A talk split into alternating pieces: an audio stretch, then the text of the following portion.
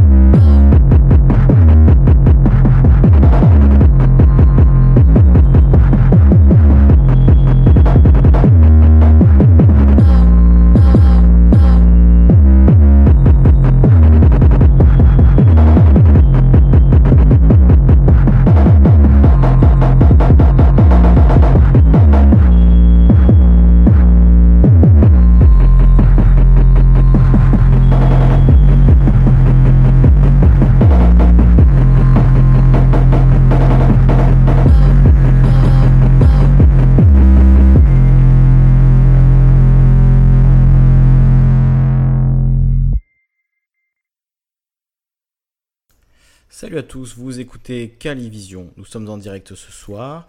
Soyez les bienvenus. Il y a déjà des, gens qui sont là avec nous, en live, en direct, pour discuter, dialoguer de différents sujets ce soir. Je vous rappelle que vous pouvez évidemment intervenir en direct via le Discord à tout moment. Vous pouvez intervenir à tout moment. Vraiment, il n'y a, pas de, il n'y a pas de règles, il n'y a pas de salon d'attente. Vous entrez euh, dans le canal direct euh, canal vocal direct sur le lien Discord qui est dans la description, discord.me slash calivision. Vous rejoignez le Discord Calivision et vous pouvez ainsi discuter avec nous à tout moment. Vous allumez le micro, on vous entend en direct. Euh, c'est parfois gênant, mais voilà, c'est comme ça. Euh, je pense que pour l'instant, c'est la meilleure façon de procéder si vous voulez intervenir, dire quelque chose, échanger sur un sujet euh, qui vous intéresse particulièrement. Et bien surtout, vous n'hésitez pas, vous intervenez, vous discutez avec, avec nous, avec moi. C'est le, principe de cette émission. Hein. Je le rappelais quand même au début, au cas où il y aurait des nouveaux venus. Alors, bienvenue à Orialisation, Graphite Style Fred G qui est avec nous, Carto de la rue également, Nijo, Mute de Song, qui Mute de Song regarde la fin de, du Thinkerview. Il nous rejoint après, je crois que Nijo nous rejoindra plus tard également. ma cousine aussi qui a contribué au sujet ce soir en partageant notamment l'enquête du média dont on va parler dans quelques instants. D'ailleurs, je vais la mettre tout de suite. enquête du média, le média, le média presse. Hein. vous avez le lien dans la description, je le mets également dans le chat. On va parler de ce, drame euh, tragique hein, qui avait eu lieu, vous vous en souvenez, on avait déjà parlé au moment où ça a eu lieu, évidemment, au début du mouvement des Gilets jaunes, euh, la mort de cette dame à Marseille qui était chez elle. Euh, elle était chez elle, elle ne, participait pas à la manifestation, elle se serait approchée de sa fenêtre pour la fermer au passage de la manifestation et elle a été victime d'un tir de police. Alors on ne sait pas exactement avec quelle arme, sans doute euh, un de ces LDB qui a fait tant de, dégâts. Et, malheureusement, euh, Zineb elle est décédée euh, quelques heures plus tard à l'hôpital. Et ses enfants, notamment son fils, ont poursuivi le combat pour que, la justice et la lumière soient faites dans cette sinistre affaire. Donc je vais vous lire tout simplement bah, l'enquête du Média Presse, qui est l'équivalent voilà, presse de la chaîne YouTube Le Média, euh, euh, c'est le pendant plutôt, euh, le pendant site de presse en ligne, le Média Presse, hein. Donc je vous lis cette enquête qui s'intitule Mort de Zineb Redouane, l'autopsie algérienne qui contredit les autorités françaises d'Olivier Jourdan-Rouleau et Yanis Mamdi. ça a été posté le 1er juillet 2019 et c'est ma cousine qui nous le partageait tout à l'heure. Voilà cet article. Après nos révélations sur les conditions du décès le 2 décembre 2018 à Marseille de Zineb Redouane et la façon dont l'enquête a été menée, nous publions la contre-autopsie réalisée à Alger qui rend le traumatisme consécutif aux blessures causées par la police directement responsable de sa mort. Un document qui balaie la version officielle jette une lumière crue sur le flou de l'autopsie française et contredit les déclarations du ministre de l'Intérieur Christophe Castaner et du procureur de la République de Marseille. Euh, je vais peut-être pas vous lire le document en entier parce que c'est ça, voilà, c'est un, détail vraiment euh, de euh, l'autopsie. Vous voyez, c'est très long. Donc je ne sais pas si c'est forcément une bonne idée de vous lire ça en, entier. En tout cas, vous avez le, lien. Je, voulais vous lire un, article qui résume l'affaire. Vous avez même la contre-expertise dans son intégralité. Vous avez vu sur le site du média. on peut quand même en lire des passages. Hein. Ouais, c'est bon, c'est du jargon médical en plus qui est. Enfin, désolé, j'ai du mal un peu à, lire ça, euh, vous le comprendrez. Je pense pas que ce soit forcément euh, non plus terrible pour toutes les oreilles. Euh... Non, je vous laisserai le lire de votre côté parce que c'est. Voilà, je pense que c'est pas. C'est pas forcément utile à la conversation euh, de, vous lire ça dans, dans le détail, sauf si vous le désirez ardemment évidemment. en tout cas, cette, cette personne, euh, contrairement à ce, qui a, été dit dans un premier temps, vous vous en souvenez, hein, euh, qu'elle été décédée des suites de l'opération qui avait eu lieu à l'hôpital et non pas euh, des suites évidemment de, l'impact de, ce projectile de, police qu'elle a reçu. Alors est-ce que c'est une grenade? Est-ce que c'est une balle de LBD Ça, c'est, je crois pas que ça a été déterminé encore. quoi qu'il en soit, il y a eu manipulation dans cette affaire et il y a eu une, tentative bah, de de cacher la, réalité en fait hein, de, cette affaire. Euh, voilà, je voulais lire euh, l'article qui résumait l'affaire, je ne le retrouve plus, évidemment.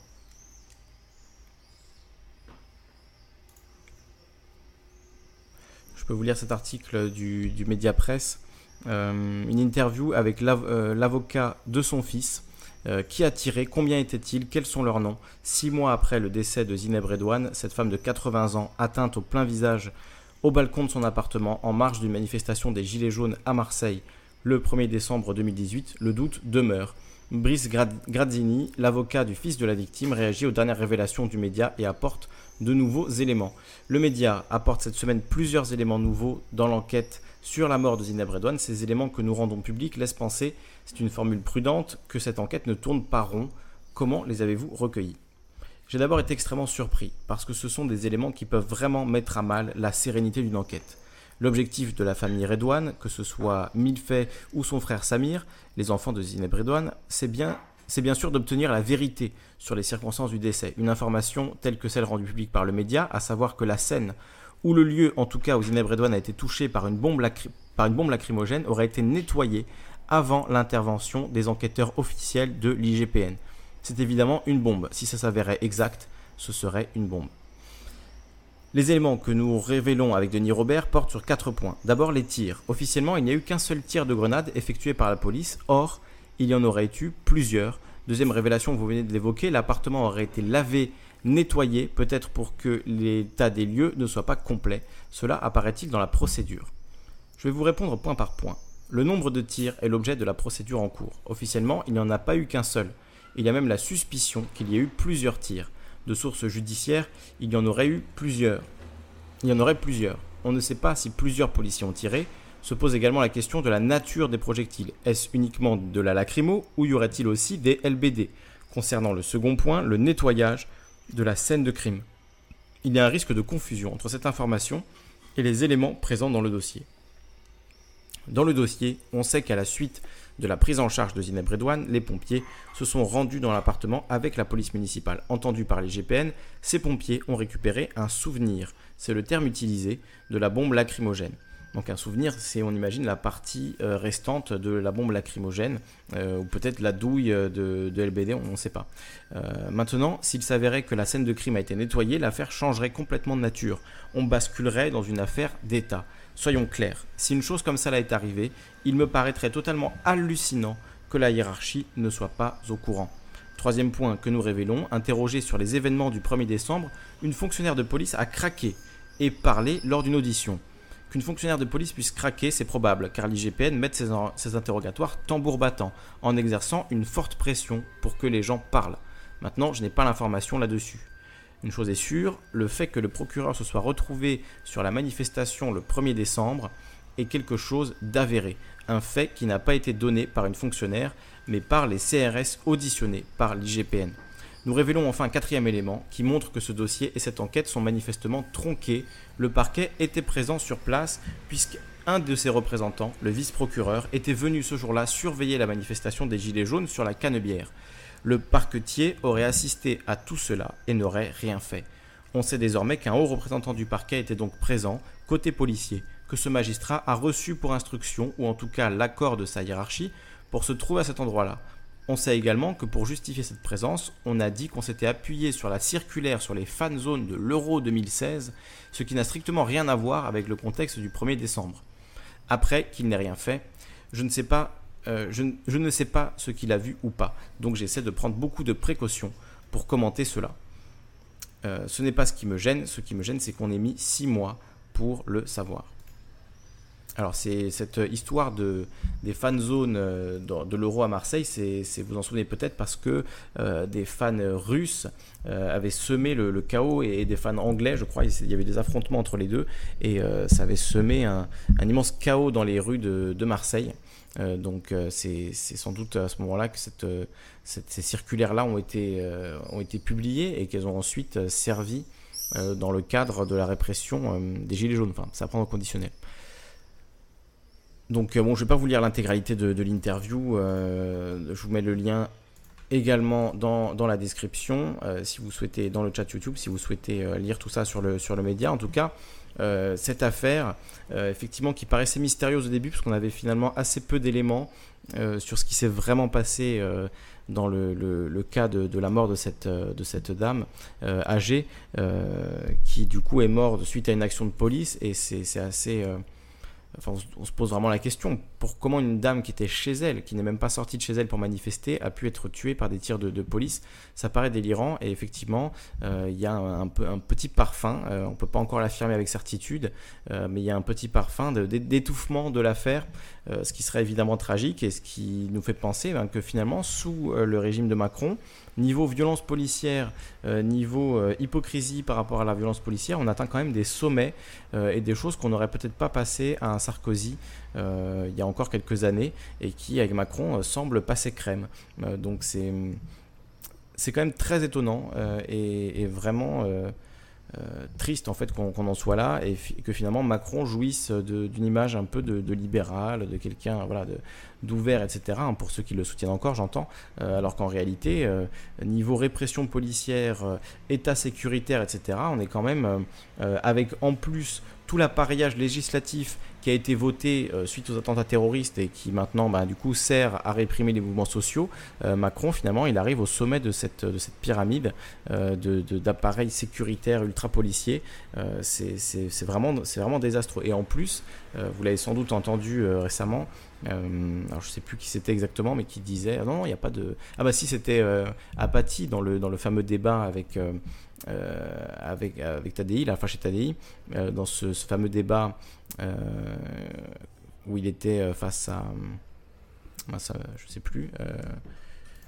il a dit donc qu'il n'y avait pas eu de violence, de violence au moment des. de violence policière par rapport au général. Il était face à, à Olivier Berruyer. Olivier Berruyer, évidemment, que j'avais reçu à l'époque euh, à Radio Ici et Maintenant. donc, euh, je vous mets le lien aussi si vous voulez le, voir. Euh, donc, ce débat entre Apathy et Berruyer, c'était sur RT. interdit d'interdire l'émission de Frédéric Tadei. On peut en parler, j'ai vu tout à l'heure quelqu'un voulait en, parler, on peut en discuter de ce débat qui a eu lieu entre Olivier Berruyer et Jean-Michel Apathy, c'était assez intéressant et justement Apathy disait euh, ben non, finalement, on n'avait pas vu tant que ça la matraque pendant le mouvement des Gilets jaunes. On peut pas dire ça. On peut pas dire ça. Bon, euh, voilà, c'était assez délirant ce, passage. Euh, je vous mets le lien là vers le site d'RT. Vous pouvez aussi le retrouver évidemment sur YouTube. Là, vous avez le lien de la vidéo YouTube si vous voulez revoir cette, cette émission. il fait vraiment extrêmement chaud. Alors, je vais me prendre un, petit quelque chose à boire. Je vous mets un petit peu de musique. le temps que voilà, je rallume la webcam aussi. Euh, je vous mets un tout petit peu de musique et puis on passera euh, au, sujet suivant. Enfin, sauf si vous voulez réagir sur ce qui vient d'être dit, je vous donne l'occasion euh, de rejoindre le, le, canal vocal direct. Si vous voulez participer, on met un tout petit peu de musique et on se retrouve dans quelques instants.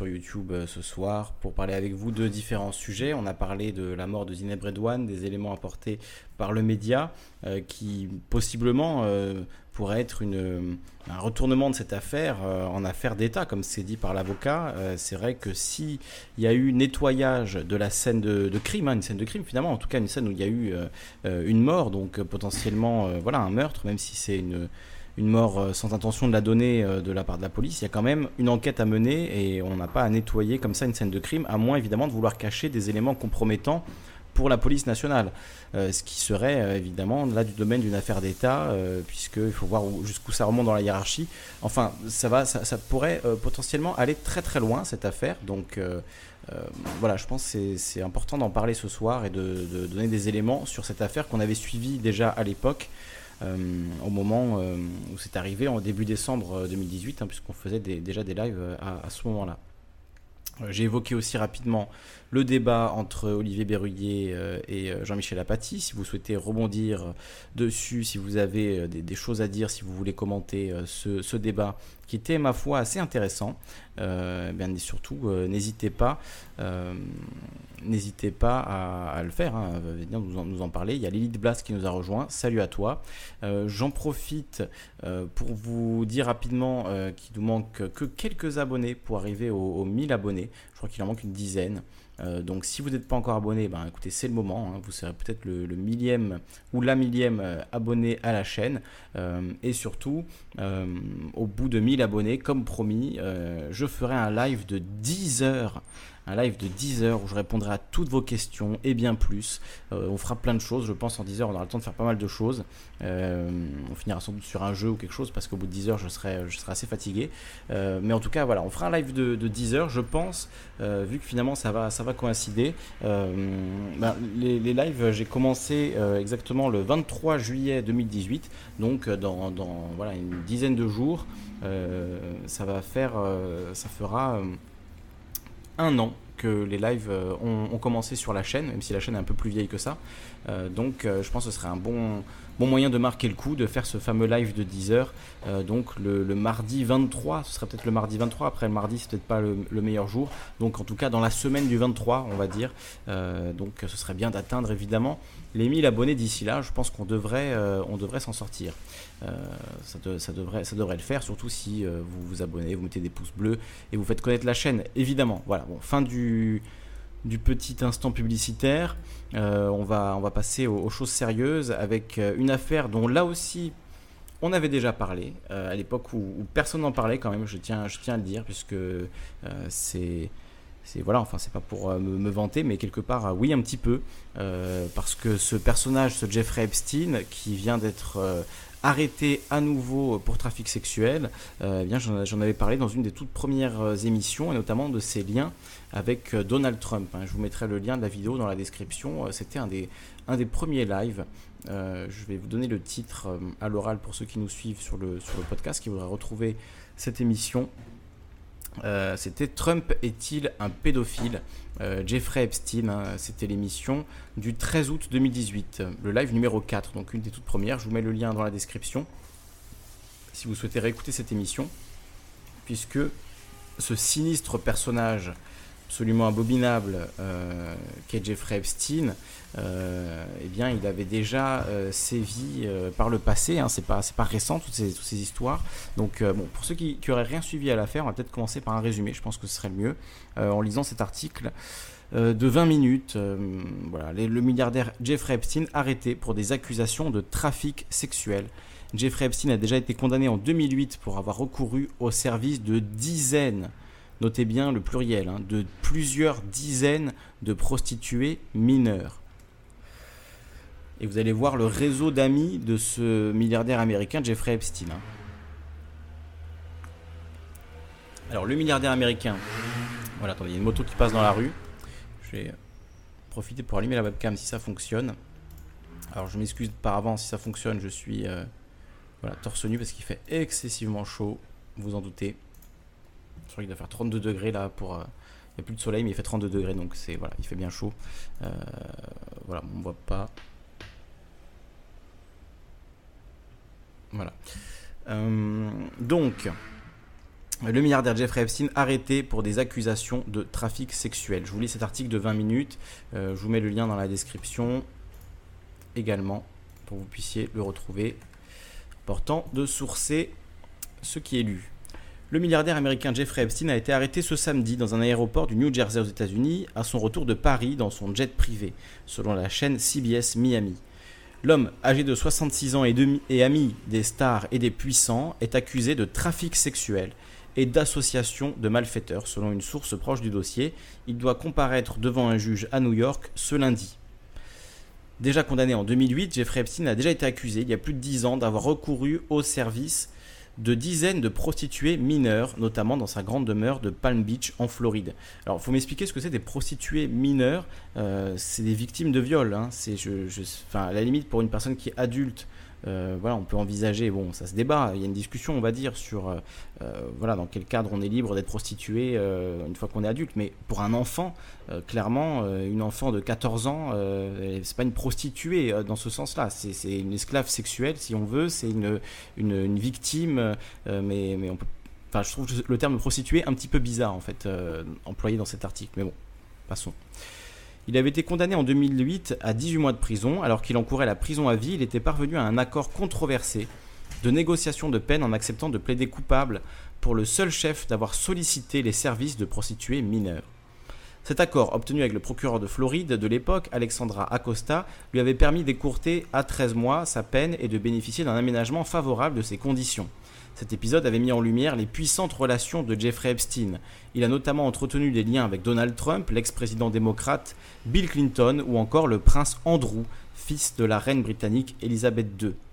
Aujourd'hui ministre du Travail de Donald Trump, l'ancien procureur de Floride Alexander Acosta avait été rattrapé par cette affaire en 2018 à l'issue d'une enquête fouillée du Miami Herald qu'il avait estimé compromis éthiquement dans le scandale.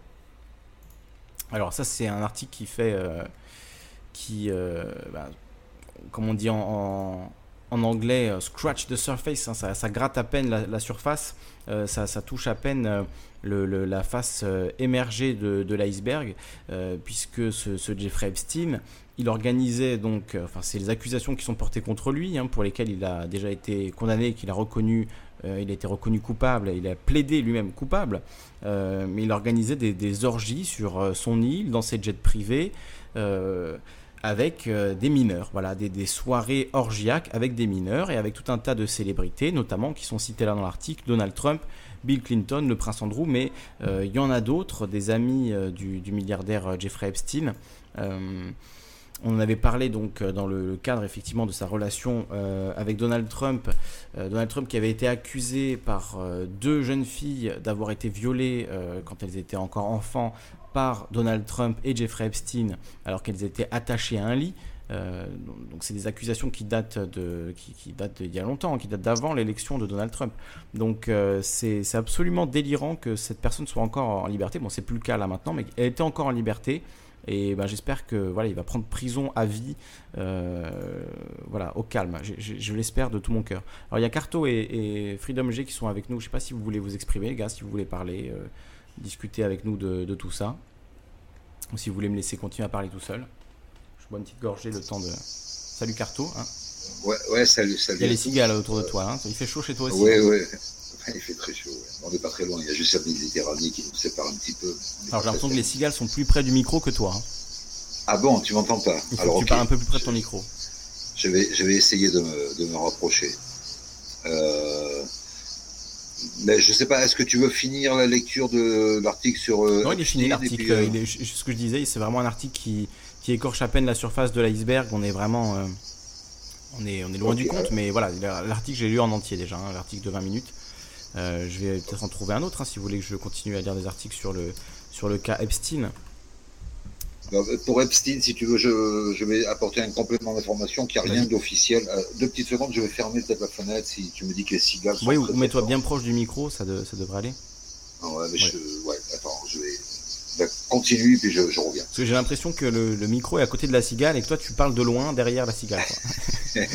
non, c'est pas du tout la, configuration, mais. Euh, Écoute, attends, je, vais ah essayer de faire un truc. Alors il y a Biff Tannen qui, qui, nous a rejoint, qui dit du bon son garçon. Bah merci beaucoup, merci euh, pour, euh, pour le compliment, ça fait toujours plaisir. Alors, le temps que Carto dit aussi, dit aussi de, de rentrer chez elle, je vais prendre un autre article. Alors, l'article du Monde, il va être à mon avis réservé aux abonnés, comme d'habitude. Non, ça va on peut le lire. Alors je vais vous lire euh, cet article donc. ça, ça dit la même chose que ce qu'on a lu tout à l'heure.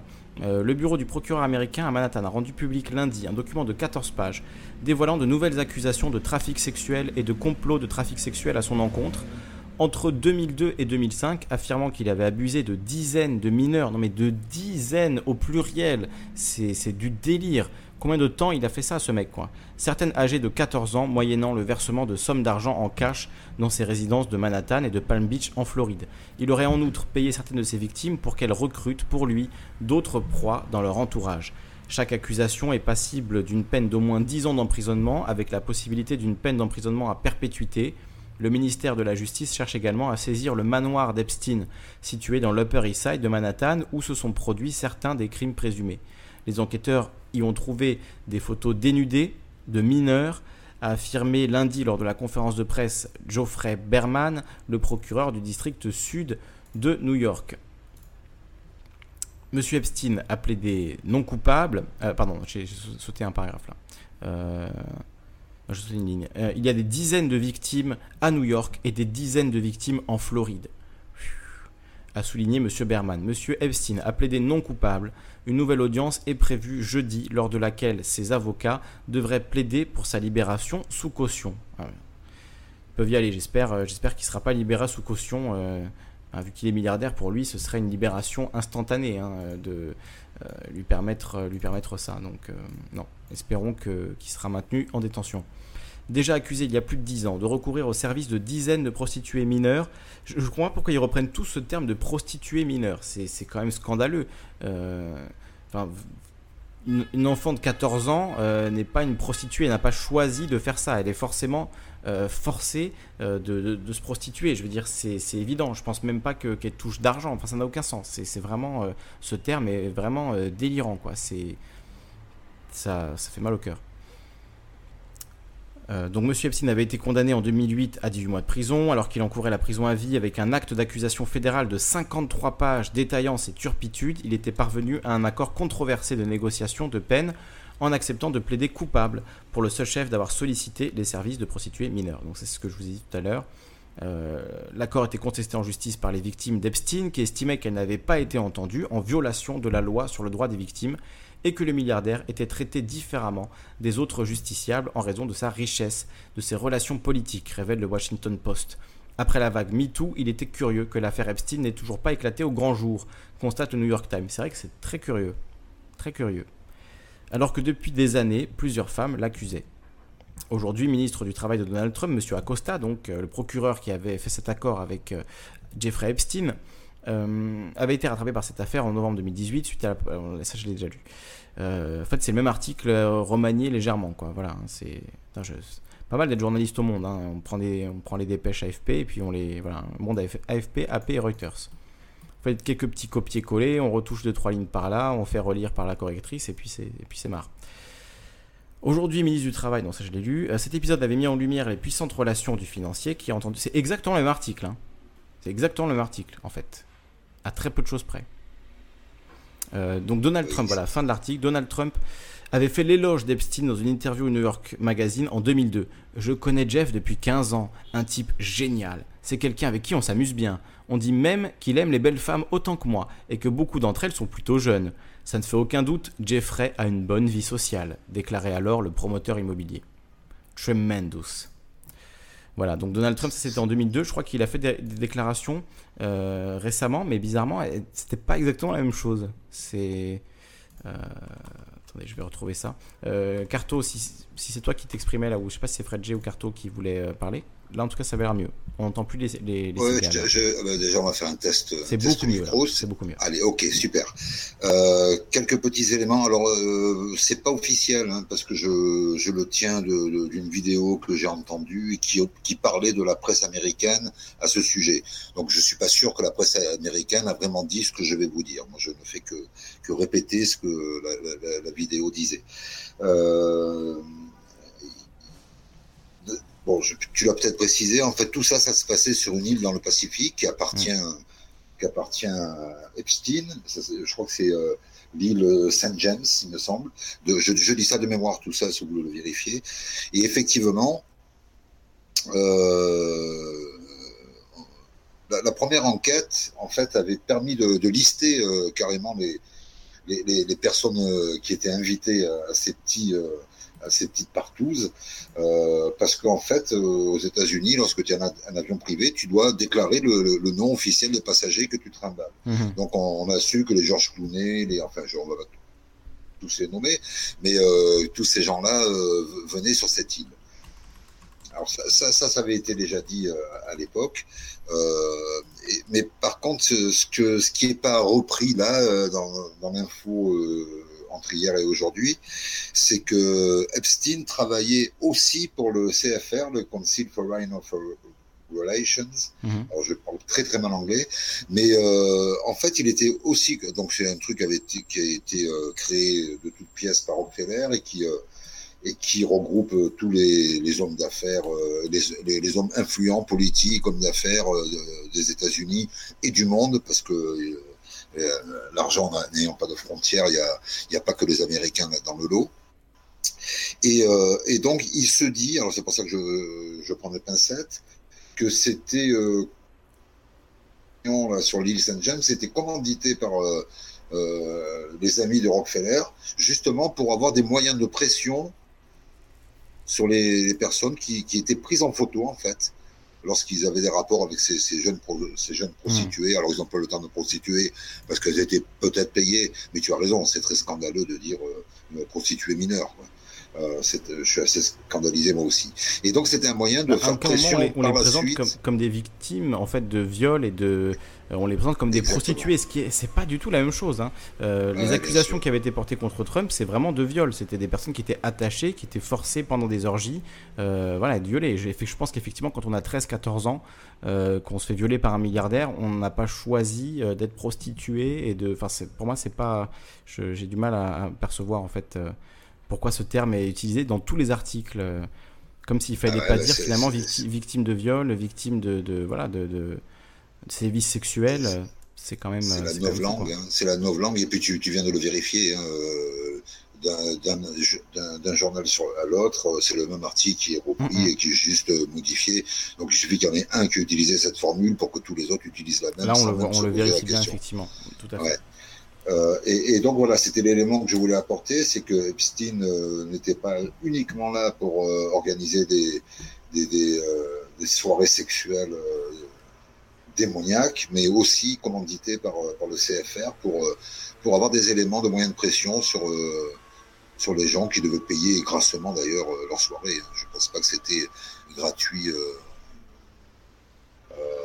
donc voilà, c'était juste ce petit élément et après on reviendra si tu veux. Ce qui est intéressant, c'est que à la fois Bill Clinton et Donald Trump sont tous les deux euh, dans ce dans, ce, dans cette affaire. Quoi. Euh, leurs noms apparaissent à, tous les deux, ce qui montre bien que, effectivement, pour ceux qui parlent d'une oligarchie, etc., euh, on, voit bien les liens, finalement. Là, Jeffrey Epstein, Clinton, Trump, on est au sommet de la pyramide et on est euh, voilà, dans, des viols d'enfants, les choses les plus, les plus abominables que, tous les complotistes les plus chevronnés décrivent depuis des années. C'est vrai que quand on voit ces éléments-là, c'est difficile de, se dire que que non, non, c'est du complot, c'est inventé, etc. Euh, il y a quand même des éléments qui sont, euh, qui sont lourds euh, en cette affaire-là. Surtout quand on entend la légèreté des, propos de, de Trump, même si ça remonte à quelques années maintenant. Bah, ça remonte aux années justement où Jeffrey Epstein était tout puissant et organisait ce type de soirée.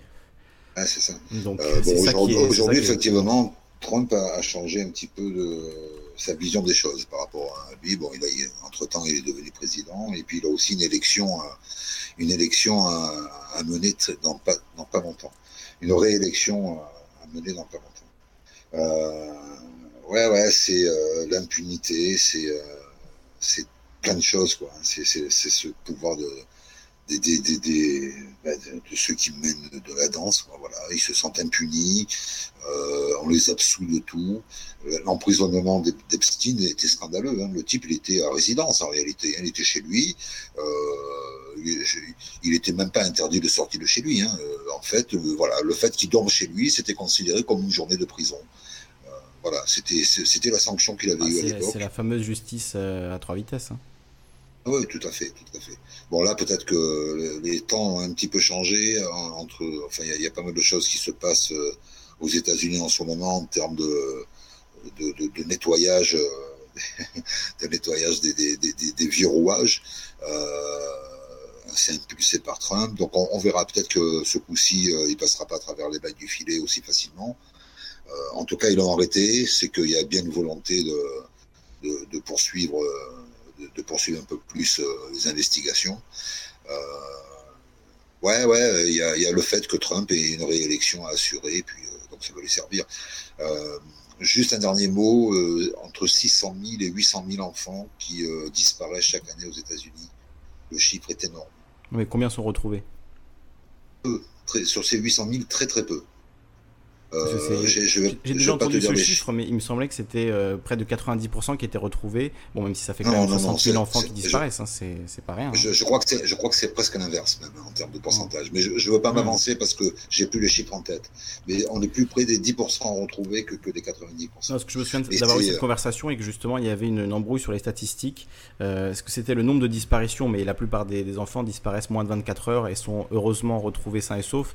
Euh, donc si on, on, se met à additionner euh, tous les enfants qui disparaissent mais qui sont retrouvés, ça donne des chiffres euh, complètement énormes, mais qui ne sont pas en fait le reflet de la réalité du nombre d'enfants qui disparaissent effectivement chaque année. Et, les, populations les plus touchées par ces disparitions d'enfants, c'est malheureusement ce sont les, migrants, que ce soit les, les, Américains du Sud qui essayent de passer la frontière aux États-Unis ou euh, tous les migrants qui viennent du Moyen-Orient, d'Afrique et qui se retrouvent euh, euh, donc sans famille, complètement perdus et qui sont effectivement, ils n'ont pas de carte d'identité, ils ont pas de, ils sont pas recensés, ils, sont dans la nature en fait et, et Dieu seul sait ce qui arrive à, ces, malheureux enfants qui se retrouvent sans doute entre les griffes de, monstres. Hein. On peut, on peut évidemment l'imaginer quand on voit des histoires comme celle de, de Jimmy Saville. Je sais pas si tu connais un petit peu ça, Carto. quelque chose, Jimmy Saville oui, le nom me dit quelque chose, mais euh, il faudra que tu me rafraîchisses la mémoire. Alors, j'ai rafraîchi la mémoire avec un petit coup de Wikipédia. Euh, Jimmy Saville, DJ, présentateur de télévision euh, et de radio britannique. Il a, entre autres, sur la BBC, présenté l'émission de télévision Jim Will Fix It. C'était une sorte de, Jacques Martin. bon, la comparaison n'est pas, terrible, mais voilà, présentateur d'émissions un peu culte en, Angleterre. suite à sa mort, euh, donc il a présenté, il a été le premier et le dernier présentateur de l'émission de variété Top of the Pops. Euh, il a utilisé sa notoriété pour lever des fonds destinés à des œuvres charitables pour un montant estimé à 40 millions de livres et fut pour cela décoré de l'ordre Pro Merito Melitensis, donc euh, l'ordre du mérite, l'ordre souverain de Malte en Angleterre.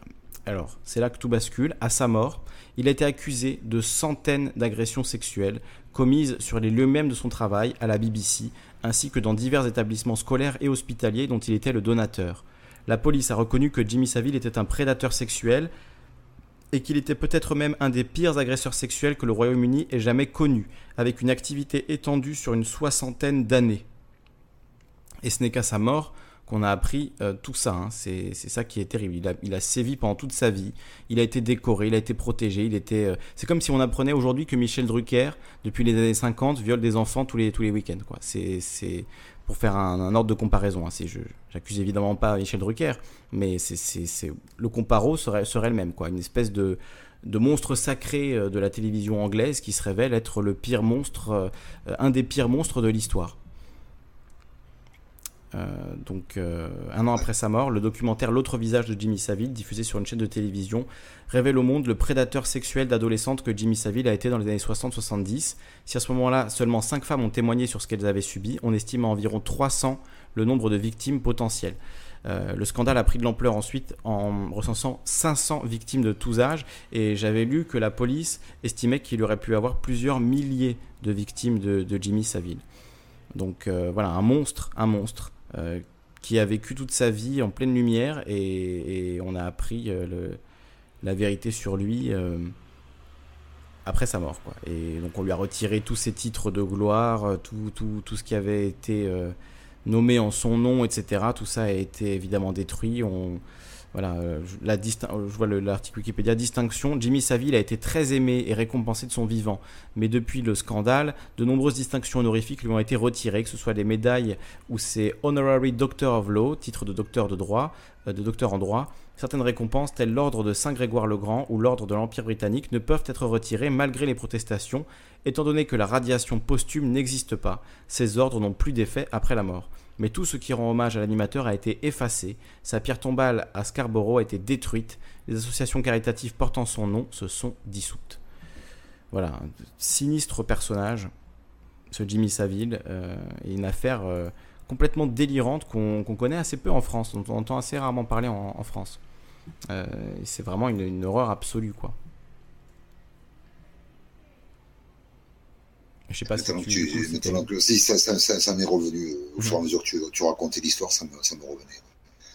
Euh, ben oui, alors tu vois, un, type seul, euh, le nombre de victimes qu'il pourrait avoir, et, et, c'est même pas un truc très organisé, quoi. C'est lui, hein, c'est le prédateur parce qu'il avait, il avait la, la, la chair à, prédation sous la main et peut-être même par les organismes euh, qui finançaient. c'est ça, c'est ça, c'est ça le pire, c'est que c'était par les organismes euh, qu'il finançait euh, qu'il qu'il trouvait de nouvelles victimes en fait. C'est ça, qui, Est, qui est totalement délirant, c'est que voilà, il, il, soutenait des hôpitaux pour enfants, il était voilà, une des, une des, célébrités médiatiques les plus familières du Royaume-Uni, très actif en tant que philanthrope.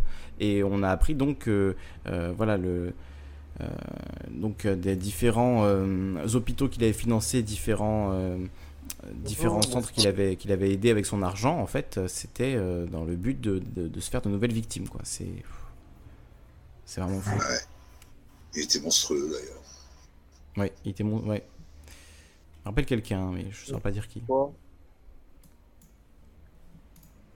Alors, euh, quelqu'un essaie de nous parler de très loin du, bout du trou noir. C'est Célestino. Ah bah oui, forcément, il est. Oui, bonsoir. Bah, ah, bonsoir. Excusez-moi, je, je, vais vous laisser parler, sinon. Non, mais vas-y, Célestino, sois le bienvenu. Hein. On avait fini. Enfin, moi, j'avais plus rien à dire en tout cas. D'accord. Donc, Lisandre, c'est toi, c'est Calivision. Tout à fait, c'est moi. Lisandre Calivision, Calivision, Lisandre, Oli. Tu m'as parlé de toi, c'est. Je sais pas, je. qui, qui t'a parlé de, de Calivision? Euh, Une amie qui s'appelle Eugénie.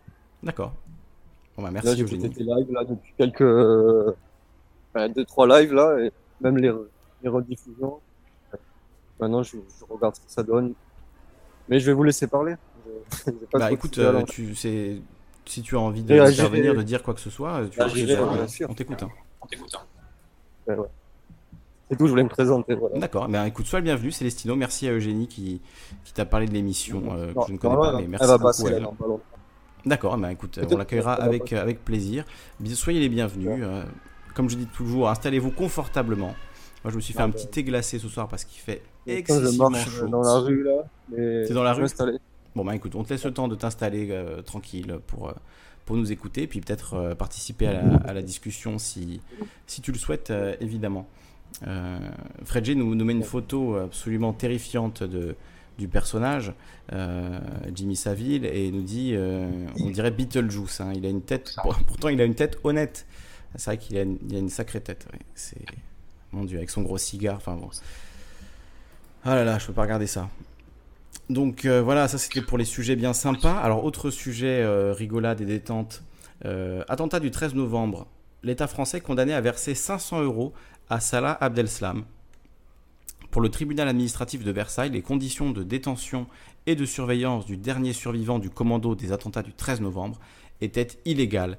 Il était filmé 24 heures sur 24. Le tribunal administratif de Versailles a condamné l'État français à verser 500 euros à Salah Abdeslam, estimant que les conditions de détention du dernier survivant, blablabla, euh, voilà, qui s'appuie sur les révélations du livre de la journaliste de l'Obs, Elsa Vigoureux, le journal de Franck Berton. Selon la journaliste, il y a tout juste un an, l'administration pénitentiaire aurait demandé à Franck Berton, l'ancien avocat de Salah Abdeslam, les coordonnées bancaires du terroriste pour lui verser cette somme. Ce dernier aurait refusé de percevoir cet argent. Selon le Figaro, la décision du tribunal administratif de Versailles aurait été rendue en mars 2017. En 2016, quelques semaines après l'arrestation de Salah Abdeslam, Jean-Jacques Urvoas, ministre de la Justice de l'époque, a pris un arrêté portant création de traitement de données à caractère personnel relatif à la vidéoprotection de cellules de détention. L'arrêté prévoyait notamment le contrôle des cellules de détention par vidéoprotection pour les personnes placées en isolement et dont l'évasion ou le suicide pourrait avoir un impact sur l'ordre public. Une fois l'arrêté publié, Salah Abdeslam avait été placé sous surveillance 24 heures sur 24 pendant une période de 3 mois renouvelable, un dispositif contesté par l'avocat de Salah Abdeslam à cette époque, qui avait estimé que cette mesure de surveillance traduisait une méconnaissance grave du droit au respect de la vie privée et une atteinte à la liberté individuelle. Il avait alors porté l'affaire en justice, mais en juillet 2016, la requête de l'avocat du détenu, le plus surveillé de France, avait été rejetée par le tribunal, par Conseil d'État. Le 21 juillet 2016, un texte législatif reprenant exactement les mêmes termes que l'arrêté avait donc été adopté, euh, saisi une seconde fois. Le tribunal administratif de Versailles a finalement condamné l'État pour la période précédant la loi. Donc maintenant c'est légal, mais à l'époque c'était pas légal. Donc euh, Salah Abdeslam euh, a reçu 500 euros qu'il a refusé de, percevoir. Euh, parce qu'il était filmé 24 heures sur 24. Alors ce que je trouve assez ironique, c'est que des gens qui sont filmés 24 heures sur 24, il y en a. C'est les stars de télé-réalité, dans les love stories, les secret stories, les, trucs comme ça. ça existe et, et bon, peut-être parce qu'elles ont accepté, je sais pas, enfin c'est assez bizarre que euh, même leur CSA, hein, qui est soi-disant donné aux, candidats de télé-réalité pour euh, être à l'abri des caméras, euh, elle n'est pas forcément donnée. Donc je, trouvais ça assez, assez étonnant, cette, cet imbroglio sur les conditions de détention de Salah Abdeslam, qui sont évidemment extrêmement, extrêmement dures. bon, après, ça, ça se comprend un peu, un peu aussi, même si il peut y avoir une une discussion euh, à ce sujet également. Je ne sais pas ce que vous en pensez, euh, si c'est un sujet qui vous, qui vous intéresse, hein, les conditions de détention de, de Salah Abdeslam. On fait que dans les sujets joyeux, tranquilles, euh, détente hein, ce soir. Alors, il y avait aussi les licenciements de masse à la Deutsche Bank. voilà. Je suis obligé d'avoir les fenêtres ouvertes, évidemment. Ils en profitent pour sortir les, les pots quittés, les pots ninja dans la rue. Euh, alors, la Deutsche Bank. Oh, c'est pénible. La Deutsche Bank va donc euh, licencier 18 000 personnes. 18 000 postes. Euh, bon, après, je crois qu'ils ont presque, ils avaient presque 100 000 employés. donc, il y a déjà eu beaucoup de personnes licenciées. Là, c'est un article en anglais de Bloomberg. J'en avais un en français, me, me semble-t-il. Euh, quoique non, j'avais peut-être pas d'article en français sur euh, la Deutsche Bank, parce que je l'ai lu tout à l'heure euh, sur le Guardian. Donc, donc effectivement, la Deutsche Bank hein, va licencier 18 000 personnes, sachant que la Deutsche Bank c'est une des plus grosses banques du monde, que c'est une des plus importantes, qu'ils ont des, des, parts à peu près partout. C'est pas très bon signe que la Deutsche Bank se sente aussi mal aujourd'hui. Et à mon avis, vous le savez peut-être, mais les, crises économiques en général, ça arrive euh, aux alentours du mois d'octobre. Donc on n'est pas à l'abri que la rentrée soit, très chaude à ce niveau-là. Ça fait 11 ans maintenant que la crise économique de 2008 a eu lieu. On voit des signes précurseurs. Donc euh, voilà, est-ce que ces licenciements de masse à la Deutsche Bank, c'est pas euh, une un signe précurseur de, gros dégâts dans l'économie euh, financière, hein, puisque c'est ça qu'on parle euh, donc dans, les mois à venir. Qu'est-ce que vous en pensez? Est-ce que est-ce qu'on est, est-ce qu'on peut faire un peu de prospective euh, aujourd'hui? On en parle depuis longtemps de, ces, ce risque d'une nouvelle crise qui serait, alors certains disent trois fois, d'autres dix fois, d'autres 30 fois, d'autres 50 fois plus puissante que, que la crise de 2008 peu importe, ça pourrait faire du, gros dégât sur des banques qui sont déjà fragilisées depuis longtemps.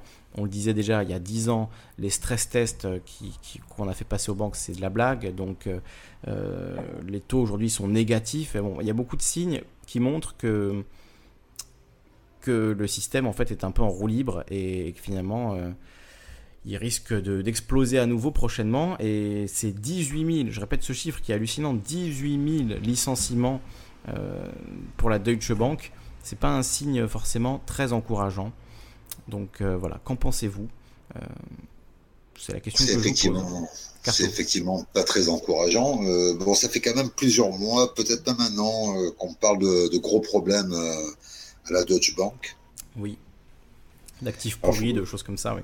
Ouais, ouais, c'est ça. Alors, pour, pour rappel, quand même, la Deutsche Bank, la BNP et la Générale étaient les trois grandes banques bénéficiaires de la crise euh, grecque.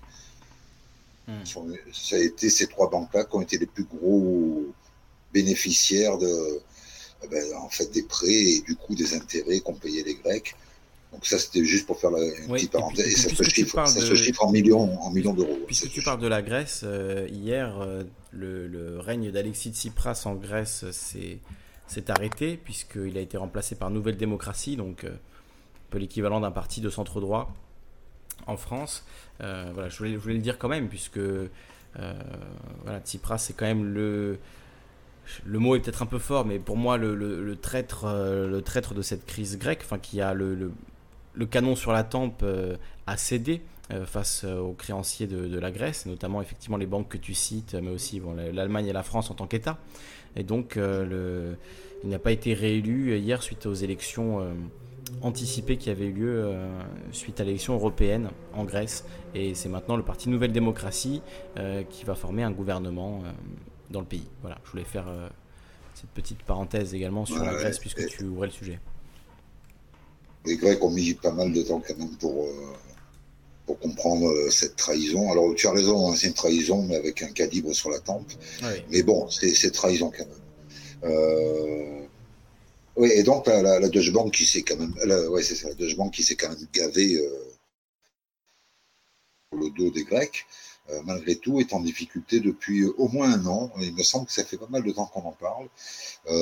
et j'ai j'avais lu que ben, j'ai fait exprès d'ailleurs de nommer euh, euh, les deux banques françaises euh, qui sont aussi à l'affût, donc elles pourrait très bien racheter la Deutsche Bank. Les deux banques françaises ont quand même encore les reins assez solides. Alors, en cas, tu parlais de, crise, évidemment, si c'est un tsunami, ben, toutes les banques pas tiré, évidemment. Mais pour l'instant, euh, Général et, euh, BNP ont, des reins assez solides, suffisamment en tout cas pour, euh, pour prendre des participations dans la Deutsche Bank et, et éventuellement amortir une crise qui serait considérable parce que c'est quand même c'est peut-être la plus grosse banque européenne je ne vais pas dire de bêtises mais il me semble que la Deutsche Bank c'est c'est une institution c'est un truc énorme alors 18 000 employés, c'est beaucoup. Euh, oui, je, ne suis pas sûr pour la, plus grosse banque d'Europe, mais une des deux plus grosses banques d'Europe, à mon avis, c'est une certitude. Hein. Euh, ah c'est une banque extrêmement importante. Après, voilà, je sais pas exactement, peut-être que ça a évolué depuis, euh, mais en tout cas, elle a été une des plus grosses banques d'Europe, enfin la plus grosse banque d'Europe, et elle est toujours une des, banques les plus importantes d'Europe, la plus grosse banque d'Allemagne. Bon, c'est effectivement une, une, très grosse banque, la Deutsche Bank, et le fait de licencier 18 000 personnes, pas 1800, hein, euh, pas 180, 18 000 personnes. C'est pas anodin. C'est. Oui, oui, moi, je t'entends, euh, Fredo. Ah, moi je, je l'entends pas, euh, Fred G. Alors attends. Ah, peut-être que. Ah, désolé, Fred G, j'avais coupé, coupé ton son euh, la dernière fois parce que ça faisait du bruit. Voilà, tu es, tu es rétabli, on t'entend. Salut, à, tous, salut Carto. Et à Ténart qui est avec nous, je le salue également. Si tu veux intervenir plus tard. Salut à toi, Fred G, on t'écoute ce que je vais dire, c'est que la, Deutsche Bank, c'est une banque systémique en Allemagne et en Europe. Et donc, qu'est-ce qu'ils sont en train de préparer? C'est juste la, ce que préconisaient les États-Unis depuis pas mal de temps avec le, le Glass-Steagall Act. Ils sont, ils sont en train de séparer tout ce qui est banque d'affaires et banque privée, pour, les banques, ouais, banque privée, banque de dépôt, pour plus qu'il y ait de, de potentiels risques systémiques et que ça fasse complètement éclater tout toute l'économie européenne, parce que c'est avec les trois grandes banques systémiques françaises, ce sont les, les, banques qui sont capables de tout faire péter, quoi, en Europe. Et ils essaient juste de sauver, c'est tout simplement plus qu'un signe précurseur d'éclatement économique. C'est même le premier voyant qui s'allume parce que ils savent que ça va péter et pour éviter ça, ils restructurent, mais à, la hâte. T'imagines, ils restructurent une entreprise de 100 000 personnes et de suite la séparer en deux pour, euh, pour éviter que si ça pète, il n'y ait juste que la moitié ou un tiers de, de cette banque qui explose et que le reste, euh, que les déposants, euh, les déposants allemands et tous ceux qui souscrivent ne se voient pas leur argent complètement volé parce que si c'est ce qui se passe avant la restructuration, tu veux parler un peu plus près de ton micro, euh, Fredji Je t'entends faiblement. vous m'entendez mieux là? C'est beaucoup mieux.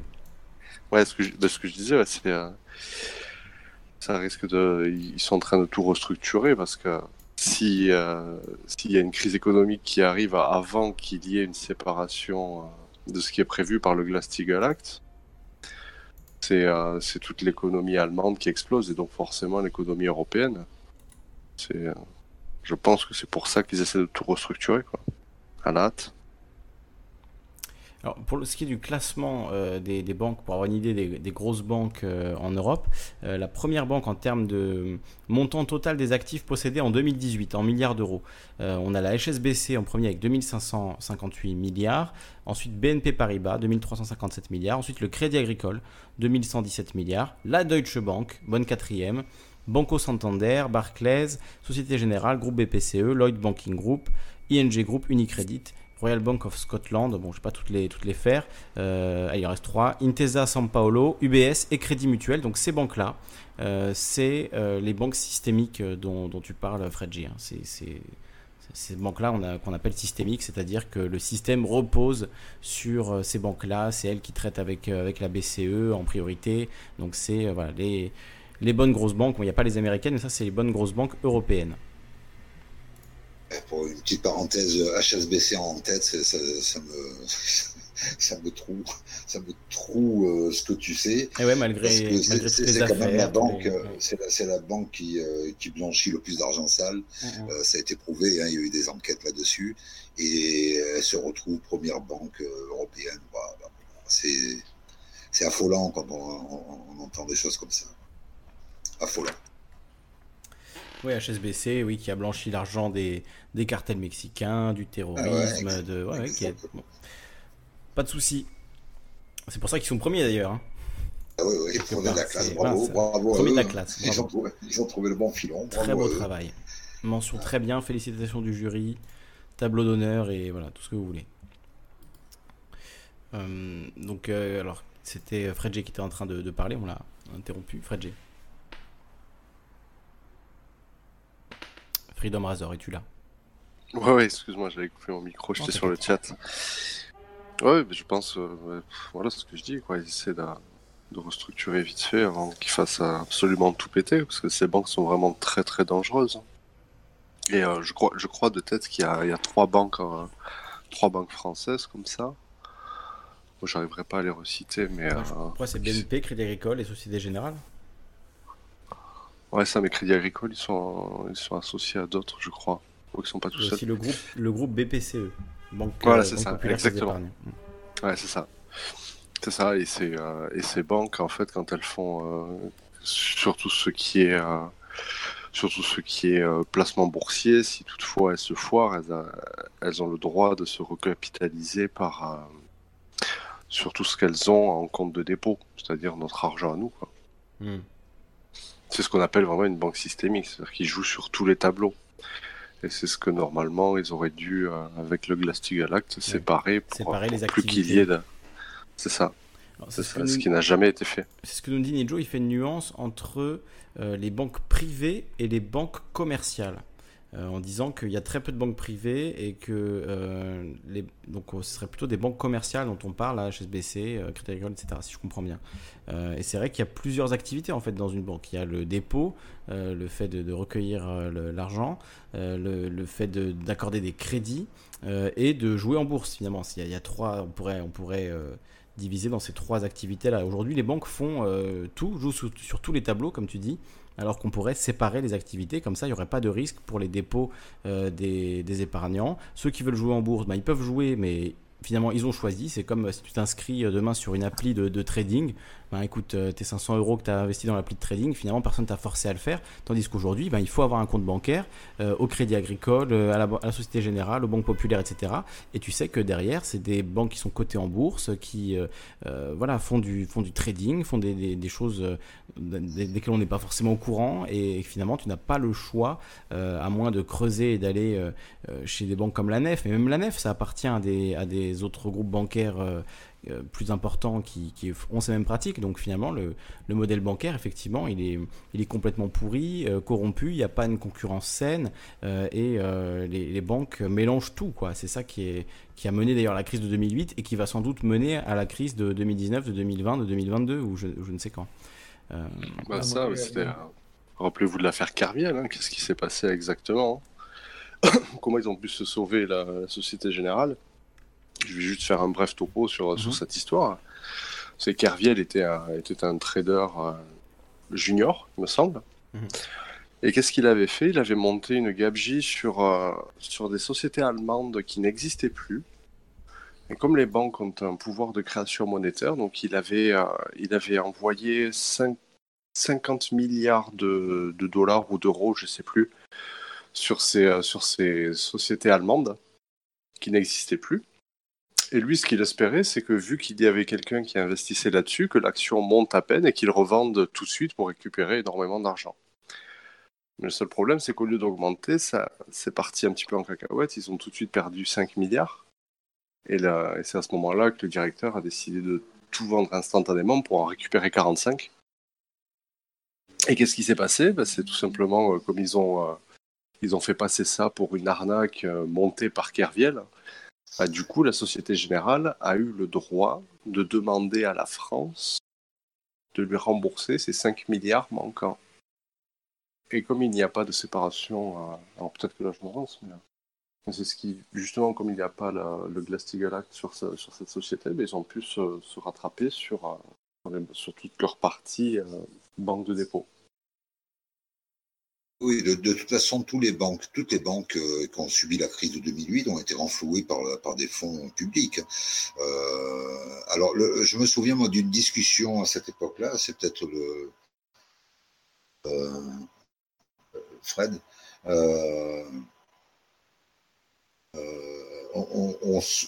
il, était question, c'était une discussion qui se faisait au niveau européen, il était question de sauver les banques à condition qu'elles séparent totalement les, euh, leurs activités de banque de dépôt et, de banque d'affaires. Euh, oui, c'est ce qu'elles auraient dû faire. Hein. Ben oui, et je crois qu'il y a eu un, lobby très très fort. Euh, ils ont obtenu de garder quand même, je je sais plus quel pourcentage, mais ils continuaient toujours à faire la spéculation sur les marchés financiers. et ça, ça leur avait été accordé. Par contre, en contrepartie, euh, les banques avaient obtenu que les dépôts des déposants pouvaient être euh, utilisés en cas de, gros problèmes. Et c'est de cette histoire de, de, 10 000 euros, enfin je ne veux pas dire de bêtises, mais 100 000. 100 000 euros par voilà, 100 000 euros par compte et par déposant euh, pouvaient être euh, récupérés pour sauver les banques. Bah, si, il suffit juste d'écouter, parce que je pense qu'il maîtrise son sujet, le, le Thinkerview de Gaël Giraud il je pas écouté celui-là. je pense que c'est une bonne, source sur le sujet. ouais.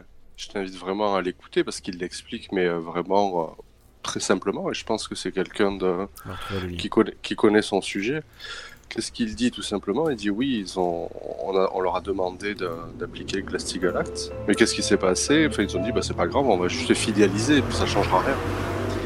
Et, la, et cette, pseudo-protection à 100 000 euros par, par compte de dépôt, n'est qu'un leurre, parce que normalement, il y a, je me rappelle plus exactement du nom, mais c'est comme une caisse de consignation et dépôt sur lesquelles ils garantissent ces, euh, ces 100 000 euros euh, au niveau de l'Europe. Elle, elle est même pas encore alimentée à hauteur de, de 50 milliards d'euros. Quand tu vois le nombre, euh, le nombre d'Européens et combien ça, combien ça coûterait de garantir ça s'il y avait un vrai crack, un vrai crack économique, qu'est-ce que tu veux faire avec 55 milliards? Comme il dit Gaël Giraud, c'est un verre d'eau tiède sur un incendie. Ça, ça sert strictement à rien. Et encore, ces, fonds ne sont même pas provisionnés, donc euh, les 100 000 euros, tu peux les oublier très très vite. Pour ceux qui ont la chance de les avoir déjà. Oui, c'est ça, c'est à hauteur de 100 000 euros. Ouais.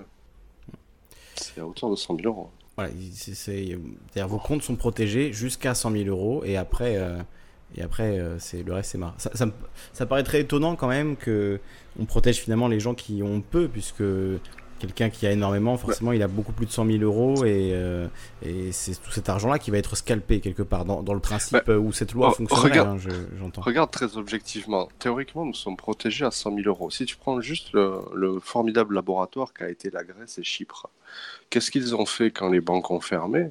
Ils ont autorisé 50 euros de retrait par personne et par semaine en clair, rien n'est protégé parce que si tu peux même pas utiliser ton argent qui est virtuellement sur ton compte, ça veut dire que potentiellement ils peuvent l'utiliser ailleurs tant que tu ne peux pas t'en servir. Donc c'est extrêmement douteux.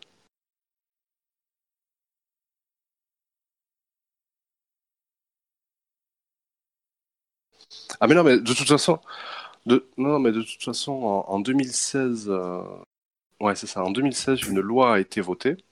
Si tu veux, avant, quand tu allais ouvrir un compte, c'est comme si tu allais ouvrir un coffre-fort physique.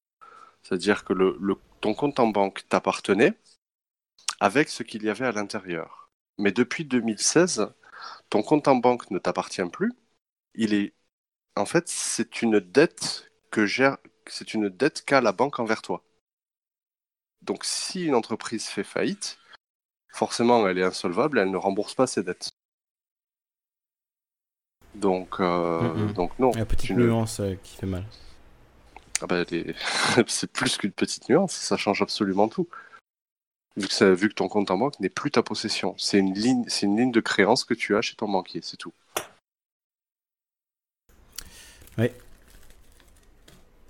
Oui, écoute, euh, peut-être que ce sera l'occasion de, faire un jubilé euh, sur la dette et de, rafraîchir les comptes de tout le monde et de repartir à zéro avec de nouvelles bases. On peut aussi le voir positivement. Hein. Il ne faut pas, forcément s'accrocher à la façon dont fonctionne le monde aujourd'hui. Et, euh, le fait est qu'aujourd'hui, des gens ont des milliards sur leur compte, mais peut-être qu'il vaudrait mieux effectivement les scalper, tout enlever, repartir à zéro avec un revenu universel qui soit lié au nombre d'êtres humains, à la, quantité d'énergie qu'on peut dépenser, etc. etc. Mais non, mais ça, ça, peut pas marcher, ça, parce que les milliardaires, comme tu dis, ils n'ont pas de. Alors, ils ont sûrement beaucoup plus que nous en, dépôt, même certains.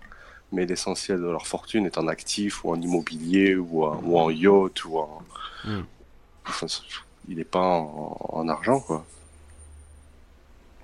il est clairement pas en argent, ou alors c'est dérisoire par rapport au ah, en pourcentage. Il faut quand même de l'argent pour entretenir, hein, pour payer les salariés qui travaillent dessus, enfin l'équipage, pour payer le nettoyage. Il y a quand même du, de, l'argent qui circule derrière. Si tu as juste un yacht, ça, en soi, ça ne suffit pas. Si tu as un yacht et un compte vide, tu peux juste le revendre. Non, bien sûr. Mais si l'argent qu'ils ont, euh, je sais pas, je donne un exemple tout à fait trivial, mais s'il est géré par une banque euh, qui se situerait sur une île euh, un peu loin de, de, notre modèle économique, tu vas aller chercher quoi et comment? Ça sert strictement à rien. Je voudrais juste saluer euh, Haroun Nafoussi qui nous a rejoint sur le chat euh, YouTube. Sois le bienvenu, Haroun. Bienvenue à toi. Pardon, je te laisse poursuivre. Oui, non, tout, cet argent, je pense, il circule hors des circuits, c'est-à-dire avec des banques, euh, des banques que l'on connaît, dont on connaît absolument pas le nom et qui, sont dans des paradis fiscaux et hors de toute atteinte ça m'étonnerait, ça m'étonnerait très fortement. Tu sais, euh, cette logique de créance de la banque euh, envers toi, je pense qu'elle est vraie aussi euh, pour des milliardaires. Par exemple, Donald Trump, je cite souvent cette anecdote, mais parce qu'elle est très frappante, et je pense qu'elle en dit long sur la façon dont fonctionne l'économie. Donald Trump, enfin sa fille qui le racontait, elle était avec son père, donc Donald Trump, et quand, quand elle était jeune, et Donald Trump pointe du doigt un, un, SDF dans la rue et lui dit, tu sais, cet homme-là, il est plus riche que moi. Je suis plus pauvre que lui parce que je suis endetté. Euh, et lui, il a zéro, mais moi, j'ai moins 2 milliards. Euh, parce que je suis. Euh, parce qu'en fait, toute ma fortune, c'est de la dette auprès des banques. Et en fait, la, formule de Donald Trump, c'est qu'en permanence, il lance. enfin, à l'époque où il était businessman, hein, il lançait une nouvelle. venture, une nouvelle, nouvelle entreprise, un nouveau concept, la viande Trump, le golf Trump, le box Trump, les, enfin, voilà, des, des, trucs de, toujours plus fou, des émissions de télé, etc. Et en fait, euh, il, se fait refinancer en permanence par les banques, au point d'arriver à des sommes colossales, effectivement, qui sont en milliards, et d'avoir de l'immobilier à gogo, puisqu'il fait financer des projets, en fait, par, les banques. Mais en réalité, Donald Trump, il n'est il est pas, euh, il pas plus riche euh, qu'un autre. C'est-à-dire, euh, il, a simplement la confiance que les banques lui accordent. Si, un jour les banques refusent de lui accorder de nouveaux crédits, il fait faillite sur le coup. Et d'ailleurs, il a fait faillite, je crois, 6 ou 8 fois hein, dans, sa carrière. Donc, euh. C'est comme, comme l'homme le plus endetté de France. Hein. Tu vois qui hmm. c'est ouais, C'est Jérôme Kerviel. Bah, Drahi surtout. Ah, Drahi, oui. Non, mais c'est vrai, officiellement, c'est l'homme le plus endetté de France. Ah à, plusieurs, à plusieurs milliards. Qu'est-ce qu'il fait? Il rachète SFR via une autre banque. Mm, mm, mm. Il a racheté récemment euh, le, truc d'enchère, là. Je me rappelle plus du nom, là, mais euh, pour. Euh, il c'est marrant parce qu'il a acheté sur fonds propres à hauteur peut-être, je crois, de, de, de, 2 milliards ou quoi, mais tout ça financé par une banque. Enfin bref, c'est très curieux par BNP Paribas. c'est une bonne stratégie. Hein, L'endettement le, agressif, hein, c'est exactement la, stratégie que Trump a choisi de, financer de nouveaux projets à chaque fois en espérant que ça va rembourser. Puis si ça rembourse pas, c'est pas grave. On refait une petite vague de crédit de 300 millions. De toute façon, si tu peux pas rembourser les 500 millions que tu as empruntés à la banque, la banque euh, quelque part coule aussi avec toi puisque 500 millions euh, qui sont partis qu'il faut rembourser la banque peut pas s'asseoir dessus. Donc euh, elle a plutôt intérêt à, te refinancer de 600 millions pour te permettre de, racheter une boîte, recréer, euh, euh, reconstruire une tour, ou un complexe hôtelier ou un casino, je ne sais quoi. je ne sais pas si vous avez vu aujourd'hui, puisque vous parlez de Drahi et de Niel, le média vient de sortir une petite, petite vidéo très très courte. les, l'inspection des impôts est, un gros dossier euh, BFM TV. Je ne sais pas si vous mhm. en avez entendu parler. Non, pas du tout. Fiscal. Et il, parlait, et c'est justement dû au montage financier que qu'a fait Drahi pour euh, pour obtenir. Euh, il a il a racheté ça à Niel pour pour obtenir les fonds et en fait il est passé par des paradis fiscaux. Il a fait une sorte de ce qu'on appelle un prêt participatif, donc un il a fait un crowdfunding. Ouais, exactement, c'est le grand crowdfunding, sauf que le prêteur, c'est lui. Alors, si tu veux, il a un compte euh, sur, euh, au Luxembourg, a fait un prêt à une société qui appartient aussi à, à Drahi, euh, via Jersey. Jersey finance Next Radio TV, qui est la société en fait qui détient tout le groupe BFM, RMC et compagnie. C'est une vidéo du média? Ouais, ouais, elle est sortie aujourd'hui, là. C'est très intéressant. Euh, en plus, c'est très, très bien expliqué. Euh, et je sais pas si tu te souviens, le, le, fameux gars là, qui avait travaillé pour la DST, qui travaillait dans, à Jersey aussi, euh, Ré, Réani, Renaï, un truc comme ça, qui, euh, bah, qui, apparaît, qui apparaît dans la vidéo pour expliquer le montage. C'est très bien expliqué. C'est un truc qui c'est une capsule qui dure 7 minutes. On peut très vite la, regarder. Et, euh, et donc voilà, en fait, euh, ce qui se passe, euh, c'est juste pour faire de l'évasion fiscale. C'est-à-dire que tous les revenus de BFM TV en publicité et compagnie, au lieu d'être taxés par, l'impôt en France, eh ben, remontent en remboursement du prêt participatif. Ça part au Luxembourg, il y a de l'évasion fiscale de, cette façon-là, mais Drahi déduit aussi les intérêts de l'emprunt sur ses revenus en France. Tous les tableaux, le mec. J'ai envie de regarder la vidéo maintenant.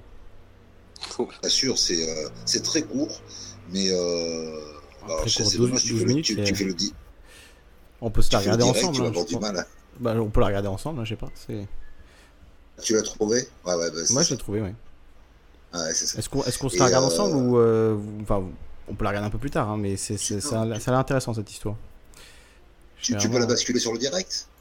Pourquoi pas Je pense pas que les médias ils vont nous ils vont nous striker quand même. je pense pas non plus. C'est de l'information. Euh, je pense que Denis Robert il est plutôt dans le l'esprit de Ça va passer sur le Discord ou il faut être sur YouTube? Euh, Je pense qu'il va falloir, il va falloir entendre sur YouTube là. Il va falloir écouter sur YouTube. Je sais pas comment envoyer le son du le son du YouTube dans, dans le Discord. Euh, désolé. Oh, c'est pas grave. je vais basculer dessus. Ouais, ouais. Et on la regarde, ça dure, euh, ça dure 12 minutes, on, se regarde ça et puis on se retrouve juste après. Le média, donc un BFM TV, championne de l'évasion fiscale, l'État complice. On va voir si le, si le média nous strike, mais bon, j'espère que non quand même. BFM TV, la chaîne d'information la plus regardée de France. Prête à réagir sur n'importe quel sujet, notamment sur l'évasion fiscale. IKEA aurait échappé à l'impôt grâce à un système de transfert d'argent. Et loin d'être la seule multinationale à en profiter, Google, Amazon, Facebook ou encore Apple sont devenus maîtres en la matière. Je ne veux plus avoir des multinationales qui font des bénéfices sur vous, sur nous, sur les consommateurs français, mais bien sûr qu'il y a des sociétés françaises qui le font. Et si nous vous disions que BFM TV est une chaîne d'information créée avec de l'argent qui provient d'évasion fiscale Nous allons vous révéler comment la chaîne d'information la plus regardée de France s'est construite sur de l'argent qui encore aujourd'hui s'envole vers des paradis fiscaux et comment les autorités financières françaises tardent à prendre la mesure du problème.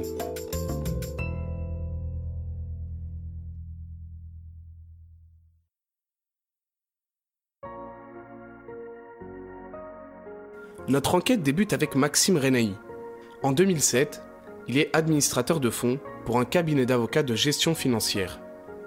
Et parmi ses clients, un va particulièrement attirer son attention la société Next Radio TV. Une société fondée par Alain Veil, qui détient des médias comme les radios RMC et BFM Business, la chaîne de télé BFM TV ou encore le magazine 01net. Alors en 2007, effectivement, je travaille pour un gros cabinet d'avocats de Jersey qui s'appelle Mouvement Limited et j'ai un portefeuille de clients.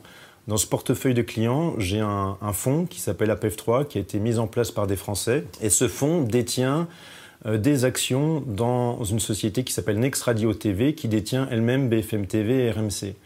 Donc en fait, ce qu'il faut voir, c'est que le développement de BFM TV, de Next Radio TV, a été permis grâce à de l'argent qui a été injecté depuis les paradis fiscaux, depuis Jersey. Et sans cet argent-là, euh, de façon assez importante, euh, BFM TV n'aurait jamais pu se développer. La preuve de ce qu'avance Maxime, la voici. Un document interne exclusif qui témoigne que Next Radio TV est bel et bien possédé à 22% par un fonds offshore situé à Jersey. En 2009, selon ces documents, c'est 50 millions d'euros émanant de ce fonds offshore qui sont injectés dans le groupe Next Radio TV. Mais la chaîne n'est pas seulement financée par de l'argent issu d'un paradis fiscal. En gérant le portefeuille de cette société, Maxime se rend compte qu'une partie des bénéfices, issus de la chaîne de télé, vient garnir le fonds offshore. Le schéma est plutôt simple. L'argent de RMC et BFM TV par exemple est récupéré par la société mère, Next Radio TV. L'argent passe ensuite par une société aux Pays-Bas avant de s'envoler à Jersey, le paradis fiscal. En gros, c'est via ce schéma que remonte l'argent et donc qui devient non imposable. Voilà, donc imaginez euh, tout simplement qu'il y ait de, l'argent qui soit fait avec les pubs euh, RMC, BFM TV. Peu importe que Next Radio TV euh, soit bénéficiaire ou déficitaire, parce que de toute façon, le fonds d'investissement prête de l'argent de la dette. Donc la dette doit être remboursée, elle est prioritaire. Donc le remboursement de la dette se fait bien avec les, les profits qui sont faits de la pub. Et tous les ans, le remboursement se fait en passant par la société, le groupe français, ensuite la société aux Pays-Bas vers Jersey. Voilà, tout ça n'est pas taxé puisque c'est un remboursement de dette. Comment Next Radio TV arrive à remonter de l'argent sans que cela n'éveille la curiosité des autorités financières? En fait, la société et le fonds offshore utiliseraient ce qu'on appelle un prêt participatif. Comment cela fonctionne?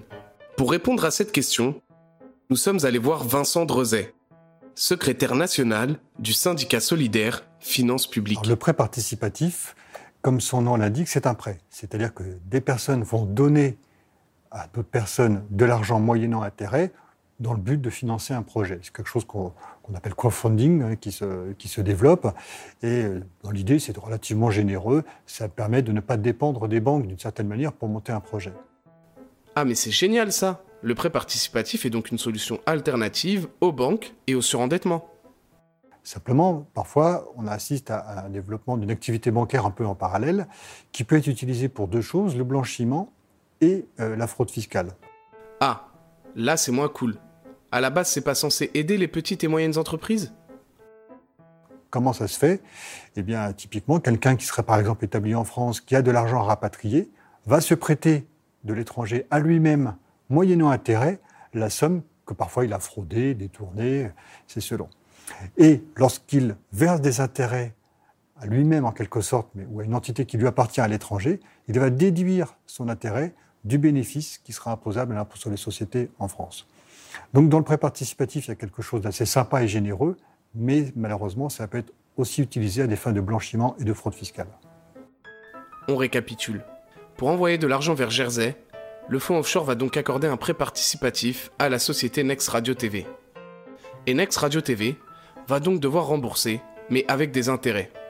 Et ce sont ces intérêts que nos sociétés cherchent à rendre non imposables. De sa création dans les années 2000 à 2015, la société va ainsi renvoyer une bonne partie de l'argent qu'elle génère à Jersey.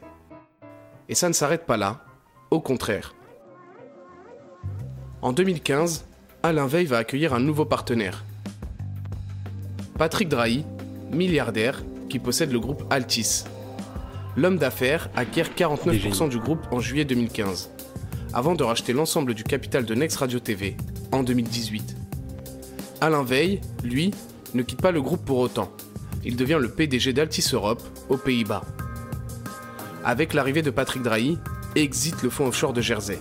Désormais, direction un autre paradis fiscal pour les bénéfices du groupe, le Luxembourg. Alors je ne vais pas rentrer trop dans les détails parce que c'est extrêmement complexe, mais on va garder la substance en restant le plus précis possible. Donc toujours en bas, évidemment, on a BFM TV avec RMC. Alors il y en a plein d'autres, hein. il y a du groupe BFM. Donc cette partie-là, elle n'a pas changé.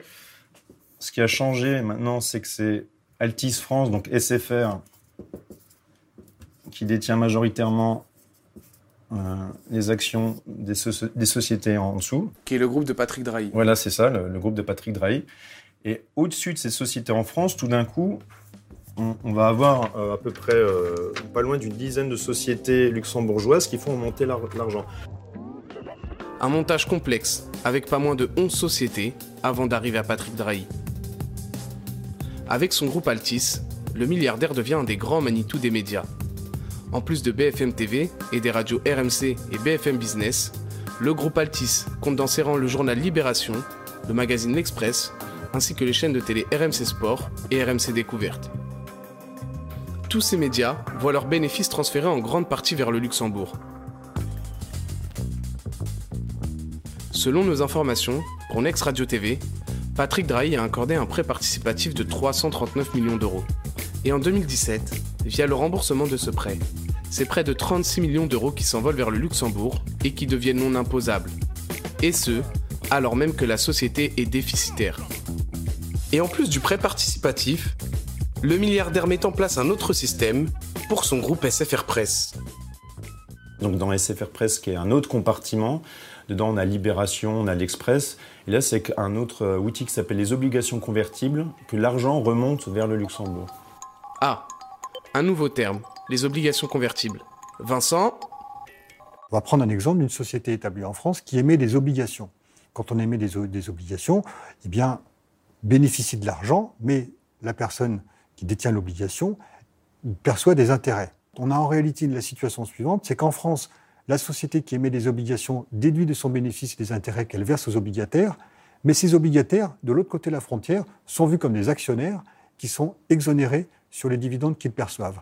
Et on a en quelque sorte non seulement une double non-imposition, c'est-à-dire que rien n'est imposé nulle part, mais en plus en France, on déduit du bénéfice imposable des intérêts à tort.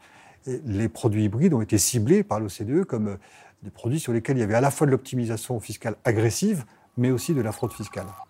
On vous l'a fait en plus simple. En gros, via le système d'obligations convertibles, Patrick Drahi injecte de l'argent dans le groupe SFR Press qu'il possède et le récupère au Luxembourg avec des intérêts qui sont devenus non imposables en France. Selon nos informations, Patrick Drahi a injecté plus de 410 millions d'euros dans le groupe SFR Press via ce système de l'argent qu'il compte récupérer donc avec des intérêts sur lesquels sa société ne paiera pas d'impôts. Sollicité pour une interview, ni Patrick Drahi ni Alain Veil n'ont répondu à nos demandes. Mais que font les autorités financières pour lutter contre cette évasion fiscale? Ce qu'on ne vous a pas dévoilé sur Maxime, c'est qu'il a également collaboré avec la DGSE, les services secrets français. Le but de notre espion, justement, lutter contre l'évasion fiscale. Donc la DNEF, donc euh, la Direction nationale des enquêtes financières, c'est un peu les services secrets de Bercy. Donc je suis allé les, voir, je leur ai donné des dossiers et euh, j'ai donc sur des clients, enfin sur des gens français, sur des multinationales, des milliardaires français. Et malheureusement, j'ai constaté que rien n'a été fait. Ce que je me rends compte assez vite, c'est qu'il n'y a pas de procédure en place. Euh, ça, ça m'a choqué. Il n'y a pas de procès verbal, il n'y a pas d'enregistrement. Quand on remet des informations comme ça à des fonctionnaires, je pensais qu'on allait avoir un procès verbal ou des informations qui seraient enregistrées. Ça n'a pas été le cas du tout. Euh, et ensuite, il n'y a pas eu de suivi de la part des fonctionnaires. J'ai pas eu d'email, j'ai pas eu. Donc moi, je les ai relancés, j'ai pas eu de réponse, j'ai rien eu du tout. Alors bon, j'ai ma petite théorie, elle vaut ce qu'elle vaut. C'est euh, quand un milliardaire français développe ses activités à l'étranger euh, on le laisse tranquille parce qu'on considère que c'est bien pour le rayonnement de la France. Et je vois qu'il y a vraiment, euh, malheureusement, avec le verrou de Bercy, il y a toujours, euh, même s'il a été aménagé, il y a toujours deux poids, deux mesures. Et ça, c'est quelque chose qui est, inacceptable. Contacté, la Direction nationale des enquêtes financières n'a pas souhaité répondre à nos questions, invoquant le secret fiscal. Mais alors, Patrick Drahi et BFM TV peuvent-ils être inquiétés par Bercy? Pas sûr. Sous couvert d'anonymat, un agent des finances publiques va accepter de nous parler. Nous, on s'est retrouvés face à des très hauts responsables du ministère à leur dire nous aussi, on a des informations. sans dire les noms, ça serait bien que les procédures aillent au bout. Parce que s'il y, y, a une révélation qu'on n'y est pas allé, ben, nous, on ne va pas pouvoir tenir le secret fiscal très longtemps. En tout cas, face à un président de commission des finances, on ne peut rien. le problème vient vraiment du politique, alors en fait, c'est vraiment. Quand il y a quelque chose, c'est politique. Parce qu'in fine, sur, euh, pas sur toutes les procédures, mais sur certaines, euh, notamment sur le côté euh, gracieux, fiscal et douanier, la compétence relève du ministre. La première chaîne info de France est donc détenue par un oligarque qui pratique l'évasion fiscale. Un système qui pose question sur le traitement médiatique et la déontologie journalistique. La lutte contre les paradis fiscaux porte ses fruits, ah nous dit euh, l'OCDE euh, Nicolas Dose. Donc, euh, c'est quoi le chiffre le plus important? Il y en a deux. Les dépôts bancaires, là, c'est assez impressionnant. Il y a deux chiffres importants. Eh bien, du lourd, le, média, on a bien fait de regarder ça. C'était vraiment, vraiment excellent. Alors, abonnez-vous au média, évidemment. Je vous mets le lien de la chaîne dans les dans le commentaire. On est quasiment une émission sponsorisée par le média ce soir, parce qu'on a commencé avec le média presse. Là, on diffuse carrément un de leurs reportages. Alors, euh, monétisez la vidéo si vous voulez, le, média. Hein. Franchement, n'hésitez pas à monétiser, mais ne, la retirez pas, ce serait bête quand même, parce que là, on partage euh, des informations. Euh, donc, c'est voilà, je pense que c'est le but aussi de ce genre de vidéo, c'est que ça tourne et que ça fasse parler. Donc, Écoutez, on va, en parler. Hein. Ça vous a intéressé Vous avez écouté ça sur le. Alors, je, rallume le Discord parce que j'avais coupé le son du, Discord. Ça vous a intéressé Vous avez écouté euh, cette vidéo du, de BFM Alors, c'est Carto qui nous l'a conseillé. Du coup, euh, effectivement, c'est du lourd hein, ce qui est révélé par, euh, par le média avec leur espion qui, qui, a toutes sortes de, dossiers à, révéler, qui vide ses dossiers. C'est très impressionnant, très intéressant. Et effectivement, ça ne fait pas beaucoup de bruit dans les dans les grands médias, euh, à BFM TV j'imagine évidemment, euh, mais voilà, le, média qui fait le taf là, clairement, euh, donc bravo, bravo à eux, à Denis Robert qui reprend tout ça en main, tous les journalistes, toute l'équipe, voilà, hein, c'est là ça, c'est plutôt un gage de qualité cette, enquête, après à vérifier évidemment avec la justice, etc., si tout ça est fondé, mais ça, ça a l'air quand même d'être assez solide, euh, ces, révélations. Donc, euh, je sais pas ce que vous en pensez. Hein. Il y a Human Foot qui, nous rejoint, qui dit 1. Je sais pas ce qu'il ce veut dire. Fred J qui nous disait c'est formidable ce système, je vais faire la même chose envers moi-même, je vais en parler à mon banquier, oui, se, prêter de l'argent à soi-même, puis se renvoyer les intérêts dans un paradis fiscal pour pas payer d'impôts, c'est brillant, hein. c'est digne d'un combo magique euh, à 12 cartes, là, c'est incroyable, hein. c'est vraiment... Euh, y a comme quoi, avec de l'argent, vous voyez, on fait des belles choses. Hein. C'est formidable quand même. Où, peut aller l'esprit humain pour avoir plus d'argent C'est voilà, des trésors d'imagination qu'on n'imaginait même pas. Euh, honnêtement, moi, je, suis toujours euh, bluffé, quoi, bluffé par le talent. C'est beau. Ouais, ben c'était le job, c'était le job des mecs comme Maxime Réani, hein, voilà, l'espion, qui, qui, lui bossait aussi pour, pour faire des montages financiers, mais il en a été tellement dégoûté qu'il a, a, balancé euh, à la DGSE. Euh, tu as raison pour le média. Je trouve que euh, entre l'affaire Zineb Redouane et, l'affaire Drahi, en deux jours, ils ont, ils ont fait quand même, en, quelques jours, ils ont quand même fait un boulot incroyable. Alors après, voilà, reste à la justice de travailler là-dessus. Mais sans, sans, le média, on n'aurait pas eu ces infos aussi précises.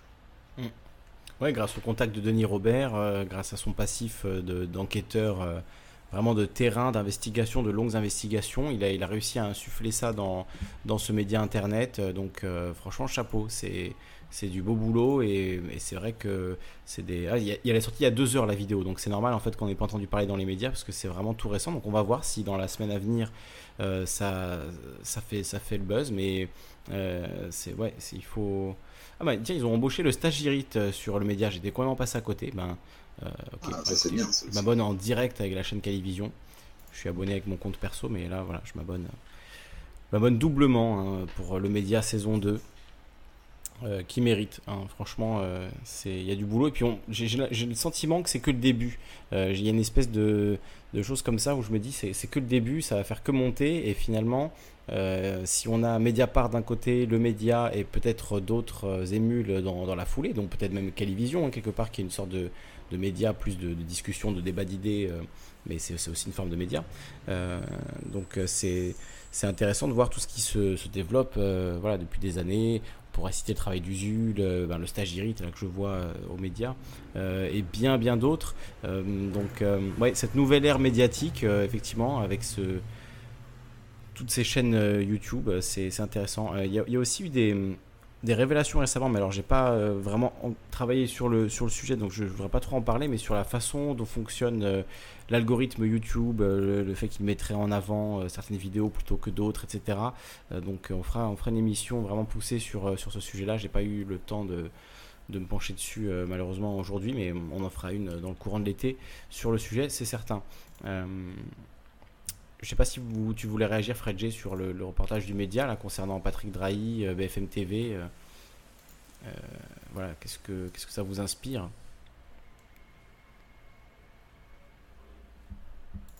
Alors, je...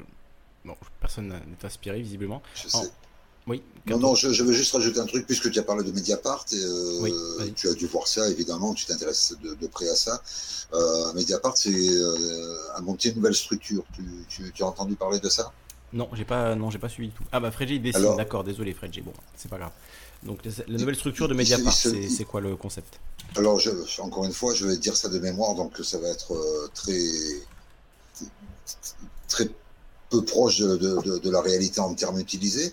Mais en gros, ils se posaient la question comment euh, rendre encore plus indépendant Mediapart? Mhm. Ils en sont venus à la conclusion que les actionnaires de départ, ils étaient quatre, dont, euh, dont Plenel, euh, ben, devraient euh, revendre leurs actions à un consortium de façon à ce que voilà, Mediapart n'ait même plus l'influence des, des, actionnaires de départ, mhm. y compris des, des, amis de Mediapart, qui, qui étaient en fait euh, l'association des actionnaires euh, dont faisait partie de Drahi, tiens, justement. Mhm.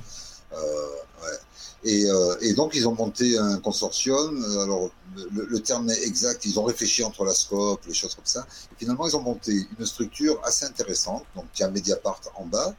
Mediapart qui va continuer ses activités commerciales, hein, de, des journaux financés par les, par les abonnés, voilà, sans pub. Mais voilà, ils appellent quand même ça une activité commerciale. Hein.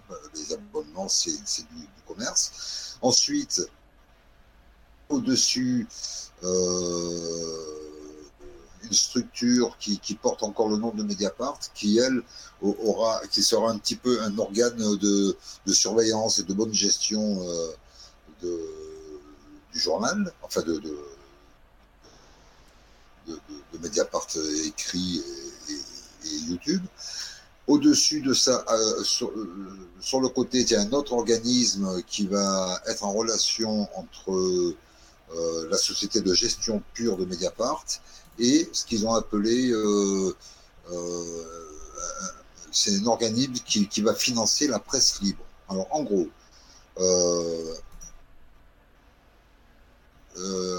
des actionnaires vont être payés par le rachat des actions, c'est ce fameux organisme pour une presse libre qui va, racheter, donc qui sera propriétaire en fait, euh, euh, propriétaire de, Mediapart, mais sans qu'il y ait d'actionnaire. Euh, Mediapart devra faire en mesure l'investissement de, cet organisme-là. Euh, par ses abonnements et tout en continuant d'être géré normalement, euh, tout en, investissant euh, chaque année entre 1 et parfois plusieurs millions d'euros. Ça, reste des humains qui vont gérer cette structure et qui seront forcément aussi subjectifs et non, pas l'actionnaire, c'est-à-dire que personne, plus personne ne pourra dire mais moi je suis propriétaire de Mediapart. c'est ça qui, est formidable. Je vois qu'Edoui Plenel a dit donc ils vont céder 100% du capital du média à une structure à but non lucratif. De quoi protéger le journal en le rendant incessible, inattaquable et non spéculable, a poursuivi Louis Plenel. Et à ce titre non capitaliste, baptisé Fonds pour une presse libre, cette structure prendra la forme d'un fonds de dotation. Apparu il y a une dizaine d'années, ce statut à mi-chemin entre l'association et la fondation, déjà répandu dans les champs culturels et caritatifs, n'avait jamais été expérimenté dans la presse. Sa mission d'intérêt général sera prioritairement d'agir via différentes actions financières en faveur de la liberté et du pluralisme de l'information et à titre secondaire, elle permettra de sanctuariser le capital de Mediapart. Le FPL va ah, au-delà de Mediapart, toute l'idée est de loger 100% du capital d'un média à visée commerciale dans une structure non lucrative qu'il ne contrôlera pas avec une étanchéité totale entre les deux étages, a tenté de résumer la directrice générale et cofondatrice du titre, Marie-Hélène Smijan ça qui était une, une, des, euh, une, des, quatre euh, actionnaires de départ. Euh, et, et, donc voilà, c'est là où je voulais en venir. Donc ce fameux fonds pour une presse libre ne va pas travailler que pour Mediapart. Donc euh, le but, c'est de constituer un petit trésor de guerre qui va permettre à la presse libre, pourquoi pas Calivision, euh, de pouvoir mener des actions, mener des enquêtes. Et mmh. en, fait, ça, ça va être une sorte de mécène, une sorte de mécène pour, la presse. Pour la presse. Ouais. Donc c'est génial. Donc, oui, pour aider euh, tous les Gaspar Gantz qui se font arrêter, empêchés de travailler, euh, qui sont euh, sans statut officiel, enfin qui sont un peu dans un entre-deux compliqué à vendre des images à droite à gauche pour survivre. ce, serait, ce serait bien effectivement qu'eux aussi leur statut puisse être sanctuarisé comme celui de Mediapart et qu'il y ait une grande structure qui. Mais après, les fonds viendraient d'où? C'est ça aussi la question. Les, les, fonds viendraient. Alors, il y a, y a, pour ce fonds pour une presse libre, il y a aussi un appel aux dons donc ils espèrent aussi euh, avoir des personnes qui, euh, en dehors de ceux, en dehors des donateurs, enfin des abonnés de Mediapart, hein, vraiment c'est vraiment séparé. Ils vont faire appel euh, à des donateurs ou à des abonnés qui vont qui vont abonder la, le, ce trésor de guerre en gros, hein, si tu veux, qui, qui, permettra de financer des, des, actions de presse libre. Je trouve que l'idée l'idée est géniale. Donc j'ai trouvé un article de Libération là que, je vous mets dans la description. Hein. C'est vrai que c'est intéressant. C'est un modèle intéressant et, ça pourrait effectivement être une réponse euh, au problème de la presse détenue par des milliardaires euh, on a plus confiance dans une presse qui serait détenue par une structure de ce type qui a à cœur euh, non pas de, un but lucratif mais simplement de, maintenir euh, des journaux libres, indépendants qui puissent faire leur travail. c'est pas la même logique effectivement que BFM TV qui doit faire du faire du bif pour rembourser les dettes de, Patrick Drahi à Jersey et au Luxembourg. Hein. C'est pas la même, c'est pas le même objectif quoi. Donc forcément, ce sera pas le même contenu non plus. Ah, j'ai adoré l'introduction de la petite vidéo que, que tu as passée là, euh, qui est effectivement sortie deux heures avant l'ouverture de, de, ton mm. émission. Oui, c'est pour ça que je ne l'avais pas vu aujourd'hui. C'est très récent. Ouais, c'est pour ça que personne n'en parle pour l'instant encore. Et euh, j'ai adoré le début avec euh, les, les, gens qui venaient se plaindre de l'évasion fiscale euh, sur le plateau de BFM et Bourdin qui, qui acquiesçait, oui, effectivement. Mm. C'était génial ça comme introduction. Mm. Ouais, bah, quand ça les concerne eux, par contre, on attend effectivement qu'ils en parlent. Hein. on, va voir, hein, il faut regarder BFM pour voir si ça m'étonnerait. Honnêtement, ça m'étonnerait. La grande affaire du jour. Si ça, si ça fait un peu de bruit ne serait-ce que dans la presse écrite, que personne ne lit. Mais euh, BFM sera obligé de, de se défendre par rapport à ça.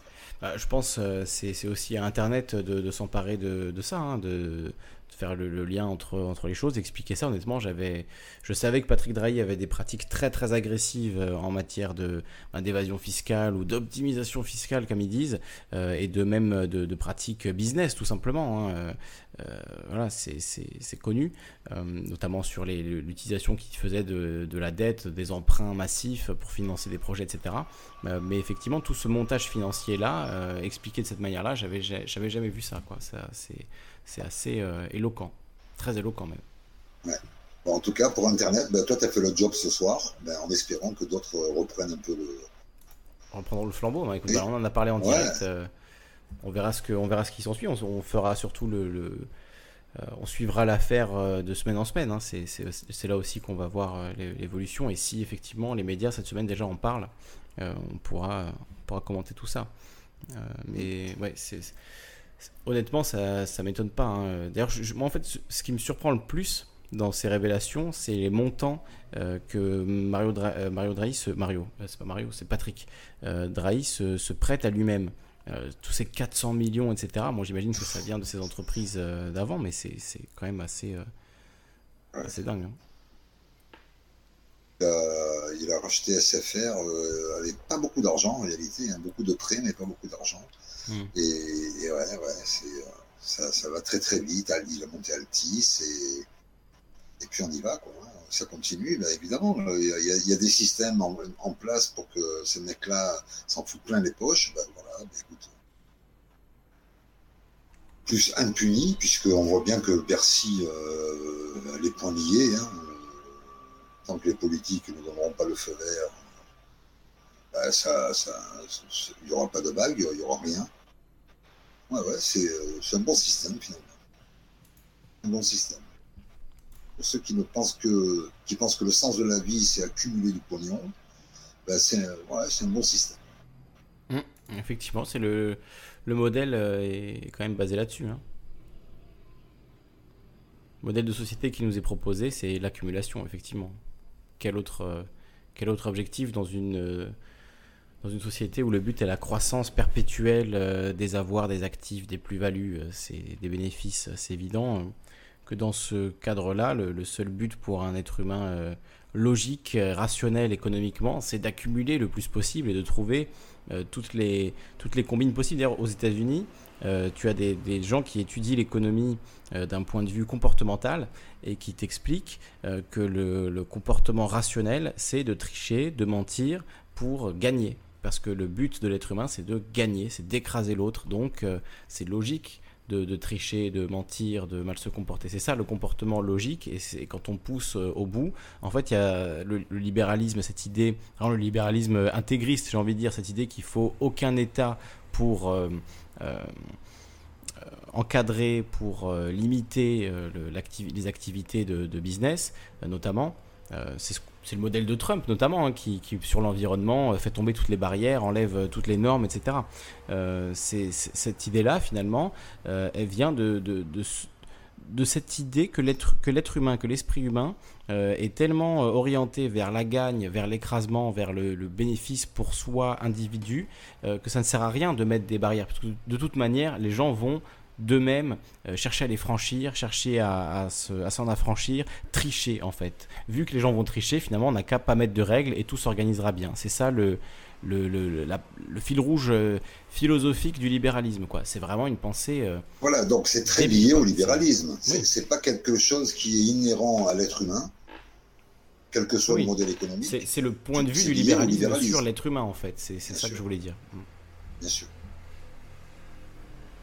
Ouais, ben, j'espère que j'espère que l'être humain n'est pas ça, quoi. Mm. Bah, mais forcément, quand on a cette vision là, de là du monde, bah, le but de la vie, c'est d'accumuler. Qu'est-ce quel autre but en fait dans un monde euh, purement libéral euh, où euh, justement l'homme est un loup pour l'homme qui mangera ses enfants s'il le faut, etc. Enfin bon, j'exagère un peu, mais il y a, y a, une idée hein, que qu'effectivement l'être humain ne se met pas de limite euh, quand il s'agit de s'enrichir euh, individuellement, quoi. Ce qui, est, ce qui pour moi est une bêtise absolue, c'est une, énorme connerie. Ah, Alors, Célestino, est-ce que tu, tu as allumé ton micro donc, euh, Parle un peu plus près de ton micro parce que là tu, es très flou et très loin. Donc c'est lié à notre mode de production, tout ça. C'est lié à notre mode de production quelque part, oui. Ou en tout cas au, à la propriété des outils de production.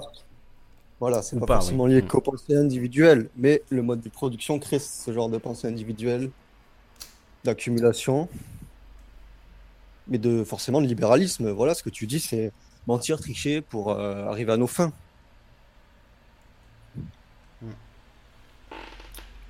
Oui, complètement. Mais c'est lié euh, à, nos modes de production, mais du coup, quel euh, autre mode de production on pourrait imaginer pour ben, finalement euh, déclencher d'autres affects euh, chez, chez nos, concitoyens. Euh, moi, spontanément, j'ai un exemple. Je pose la question, mais j'ai un exemple et vous me dites ce que vous en pensez ou si vous avez d'autres idées. mais par exemple, une scope, au lieu de faire une entreprise avec un patron qui décide, on s'organise beaucoup plus par des scopes, euh, peut-être en défiscalisant euh, les, premières années des scopes, où on peut trouver des moyens comme ça pour euh, inciter les gens à, créer des scopes. donc les, les, scopes, pour ceux qui ne connaissent pas, c'est des entreprises où tout le monde gagne autant, où tout le monde a droit de décision et où en fait les décisions se prennent soit à la majorité, soit au consensus. donc c'est un autre mode de fonctionnement que la société, que l'entreprise capitalistique telle qu'on la connaît actuellement, avec un patron, il faut un chef, etc. C'est une autre façon euh, de travailler ensemble euh, sans euh, qu'il y ait un, chef qui décide, mais finalement que les décisions soient prises collectivement au sein d'une entreprise et que les bénéfices dégagés par l'entreprise soient répartis là aussi équitablement et collectivement entre tous les, tous les salariés, peu importe finalement leur poste, peu importe leur ancienneté, etc. Qu'est-ce que vous en pensez de ça, de ce modèle-là? C'est un modèle qui, fait ses, qui, apporte ses preuves quand même. On, a l'exemple sur, sur Marseille de la société L'éléphant, le, thé L'éléphant, qui a failli euh, mettre la clé sous la porte. Et les employés ont refusé ça, et donc ils ont, ils ont repris la boîte sous forme de scope. Et euh, bon, alors je dis pas qu'ils euh, font fortune, mais c'est peut-être pas le but. Hein. Le but, c'est de garder un boulot euh, pour chaque employé. Et, bah, ils s'en sortent, en tout cas, depuis qu'ils ont monté le, la société sous forme de scope. Bah, ça tourne toujours. Hein. Il y a toujours de, de l'éléphant, le téléphant qui est vendu.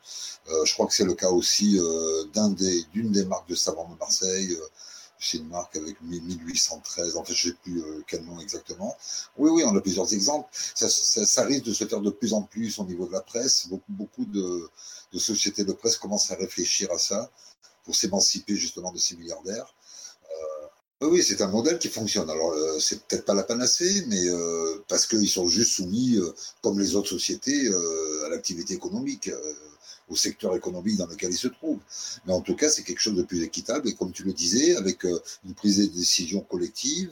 Alors, il y a toujours un responsable qui est nommé, euh, avec des écarts de salaire très très faibles entre le, monde bien payé et, le, PDG.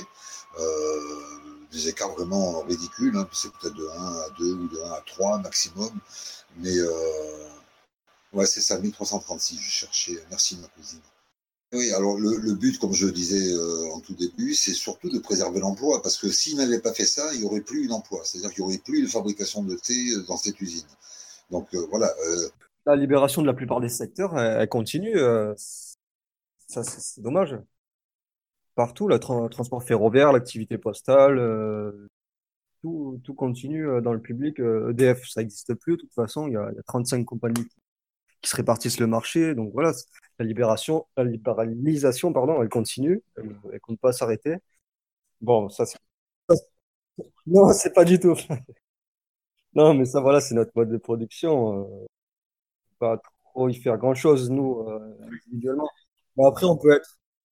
Non, après, quand tu demandes qu'est-ce qu'on peut voir comme euh, alternative, je sais pas. Moi déjà, Bon, j'aimerais peut-être un peu renationaliser, renationaliser, je sais pas, les, les anciens, les anciens secteurs publics, euh, parce qu'on peut pas faire que des entreprises de type scope pour faire fonctionner euh, le monde, pour faire fonctionner déjà un pays.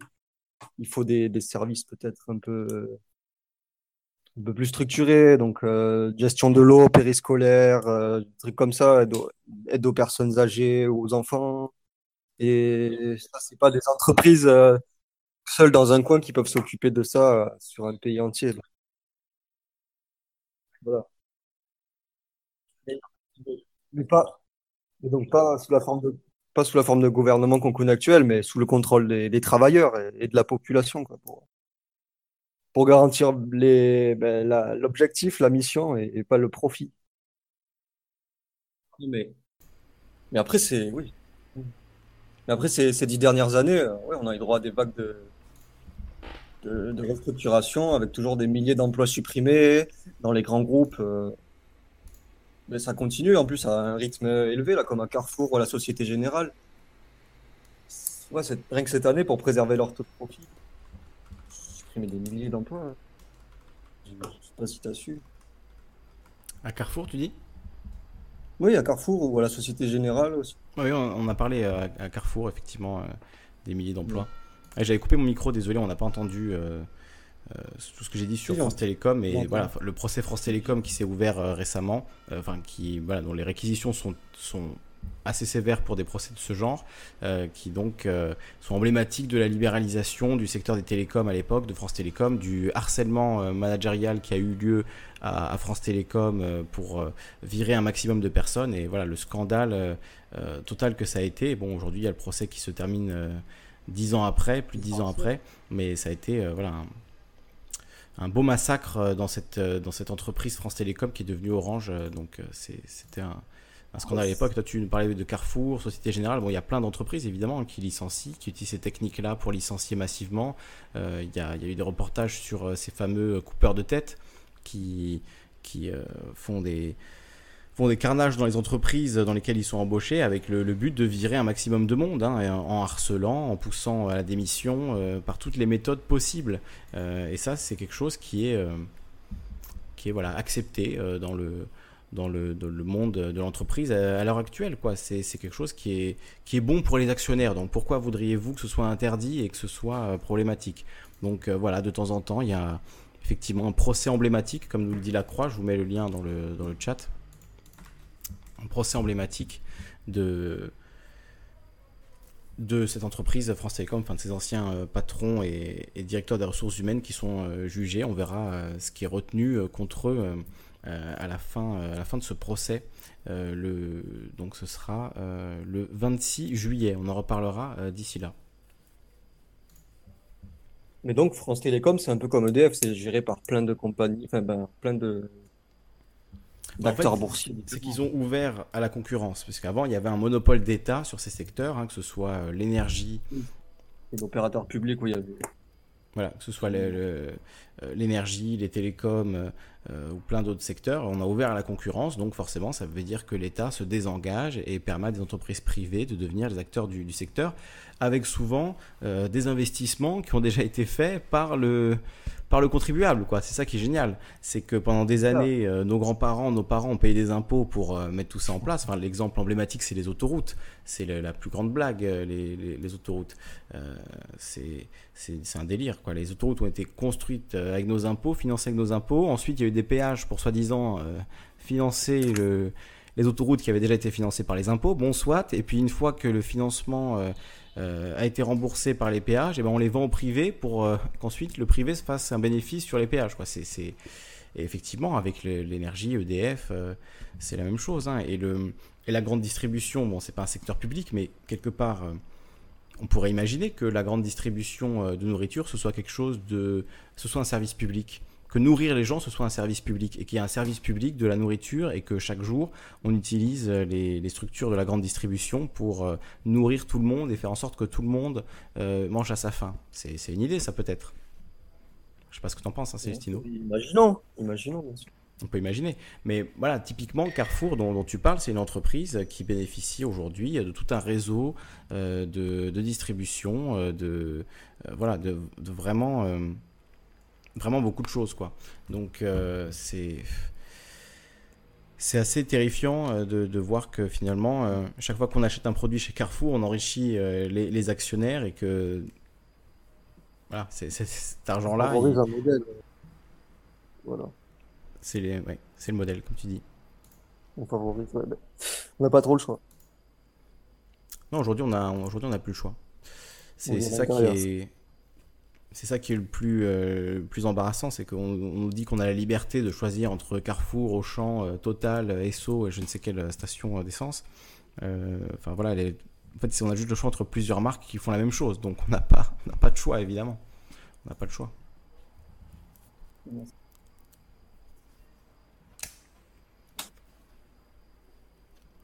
Alors je crois qu'on a fait tous les sujets. Pour la nourriture. Oui, oui, Carto. Pour, la, non, non, juste pour la nourriture, euh, on a encore un petit peu de latitude. Euh, ceux qui veulent aller acheter chez le petit, euh, le, petit producteur du coin, pour autant qu'il en a près de chez lui, il a encore cette possibilité-là. mais c'est vrai que pour tout le reste, pour l'énergie, pour, tout ce que tu as cité, ben non, tout est verrouillé. Voilà. Si, tu veux acheter un litre d'essence, tu es obligé de passer par une, grand, une grande société capitaliste, mondialiste. Et puis voilà, euh, c'est bouclé. Ouais, mais non, mais j'ai envie de réagir aux producteurs locaux, super idée. Hmm. Franchement, je, vis à la campagne, donc je fais ça 50% de mon temps, je me... enfin 50% de ma, nourriture, je l'achète là-bas. Hmm. Donc mais tu vas au marché, tu l'achètes euh, dans des AMAP, euh, comment tu te... Même pas, même pas chez le... Et le problème, c'est qu'on est de plus en plus poussé à vivre en ville.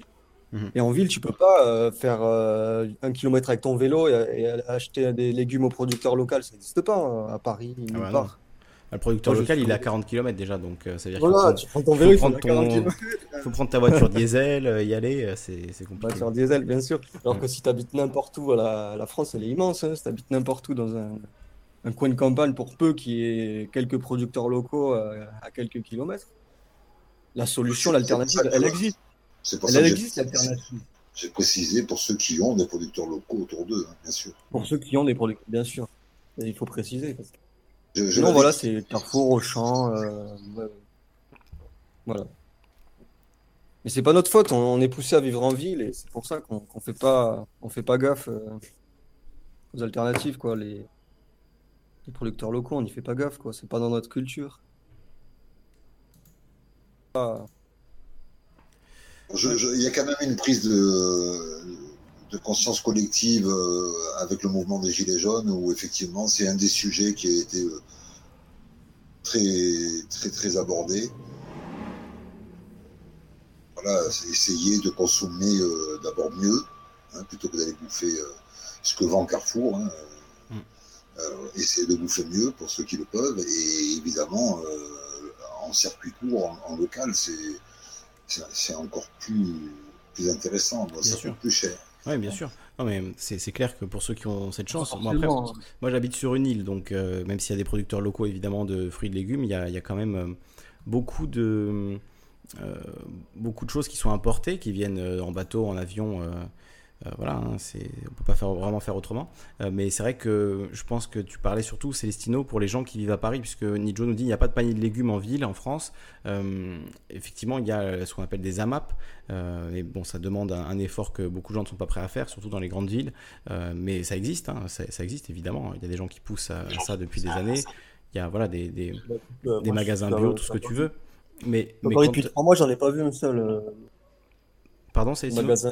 Tu, tu as Paris Je suis à Paris depuis trois mois, ouais, mais j'en ai pas vu ah, un seul. C'est des euh. chaînes, quoi. C'est des trucs, la vie claire, euh, la vie bio, des trucs comme ça, quoi. Non, mais ça, ça m'intéresse pas. Moi, je te parle, par exemple, des paniers paysans. Des, Mais voilà, c'est ça. C'est pas, pas la même chose.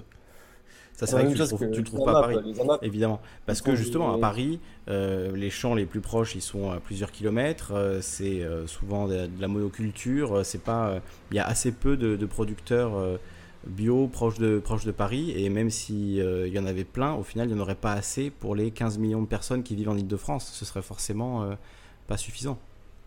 Ça peut être une idée pour Amazon, ça. Faire du panier bio sur Paris. Ah bah écoute, aller chez les petits, les petits producteurs, prendre des paniers, les amener en drone euh, jusque dans le, le 11e arrondissement, c'est pourquoi pas. Il y a de plus en plus de, de, plus, en plus de maraîchers qui, euh, qui font des paniers bio et, qui, euh, qui les livrent, hein. c'est-à-dire qu'ils attendent d'avoir un certain nombre de commandes et le lundi c'est dans tel euh, quartier ou dans telle ville, le mardi c'est hmm.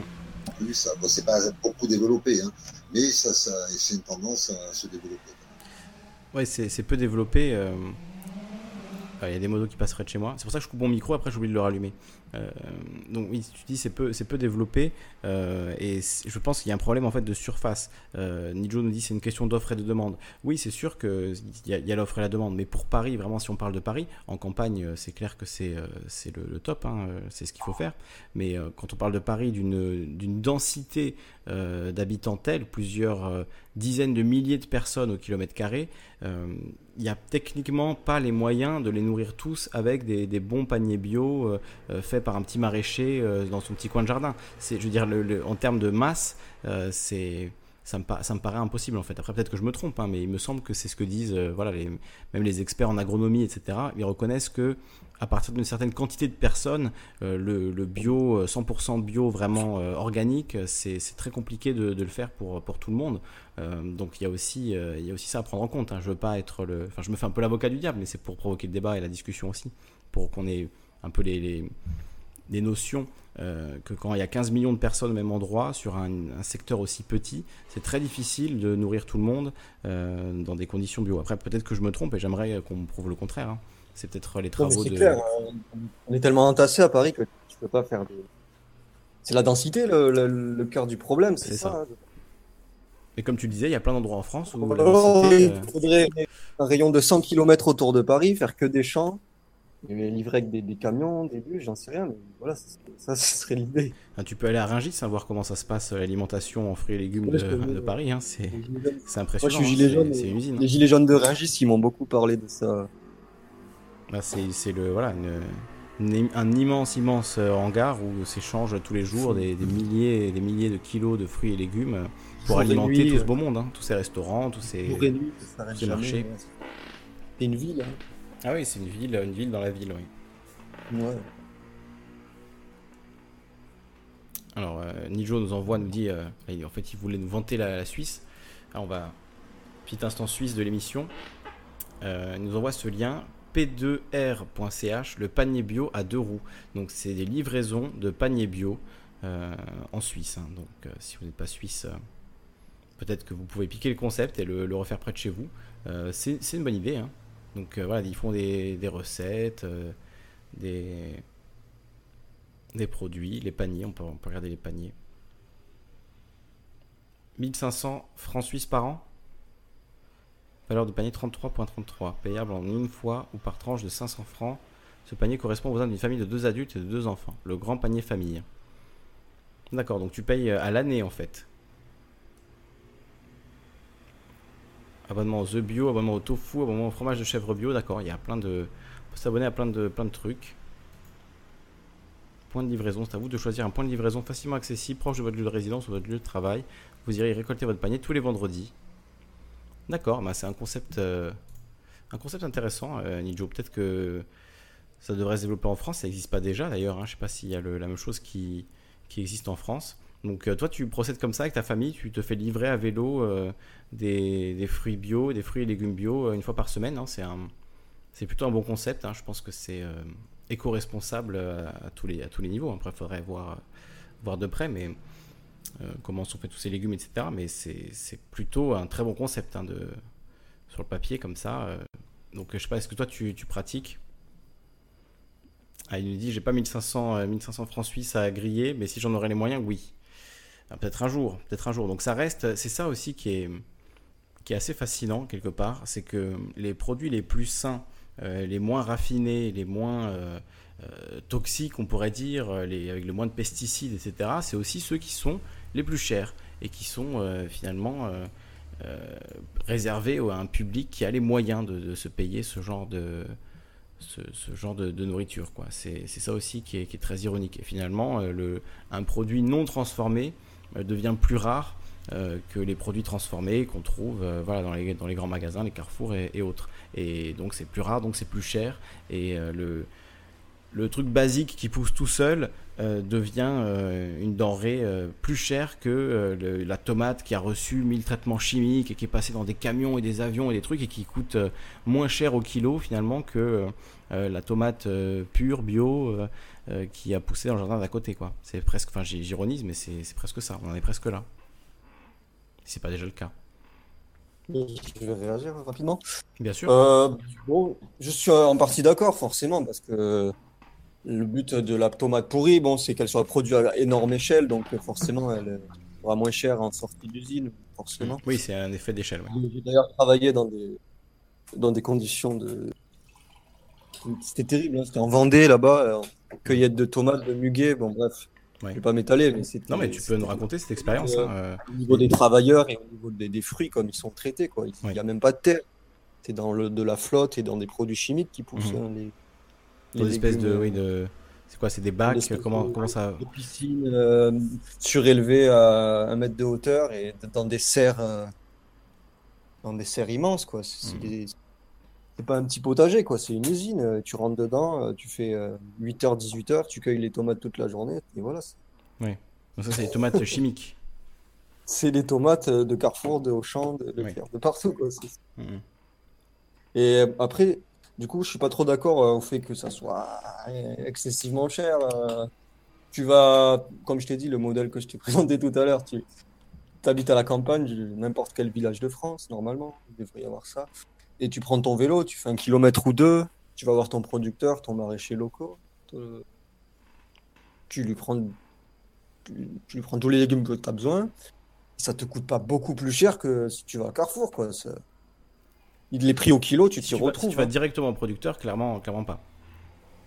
Je pensais voilà, au, magasin bio, au marché. Oui, je pense, oui, largement. Ah oui, tu t'y retrouves. À, Paris, par exemple, si tu veux acheter des légumes sain, on va dire, ou même là l'exemple que donnait Nijo, hein, je dis ça par rapport à l'exemple que donnait Nijo, 1500 francs suisses, c'est voilà, euh, plus ou moins un mois de salaire en France euh, pour quelqu'un qui... Hein, pardon? C'est pour toute l'année C'est pas toute l'année, oui. 1500 francs suisses par an. Mais ça c'est rien peut-être, euh, enfin je crois que... Pour 4 personnes. Tu divises, si tu divises, ben ouais, justement c'est rien. Bah, Nijo qui lui vit en Suisse nous disait que c'était pour lui c'était difficile. Là, de, de, tout ce que tu euh, achètes en nourriture euh, par an, je pense que tu es dans les 10 000 ou 20 000 francs suisses. Euh, je sais pas si tu as déjà fait ce calcul. Essaye de le faire. Oui, il faut faire le calcul, hein, Nijo. Il nous dit, mais c'est juste pour les légumes et c'est pas énorme, mais c'est que pour les légumes. Tu peux manger avec juste des légumes, des fruits. Après, tu achètes des sacs de riz et de pâtes et tu peux manger mm. comme ça. Enfin, je sais pas si tout le monde a la même alimentation. Les bonnes astuces de Célestino. En tout cas, en tout cas, si, tu veux manger de la bonne qualité, tu se faire plaisir. Bah, vaut mieux, oui. Vaut mieux manger des, bons, des bons légumes. Euh. Après, les, les, féculents, les céréales, voilà. Non, et puis même, de toute façon, c'est ce qu'on évoquait tout à l'heure, mais avec Carrefour, euh, voilà, les entreprises euh, libéralisées, on va dire, le, leur but, c'est aussi, enfin, c'est surtout, c'est uniquement de, faire du bénéfice au maximum, de, tirer euh, une marge, une marge de plus en plus bah, importante. Donc, euh, même si ça leur coûte plus grand chose à produire les tomates avec les, effets d'échelle, ils vont quand même te mettre une bonne marge pour que, pour que voilà, le prix euh, soit, soit pas trop bas non plus. Et par contre, les producteurs, évidemment, eux, se font complètement enfler dans l'affaire. C'est partout, hein. c'est normal, c'est pour préserver un taux de profit. Hein. C'est comme le, lait. oui, exactement, le lait, les œufs tous les producteurs euh, enfin, qui sont là-dedans. Ce que le producteur, euh, ce que le producteur gagne, je crois que c'est le, lait que tu l'achètes à 1 euro le litre. Eux, ils sont, à, ils sont à 5 centimes le litre, les producteurs. C'est ridicule. Pour le vendre ensuite 1,30€, 1,60€ avec une étiquette verte, bleue, fluo. Belles étiquettes, des beaux emballages. Ouais, non, c'est tragique, hein, le gâchis est monumental. Hein. Et justement, sur le gâchis, quand tu travailles, dans, quand tu es ouvrier agricole dans ce type de, de structure, euh, euh, est-ce qu'il y a, y a, beaucoup de gâchis euh, Est-ce que tu es, été témoin de ça? Gâchis de nourriture et de, de, la production alimentaire Ouais. Bah ouais, tu veux que je te raconte Oui, bien sûr. oui, oui, tout à fait. Oui. oui, oui. mais ouais. Tu bah, si, si, si, tu as envie de témoigner de ça, hein, c'est comme tu veux. C'est juste, ouais. Il a des bacs. Hmm. Euh, peut-être un tiers qui part dans le bac, euh, dans le bac poubelle, peut-être pas. Peut-être, ouais, un tiers, je dirais. Pour quelle raison? Pour des raisons parce que c'est pas, parce que c'est pas mangeable ou parce que ça, c'est pas esthétique? C'est la taille des fois et l'esthétique. En fait, euh, une fois que tu as fait la collecte et que tu as rempli les cagettes, tu vois, ça, ça va pas directement dans le camion. Enfin, c'est, il y, y, a encore d'autres traitements, donc. Mm-hmm. Il y a une usine où tu où toute la journée, là, tu as ton tapis roulant et tu as tes tomates qui passent devant toi et tu dois les, les trier par calibre. Et à partir d'un certain calibre, c'est plus commercialisable. D'accord. Et trop, trop petite, c'est pas commercialisable, par exemple La cœur de bœuf, ouais, c'était que de la cœur de bœuf que je faisais. Oui. Et à ah certains calibres, c'est plus commercialisable. Euh, Donc poubelle. Poubelle, et ils disent que de toute façon, ils en produisent trop, alors ils sont. oh là là.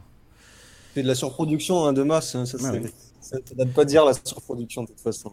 Mm, mm. c'est de, la, de la super surproduction alors que des ah, gens meurent de faim en fait. C'est ça, c'est ça aussi qui est. Des gens meurent de Des gens qui meurent de faim, des gens qui se font arrêter parce qu'ils ont volé ces mêmes tomates euh, dont on a jeté un tiers à la poubelle. Ils se font arrêter parce qu'ils en ont volé un kilo euh, au carrefour du coin et ils vont prendre une peine de prison ferme, etc.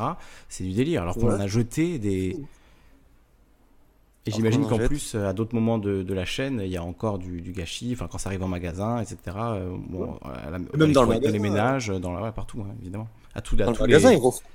les ouvriers de Carrefour, ils refont un tri. Et pareil, euh, ce qui n'est pas beau, ils le mettent à la aubaine et voilà. Donc il y a voilà. Après bon, moi c'est encore autre chose, mais des fois je fais des récup de, de supermarché le soir. Donc ça, normalement, si tu es un peu malin, tu peux le récupérer. Euh. Mmh, bien sûr. Ils ont, ils ont l'interdiction maintenant de mettre de, la javel dessus, c'est pas forcément toujours respecté. De la javel. Interdit de mettre de la javel, ouais. Mm. à Paris, ils se gênent pas pour le faire. Ouais, c'est ça, hein, ils le font quand même. Hein.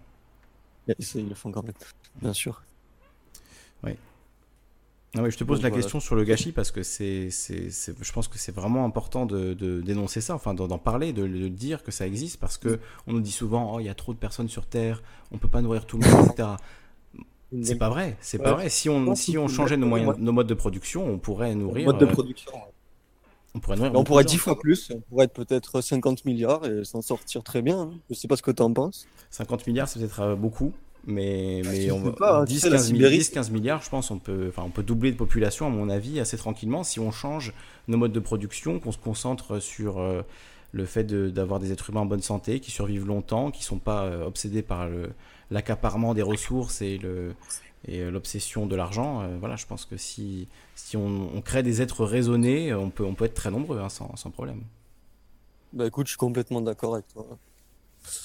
50 milliards, c'est, je, je n'irai peut-être pas jusque-là. 50 milliards, c'est quand même beaucoup. parce que justement, on parlait de densité tout à l'heure.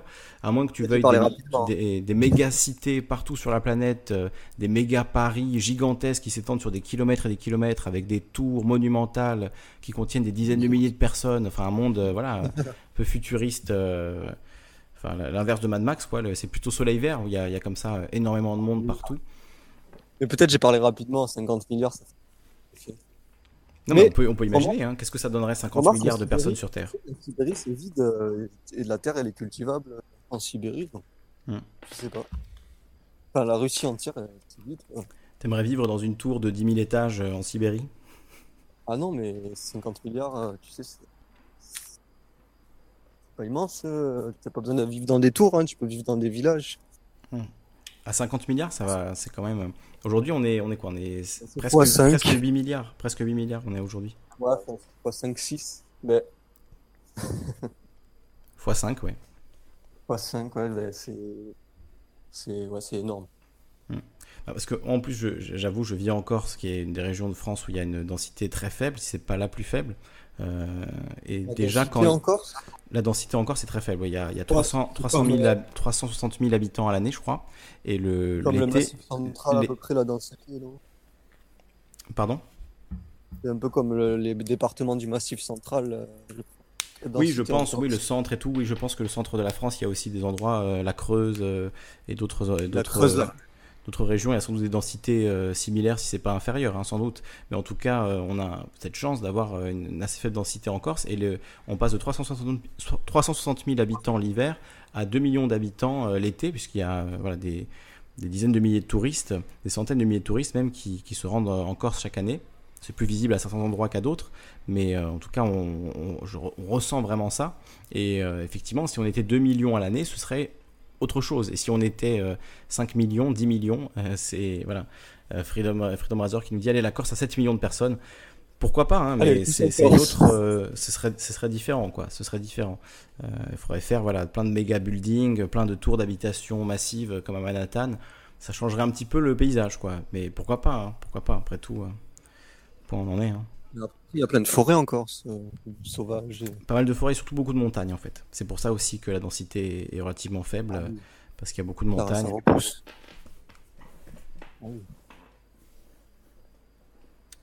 Nico nous dit qu'il faudrait repenser les appartements maisons. Oui, on peut, on peut, on peut aussi aller euh, dans l'espace. Hein. Ah, c'est, c'est Astralbator ah. qui serait content euh, qu'on parle de ça. Toi aussi, Célestino, ça te, c'est un sujet qui te parle, euh, l'espace? Ah, c'est un petit fantasme, ça, mais ça serait super intéressant hein, de coloniser d'autres planètes. Je pense que ce serait intéressant, effectivement, mais honnêtement, euh, à titre personnel, j'aimerais pas participer à ce, type d'exploration parce que c'est. C'est à peu près évident que les premiers qui vont partir sur Mars, par exemple, vont, mourir, quoi. Ils vont jamais revenir sur Terre. Ils vont partir sur Mars et ne jamais revenir. Je pense pas que je pourrais euh, encaisser ça. On t'entend pas très bien, euh, Célestino. Gloire à eux, nous dit euh, Freedom Razor, oui. Gloire à vous qui partez dans l'espace. Pardon, excuse. Non, t'inquiète, Célestino. Du coup, toi, tu serais prêt à partir, par exemple, sur Mars euh, Si. rien que le voyage en fusée qui doit durer un an et où tu, tu, dois rester dans 5 mètres carrés, je crois que je deviendrais fou déjà. oui, il y a ça aussi, hein. vivre dans un espace clos pendant plusieurs semaines, voire plusieurs mois, voire plusieurs années avec euh, d'autres personnes. Euh, c'est Non, c'est vraiment une vie très, très difficile. En plus.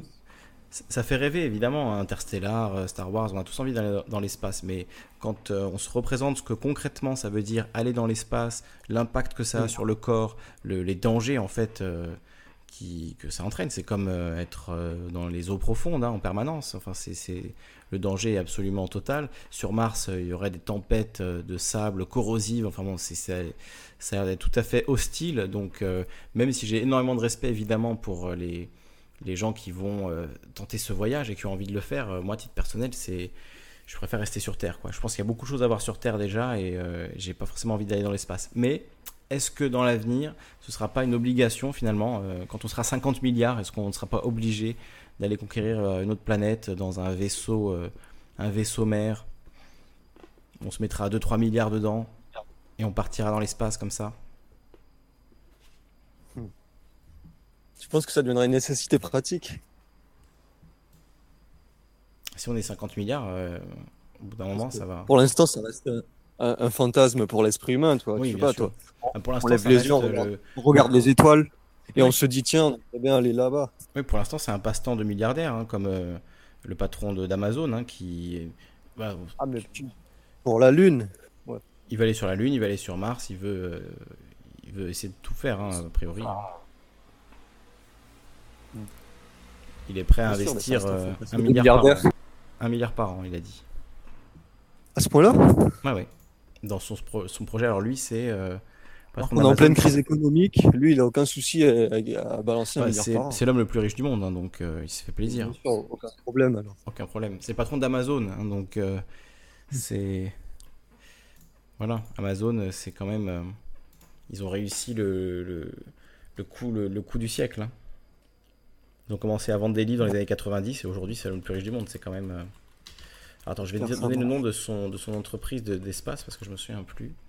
Euh, c'est pas SpaceX justement, ça SpaceX c'est Elon Musk, donc euh, autre millionnaire. Ah, c'est Blue Origin, je crois que c'est ça le truc de Jeff Bezos, hein. Blue Origin.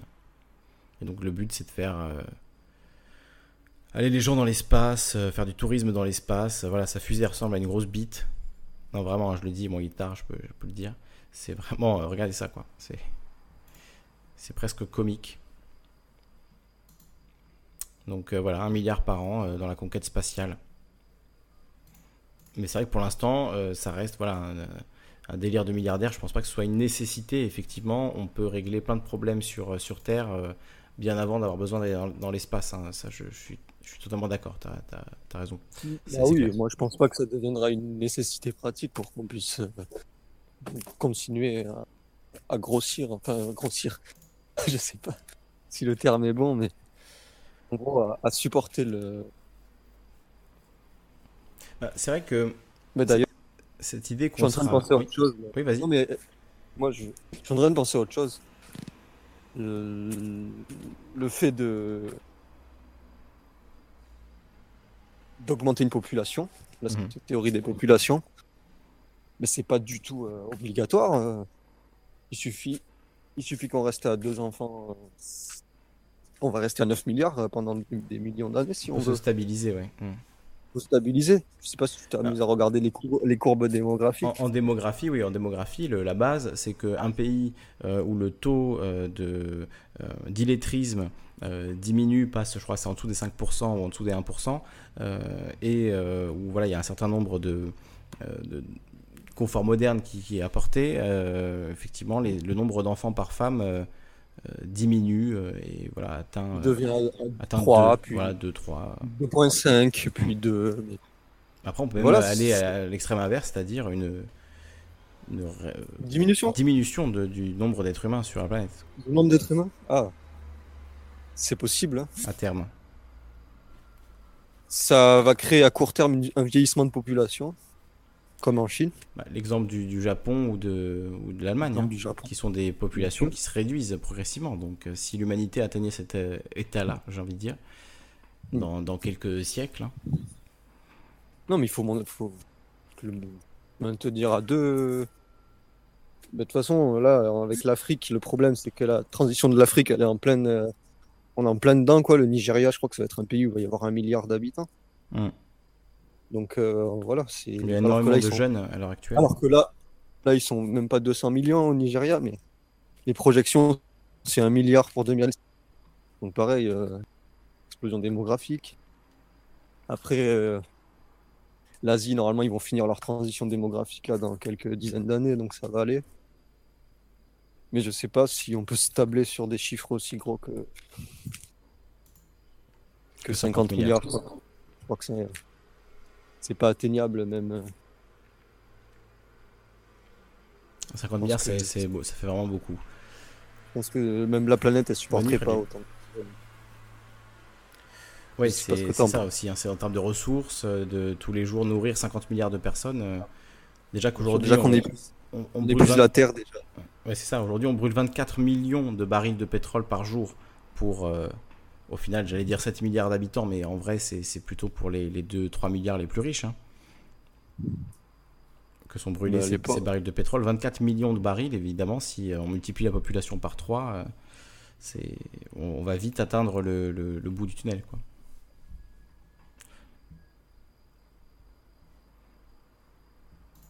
Donc est-ce qu'il ne faudrait pas se stabiliser autour d'un chiffre rond comme 10 milliards? Voilà, 10 milliards, on s'arrête.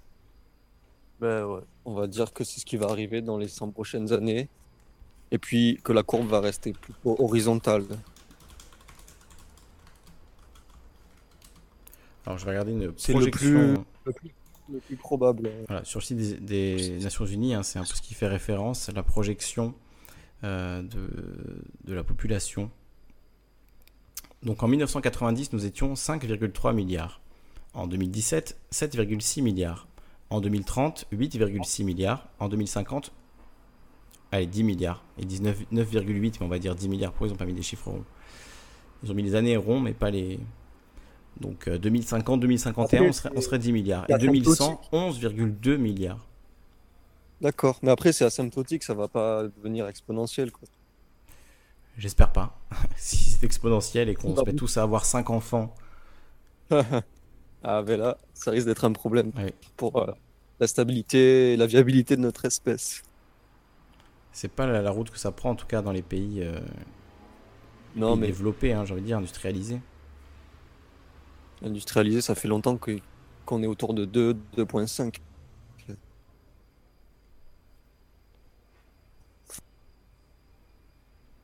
Hmm. Alors je cherche les, projections plus Pas la courbe des Nations Unies. Ouais, tu peux voir le lien. Je cherche justement un, Là il y a juste un. C'est pas une grande courbe, c'est juste euh, euh, les chiffres. Non, il n'y a pas la courbe là. On va devoir se taper le rapport intégral. Voilà, je vous mets le rapport sur la population mondiale de l'ONU. Pas ça, mettez les graphiques. On va voir les graphiques. Bon. Ça a l'air très long. Hein. Je crois qu'il fait 200 pages. Ils nous refont toute l'histoire de. Ok. On a atteint 6 milliards de personnes en 99. Ça, c'est intéressant. On était 6 milliards en 99, 7 milliards en 2011. Et on sera bientôt 8 milliards. C'est ça qu'on veut voir. Quand est-ce qu'on sera 8 milliards?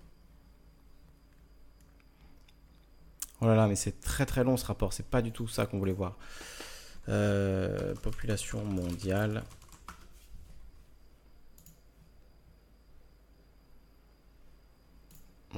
là, il y a plusieurs euh, versions.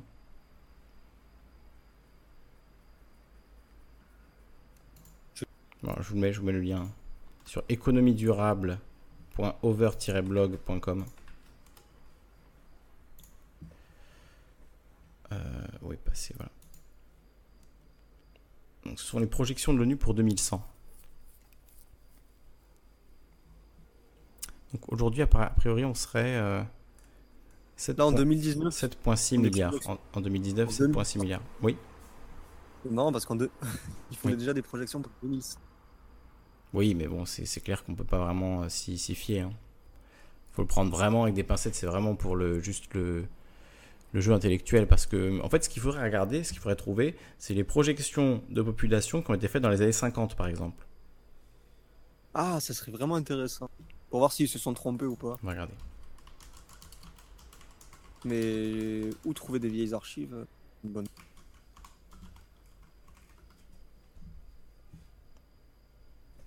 hmm.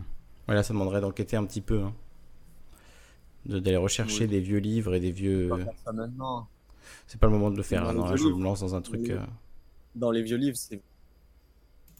Ouais, il faut retrouver des rapports de l'ONU de l'époque. Il a euh, déjà fait euh, par les anthropologues de l'époque. On attend.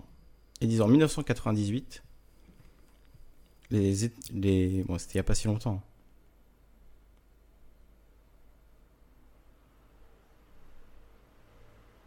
Hmm. Ah, ils ont entre, entre 98 et 2000, pardon, je lis en anglais et j'essaie de, traduire en même temps. Entre 98 et 2000, ils ont fait l'estimation que la population, elle a augmenté. Euh, elle a augmenté. Ah oui, d'accord. En fait, en 1958, ils ont projeté qu'on serait 6,06 milliards d'êtres humains en l'an 2000. Et en fait, ils se sont trompés de 220 millions de personnes. Donc, c'est pas une erreur euh, énorme. Hein. C'est pas non plus. Euh... Alors là, voilà. Là, j'ai un,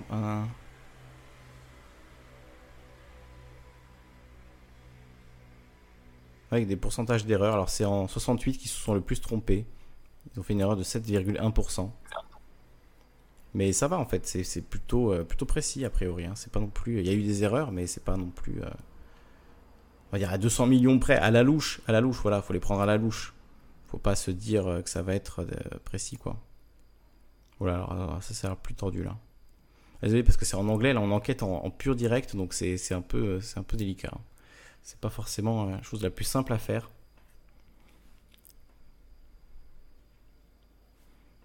L'analyse de données là en, plein en direct en anglais. Euh, je suis pas sûr de pouvoir comprendre exactement tout ce qui est. Il faudrait que je lise ça à tête reposée. Et c'est intéressant. Bon, je vous mets le lien en tout cas si ça vous intéresse. C'est un article qui s'appelle Au-delà des 6 milliards, prévoir la population mondiale et qui a été publié en 2000 et qui donc, euh, ben, j'imagine, euh, euh, voilà, parle de la, prédiction de population mondiale. Et c'est déjà un point de vue qui est ancien du coup, puisque ça date de l'année 2000. Donc ça a déjà 20 ans, et donc ça peut être intéressant de voir voilà, de lire ça dans le détail, mais là c'est en anglais, euh, c'est super long, euh, j'ai pas le temps d'analyser de, tout ça et d'en sortir euh, des informations intéressantes, puisque c'est quand même assez complexe. Attends, il y a conclusion, je peux essayer de lire la conclusion. Alors ils disent, depuis 1958, l'erreur dans les projections des Nations Unies sur la population mondiale jusqu'à l'an 2000 est en moyenne de 2,8%. Des erreurs dans les projections des pays ont été parfois beaucoup plus grandes la précision des projections mondiales euh, des différents pays euh, vient surtout euh, de l'absence de la migration dans les projections mondiales. Voilà, ils avaient oublié de calculer la migration, donc ça, allait, ça a un peu baisé leur calcul. La migration. C'était localisé dans quel endroit, leur projection? Sur le monde entier, hein, sur la population mondiale. Donc, et il disait que sur les pays particuliers, ils avaient fait plus d'erreurs que, sur la, population mondiale.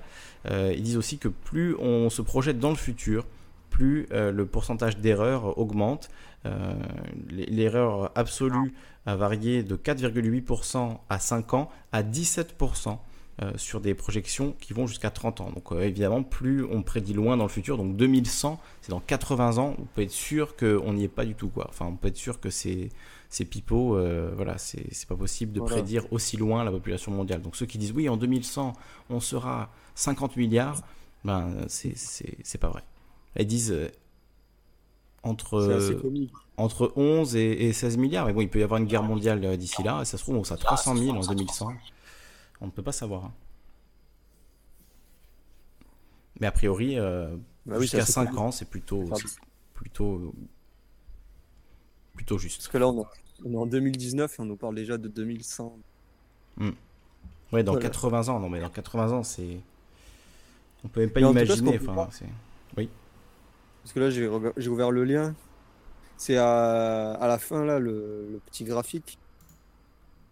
On voit que ils ont prévu une asymptote. Je sais pas ce que tu, si tu connais, c'est un concept mathématique. Mhm.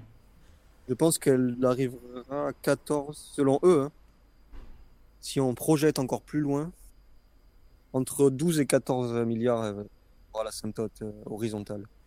Hmm. Entre 12 et 14 milliards d'ici 2100. Regarde bien, le Regardez bien le graphique. Hmm. Si, on, si on projette encore plus loin, voilà, c'est. Si on projette à l'infini, quoi. Oui. 3100, 3100, 4100, enfin, je sais pas, des années comme ça. Hmm. C'est plat, quoi. C'est plat, c'est pas, c'est pas exponentiel, c'est une courbe plate. Si on imagine un futur un peu à, la Wally, tu vois, tu l'as vu ce film, euh, je crois que c'était DreamWorks ou Disney, je sais plus, euh, euh, avec un petit robot, etc. bon, à la, fin, il arrive. Est-ce que c'est sur Terre? Au début, ça se passe sur Terre, et en fait, il n'y a plus personne sur Terre, il n'y a plus que des détritus il n'y a plus que des déchets. Et il y a un petit robot qui est chargé de tout nettoyer et qui continue à faire sa tâche alors qu'il n'y a plus personne. Et à la fin, il finit par retrouver les êtres humains. Et les êtres humains sont tous obèses sur des, espèces de chaises, à regarder des écrans et à tout commander euh, à distance euh, et genre sans se déplacer. Quoi. Ils sont tous devenus obèses. Et, c'est vrai que c'est un peu une sorte de critique de la société américaine, de la société occidentale, on va dire, du mode de vie euh, consumériste contemporain. et c'est vrai que si on tend tous vers ce modèle et que c'est finalement ce modèle qui s'impose au monde entier, bon, il y a le problème des ressources, évidemment, mais bon, en mettant ça, en mettant ça à part, on, en a beaucoup parlé, mais évidemment, c'est ce problème qui se présentera avant. Mais euh, si on imagine qu'on va vers ce système-là, effectivement, le problème des ressources euh, n'aidant pas, euh, il faut limiter le nombre de gens qui peuvent avoir ce mode de vie. Donc, on peut imaginer effectivement une stagnation, voire même une, diminution de la population, avec des gens qui sont obsédés par leur plaisir immédiat et qui ne qui ne, cherche plus finalement à se reproduire, mais juste à jouir de la vie euh, instantanément, et, finalement que ce soit le, la fin de l'humanité dans une espèce de décadence comme ça, où on ne fait plus d'enfants, et où... Euh, Imagine ça. Voilà, on vit dans un monde virtuel total, euh, et on, ne se préoccupe plus de la réalité, et finalement l'humanité disparaîtrait comme ça dans, le, dans la virtualité totale. quoi. C'est marrant ce, ce, ce style de science-fiction, en effet. Moi, moi, j'arrive pas avec la, science-fiction, mais c'est vrai que si on imaginait ça, que les gens ne faisaient qu'à leur plaisir immédiat, leur... sans foutre fin, etc. Mais c'est vrai que c'est fini, euh, notre espèce est finie, quoi, du coup, de, ce point de vue-là. C'est marrant parce que j'entends ça d'une certaine manière, et bon, je jugeais personne, hein, mais c'est, enfin, je, je me mets euh, moi-même dans le panier, mais euh, en fait, on n'a plus envie de faire des enfants. Enfin, il y a une génération de de collapsologues, j'ai envie de dire, qui, ne, qui disent même il ne faut pas faire d'enfants pour la planète, etc. Mais j'ai l'impression en fait qu'on veut plus faire d'enfants euh, un peu de manière générationnelle et qu'on se raconte que c'est pour sauver la planète qu'on va pas faire d'enfants, etc. Euh, mais est-ce que finalement c'est pas euh, déjà un petit peu un embryon de, cette idée-là, le, fait de ne pas faire d'enfants, que ce soit pour la planète ou que ce soit par, par égoïsme pur, mais est-ce qu'il n'y a pas déjà un peu cette, cette idée-là qui, qui, arrive dans notre génération? Enfin, je sais pas quel âge tu as toi, Célestino. Moi, je suis assez jeune, moi j'ai la vingtaine. D'accord. Bon, t'as la vingtaine, donc c'est normal qu'autour de toi, tu n'entendes pas trop parler de faire des enfants, etc. Enfin, c'est pas trop le. C'est pas forcément euh, à cet âge-là aujourd'hui que. C'est le sujet le, plus abordé. Oui, complètement. Mais bon, tu verras quand tu, quand tu grandis. Mais moi, j'ai plus de 30 ans. J'ai la trentaine. Et c'est c'est clair que je vois autour de moi, euh, finalement, relativement peu de couples qui font des enfants. Il y en a, évidemment. Mais en termes de. Bon, après, c'est juste mon observation personnelle, ça n'a rien de scientifique, mais c'est vrai que je me demande si euh, cette tendance se répercute euh, à tous les groupes d'amis, etc. Est-ce que finalement le nombre d'enfants n'est pas inférieur au nombre d'enfants qu'il faut pour euh, que la population continue de grandir quoi? Il y aura toujours évidemment des gens qui feront des enfants, mais c'est une question d'effet de, masse. Si une majorité de gens se mettent à ne plus avoir d'enfants, la conséquence quasi immédiate sur une génération ou deux, c'est la baisse de la population. Comme au Japon par exemple. Tu sais qu'en Allemagne, c'est ça. En Allemagne, au Japon, tout à fait, oui. En Allemagne, c'est ça. Ils sont à combien euh, exactement en Allemagne? Je sais pas le chiffre. On va regarder. D'enfants par, couple. Euh. On va regarder. La euh. démographie allemande. Alors, démographie de l'Allemagne. On va regarder Wikipédia. Donc, euh, il y a un taux de natalité. il y a moins 0,1% euh, d'accroissement naturel par an. Indice de fécondité 1,59 enfants par femme. 1,5. Et, et, le Japon hein. Et le démographie du Japon 1,43. 1,4 ah ouais, enfants par femme, moins 0,16% d'accroissement naturel. Donc il y a une diminution effectivement du nombre de japonais Ils sont 126 millions, mais on voit la pyramide des âges avec voilà, beaucoup de gens entre 30 et 34 ans, entre 55 et 59 ans, beaucoup de vieux hein, dans l'ensemble. Hein. On va comparer avec euh,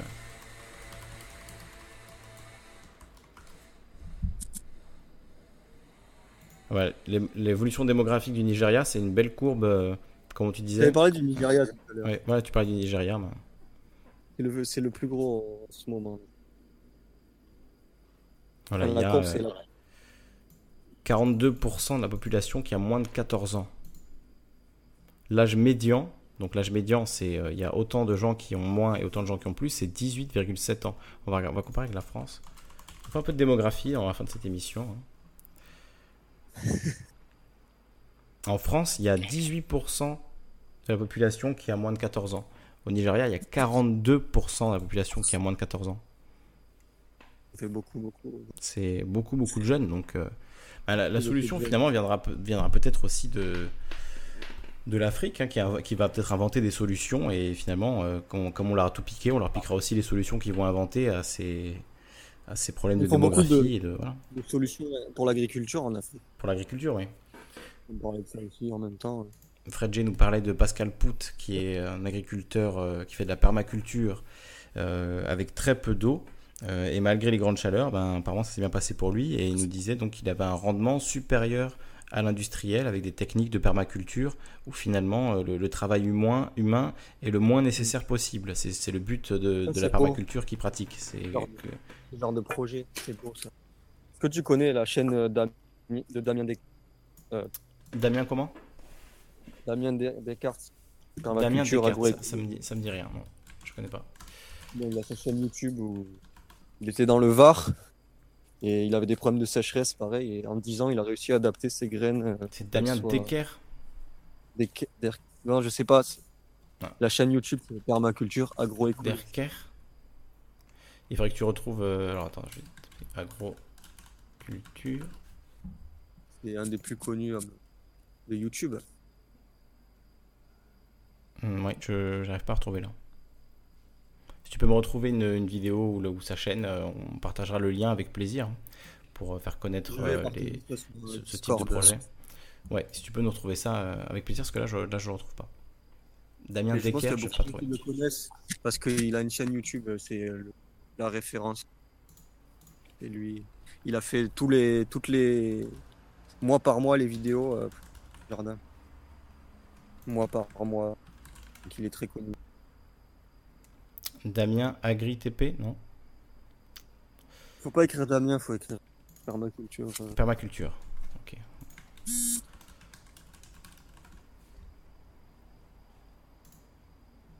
Euh, la permaculture, les artisans du végétal, permaculture, euh, design, la quotidienne. Je crois que je, je, crois que j'ai trouvé le lien, je l'ai mis dans le chat direct. Ah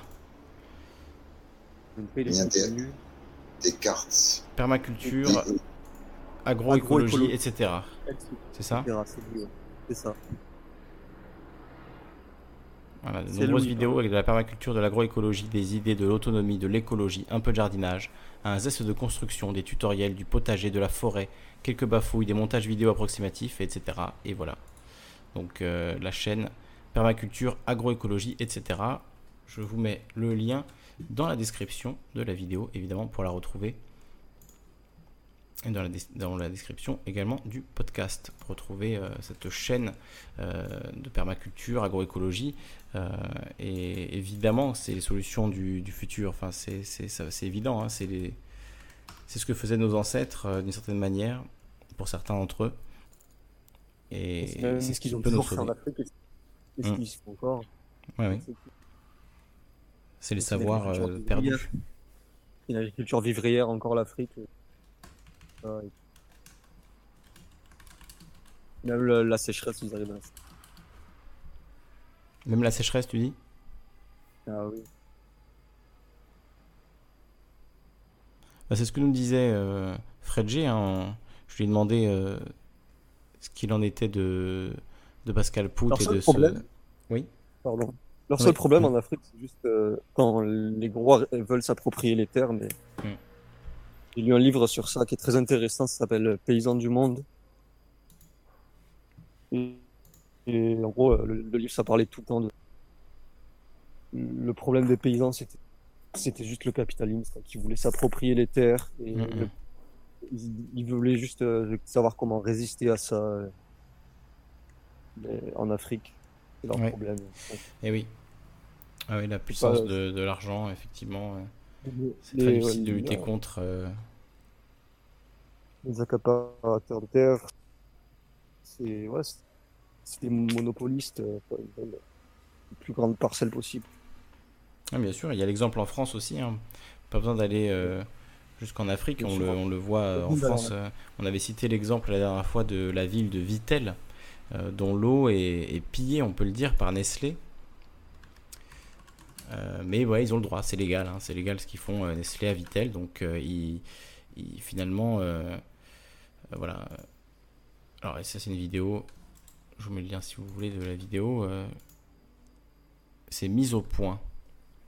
Vitel, Nestlé épuise les sources. Alors j'ai pas vu cette vidéo là, c'est moi je faisais plus allusion à un article de reporter, voilà. À Vitel, Nestlé contrôle l'eau, la politique et les esprits. Nestlé pompe abondamment l'eau de Vittel dans les Vosges malgré un déficit inquiétant de la nappe phréatique, à tel point que la commune va devoir importer de l'eau potable de villages voisins. Depuis près de 30 ans, la multinationale a noyauté le territoire, régentant le développement économique et agricole. Elle est l'objet d'une enquête pour corruption. Voilà, voilà, euh, concernant la ville de Vittel qui est quand même réputée pour son eau et qui se retrouve euh, à devoir importer de l'eau de villages voisins. C'est quand, même, euh, c'est quand même délirant sais pas si t'avais entendu parler de cette histoire. C'est très ironique, ouais. C'est le moins qu'on puisse dire. je me mets le lien.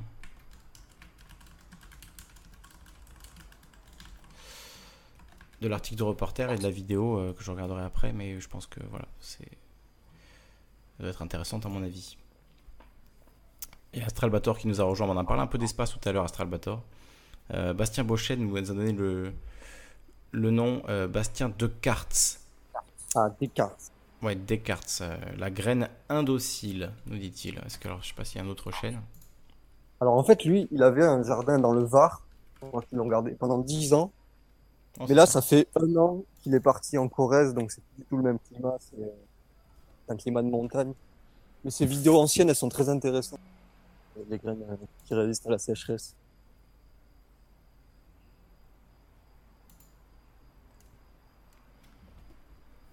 Et hum, c'est ce que disait aussi justement, euh, ce que je disais tout à l'heure, Fred G, euh, par rapport à, aux travaux de Pascal Pout aussi en permaculture, euh, avec très peu d'eau, avec des, les bonnes graines, les bonnes, les bonnes sélections de, plantes, eh ben, on arrive à avoir des plantes qui résistent très bien avec très peu d'eau, qui font beaucoup de fruits. Et c'est une question de pratique, de connaissance, de, voilà, de savoir-faire.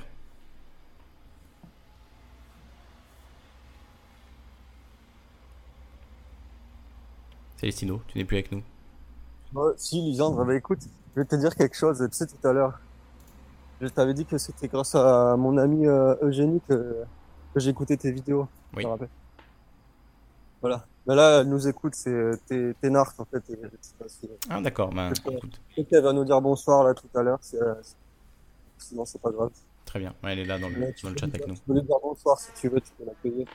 Bien, bonsoir Eugénie. Merci d'avoir fait découvrir à Célestino et merci de, nous écouter.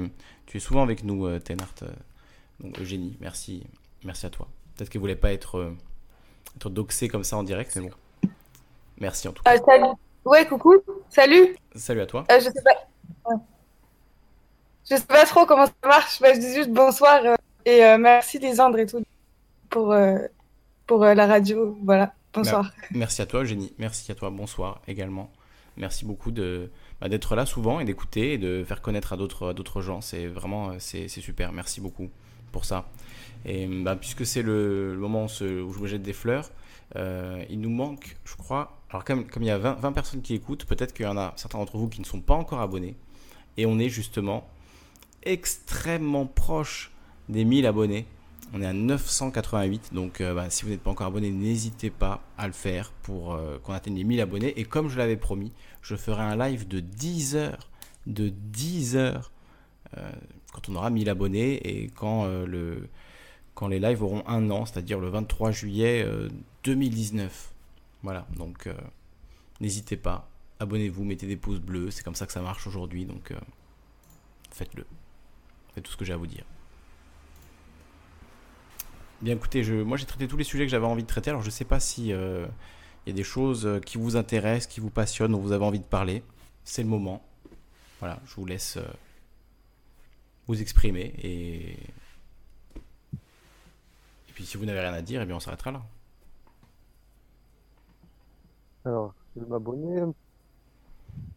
Ah, Célestino qui n'était pas abonné. Bah ouais, je- du coup, ça va, ça va t'aider, ça va te soutenir. Ça va m'aider. Un abonné, un abonné de de plus. Alors, Cali, Merci à toi, Célestino. avec deux E. Et oui, parce que tout à l'heure, vous avez fait un- une coupure et j'ai pas compris. euh. Oui, c'est parce que euh, je coupe le, je coupe le volume vu qu'il y a plein de, de motos qui passent à côté et j'oublie de le remettre parfois et donc je parle dans le vide. Ce sont des choses Ah, pénibles qui peuvent arriver. 900, 980. Bah merci Célestino. Voilà, de rien.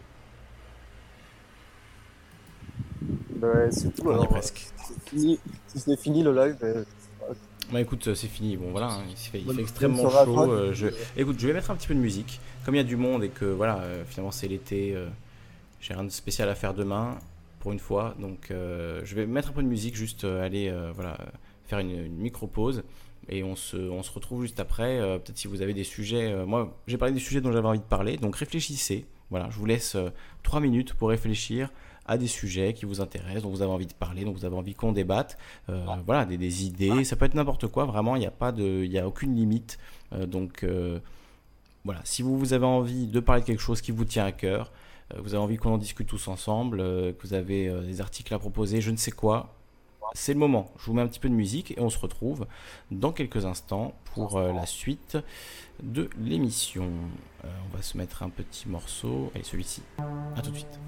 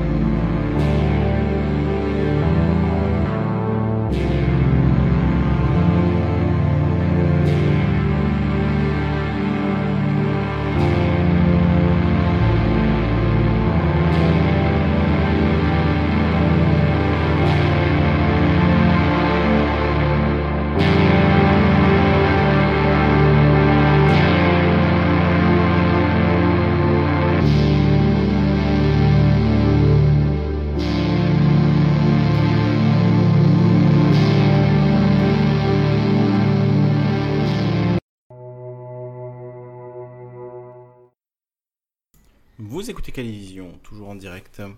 Ce soir, il est minuit 1. Nous sommes désormais le 9 juillet 2019. Soyez bienvenus si vous nous rejoignez. Et euh, donc, est-ce que vous avez réfléchi à des à quelques sujets pour cette fin d'émission?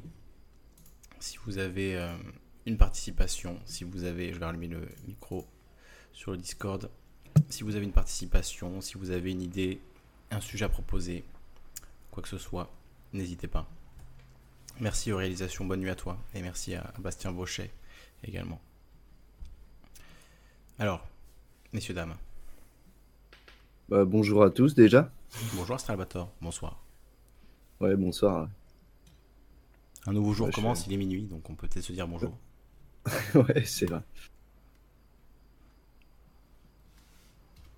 Bon, bah, j'ai vu qu'il n'y avait pas de sujet là, c'était discussion libre. Il y avait des sujets au début, mais on, voilà, depuis 21h, on, a, on a bien discuté. Moi, j'ai dit, euh, mm. voilà, j'ai parlé du sujet euh, dont j'avais envie de parler. Attends, j'ai changé le, le titre pour la fin. En radio libre. Maintenant, c'est radio libre. C'est parti. Euh, je sais pas, il y avait Célestino tout à l'heure qui a essayé de me me parler, mais il y avait de la musique, hein. j'ai pas répondu. Oui, j'ai mis la musique, mais lui, sur le Discord, vous n'entendez pas la musique euh, qui est diffusée sur le live, donc euh, j'avais coupé effectivement le, micro pour pas que vous puissiez parler sur la musique. Mais voilà. Alors il y a Nono Malabeuf qui nous rejoint, salut à toi. Célestino, euh, si tu veux, si tu veux intervenir, hein, surtout n'hésite pas. Mais je sais pas, Stralbator, si tu nous as écouté ce soir, t'es arrivé sur le tard? Non, je suis arrivé sur le tard. Ouais j'ai eu du monde et. Euh, pas de soucis. Hein. Parce qu'on a parlé d'espace, alors du coup j'ai parlé de toi et après t'es arrivé, c'est ça qui est, qui est, assez magique. Ah, mais il n'y a pas de hasard de toute façon. J'ai dit que ça t'aurait fait plaisir qu'on parle d'espace et du coup euh, tu viens. Est-ce que, est que pour toi ce sera une nécessité d'aller dans l'espace euh, à l'avenir ou pas? Ah bah oui. Oui, oui, parce que là, pour moi la Terre c'est notre berceau et on peut pas rester toute sa vie dans, dans son berceau. Hum. Et euh, oui, non, c'est quelque chose d'obligatoire. De toute façon, euh, la Terre, euh, notre planète, elle a des ressources qui sont finies, quoi. Donc il y a un moment donné où les ressources, va falloir aller les chercher ailleurs. Et je comprends pas que qu'on enfin que ça aille pas plus vite que ça, quoi. D'ailleurs, on a un retard grave, quoi. On a soi-disant été déjà sur la Lune. Soi-disant. ouais, enfin si, on y a été, mais pas. Enfin moi, enfin par rapport au premier pas, euh, j'ai des doutes quoi. Enfin le, fameux direct euh, que les gens ont vu euh, à cette époque-là. Est-ce que les images qui ont, été vues à ce moment-là étaient vraiment les images Ouais. Ah, c'était soi-disant indifféré. Déjà, c'était pas un direct direct. Ouais. Et euh, je suis pas persuadé que. Enfin, pour moi, il y a plus de questions. Après, bon, voilà, il y a peut-être des questions euh, que je peux me poser, qui ont une réponse toute conne. Hein, mais, euh. Il faut regarder les vidéos de Defecator, là, il en a fait une encore récemment. Ouais, enfin, Defecator, euh, je trouve qu'il défait un peu à tort. voilà, quoi. Non, J'aime bien, enfin, enfin, non, j'aime pas ces, ces, gens qui essayent de démonter euh, tous les trucs. C'est plus facile de démonter que de réfléchir vraiment euh, plus profondément à certains sujets. Quoi. Et du coup, ce serait quoi réfléchir plus profondément euh? Ah, Par exemple, bah, se poser des, les vraies questions, quoi, parce qu'à chaque fois, bah, par exemple, sur, le, sur les premiers pas sur la Lune, il y a des mauvais exemples qui sont repris quoi, par ces gens-là ils disent euh, bah forcément le drapeau il bouge parce que c'est au moment de planter le drapeau quoi par exemple quoi. Hmm. c'est c'est normal comment où il plante euh, il bouge un peu quoi mais par contre quand un cosmonaute ou un spationaute il passe à côté quoi et, que ça fait un déplacement d'air euh, là c'est déjà on se pose déjà plus de questions bah, mais en même temps tu parles du, enfin, on parlait du défécateur mais c'est ça qui fait le, dé, défécateur de prendre des des idées comme ça euh, j'ai regardé sa dernière vidéo, mais bon, ça m'a pas trop parlé parce que c'est pas des questions que je me pose, euh, euh, des questions du type pourquoi il y a que des bonnes photos sur la pellicule, mais après quand tu vas voir, en fait, c'est pas vrai. il y a plein de mauvaises photos qui sont ratées, etc. Enfin, plein de questions comme ça. Et c'est vrai que je me dis, mais qui pense ça en fait? Qui défend ces arguments-là? Euh, Après, c'est louable hein, ce qu'il fait, mais c'est vrai que c'est pas forcément intéressant pour le grand public, étant donné que ça s'adresse à des gens qui sont quand même assez obtus et qui vont chercher toutes les raisons possibles euh, qu'on ne soit pas allé sur la Lune. Euh, sans, enfin, je, je sais pas en fait. C'est vrai que je. Ah, puis c'est le ton qui, le ton qui prend quoi aussi. Ouais, le ton, c'est autre chose. C'est plus une question de forme. Ouais. Ouais.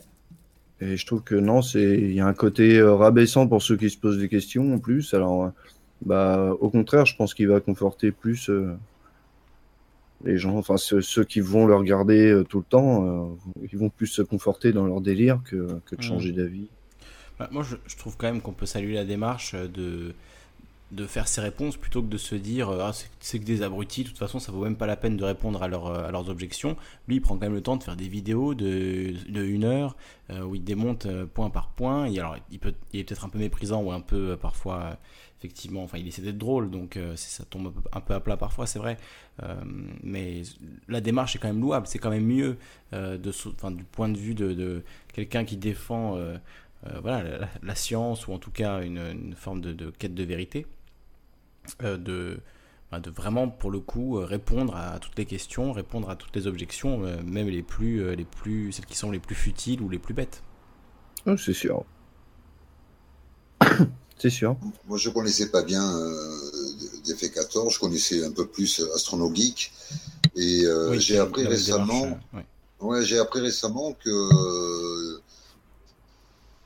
derrière, leurs vidéos. Hein. Ils sont vraiment dans, dans, dans la mouvance euh, de, de l'école des sceptiques, qu'on appelle mhm.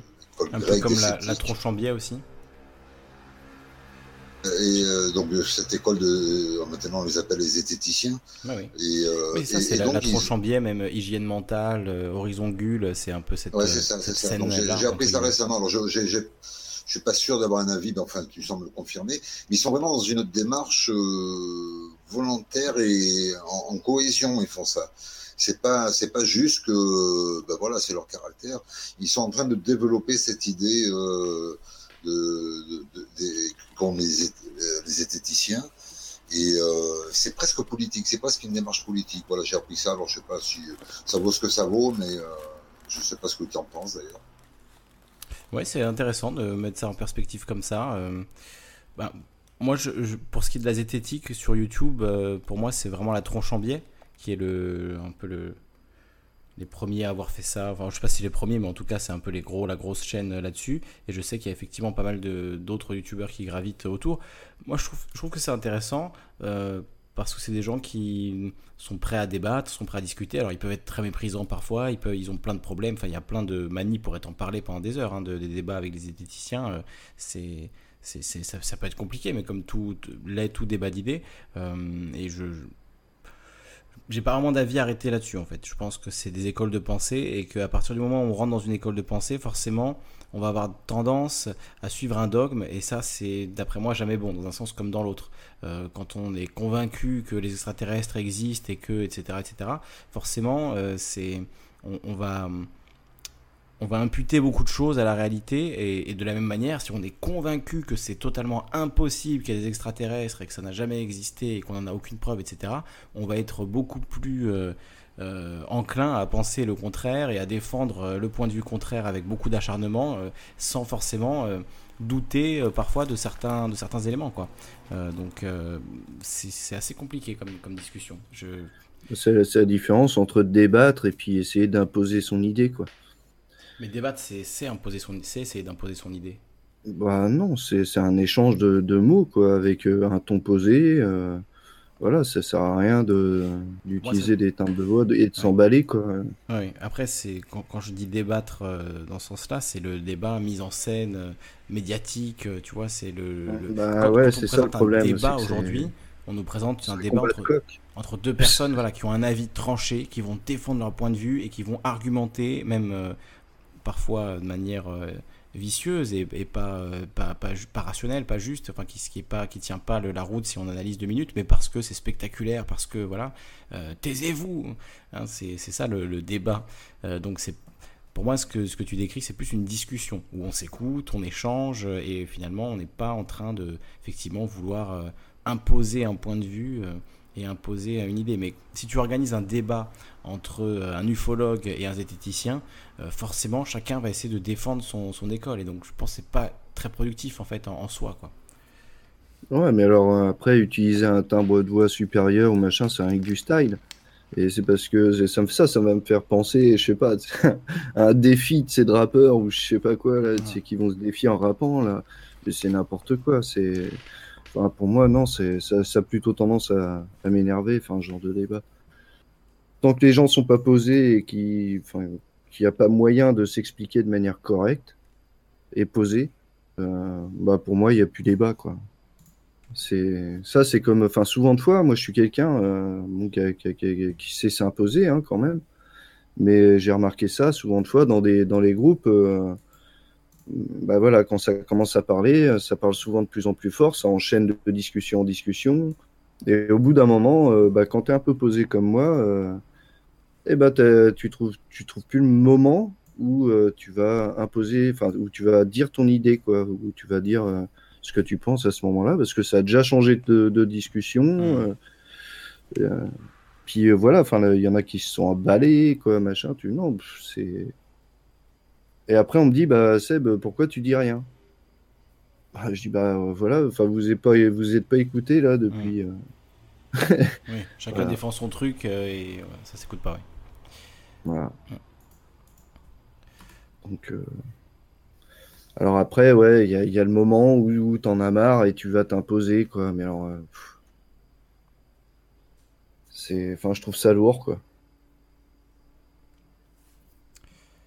Ah oui, c'est vrai que j'ai pas dit comment on intervient. Euh, pour Bastien Baucher qui nous demande, euh, il faut rejoindre le Discord hein, pour ça. Je vais mettre le lien http discord.me slash calivision. J'avoue, j'ai pas été professionnel, j'ai pas rappelé comment on intervient sur le, sur le Discord. C'est ma très grande faute. J'en suis désolé. Voilà, vous avez le lien du Discord, discord.me slash calivision si vous souhaitez discuter avec Astralbator, Célestino, euh, il y a Carto, il y a même euh, Eugénie qui est là avec nous, Nijo également. Nijo il ne parlera pas, hein. Nijo euh, ça se passe très mal quand il essaie de prendre la parole, il se fait crier dessus chez lui, donc voilà, il a, arrêté d'intervenir. Célestino, est-ce que tu veux dire quelque chose, partager quelque chose avec nous ce soir?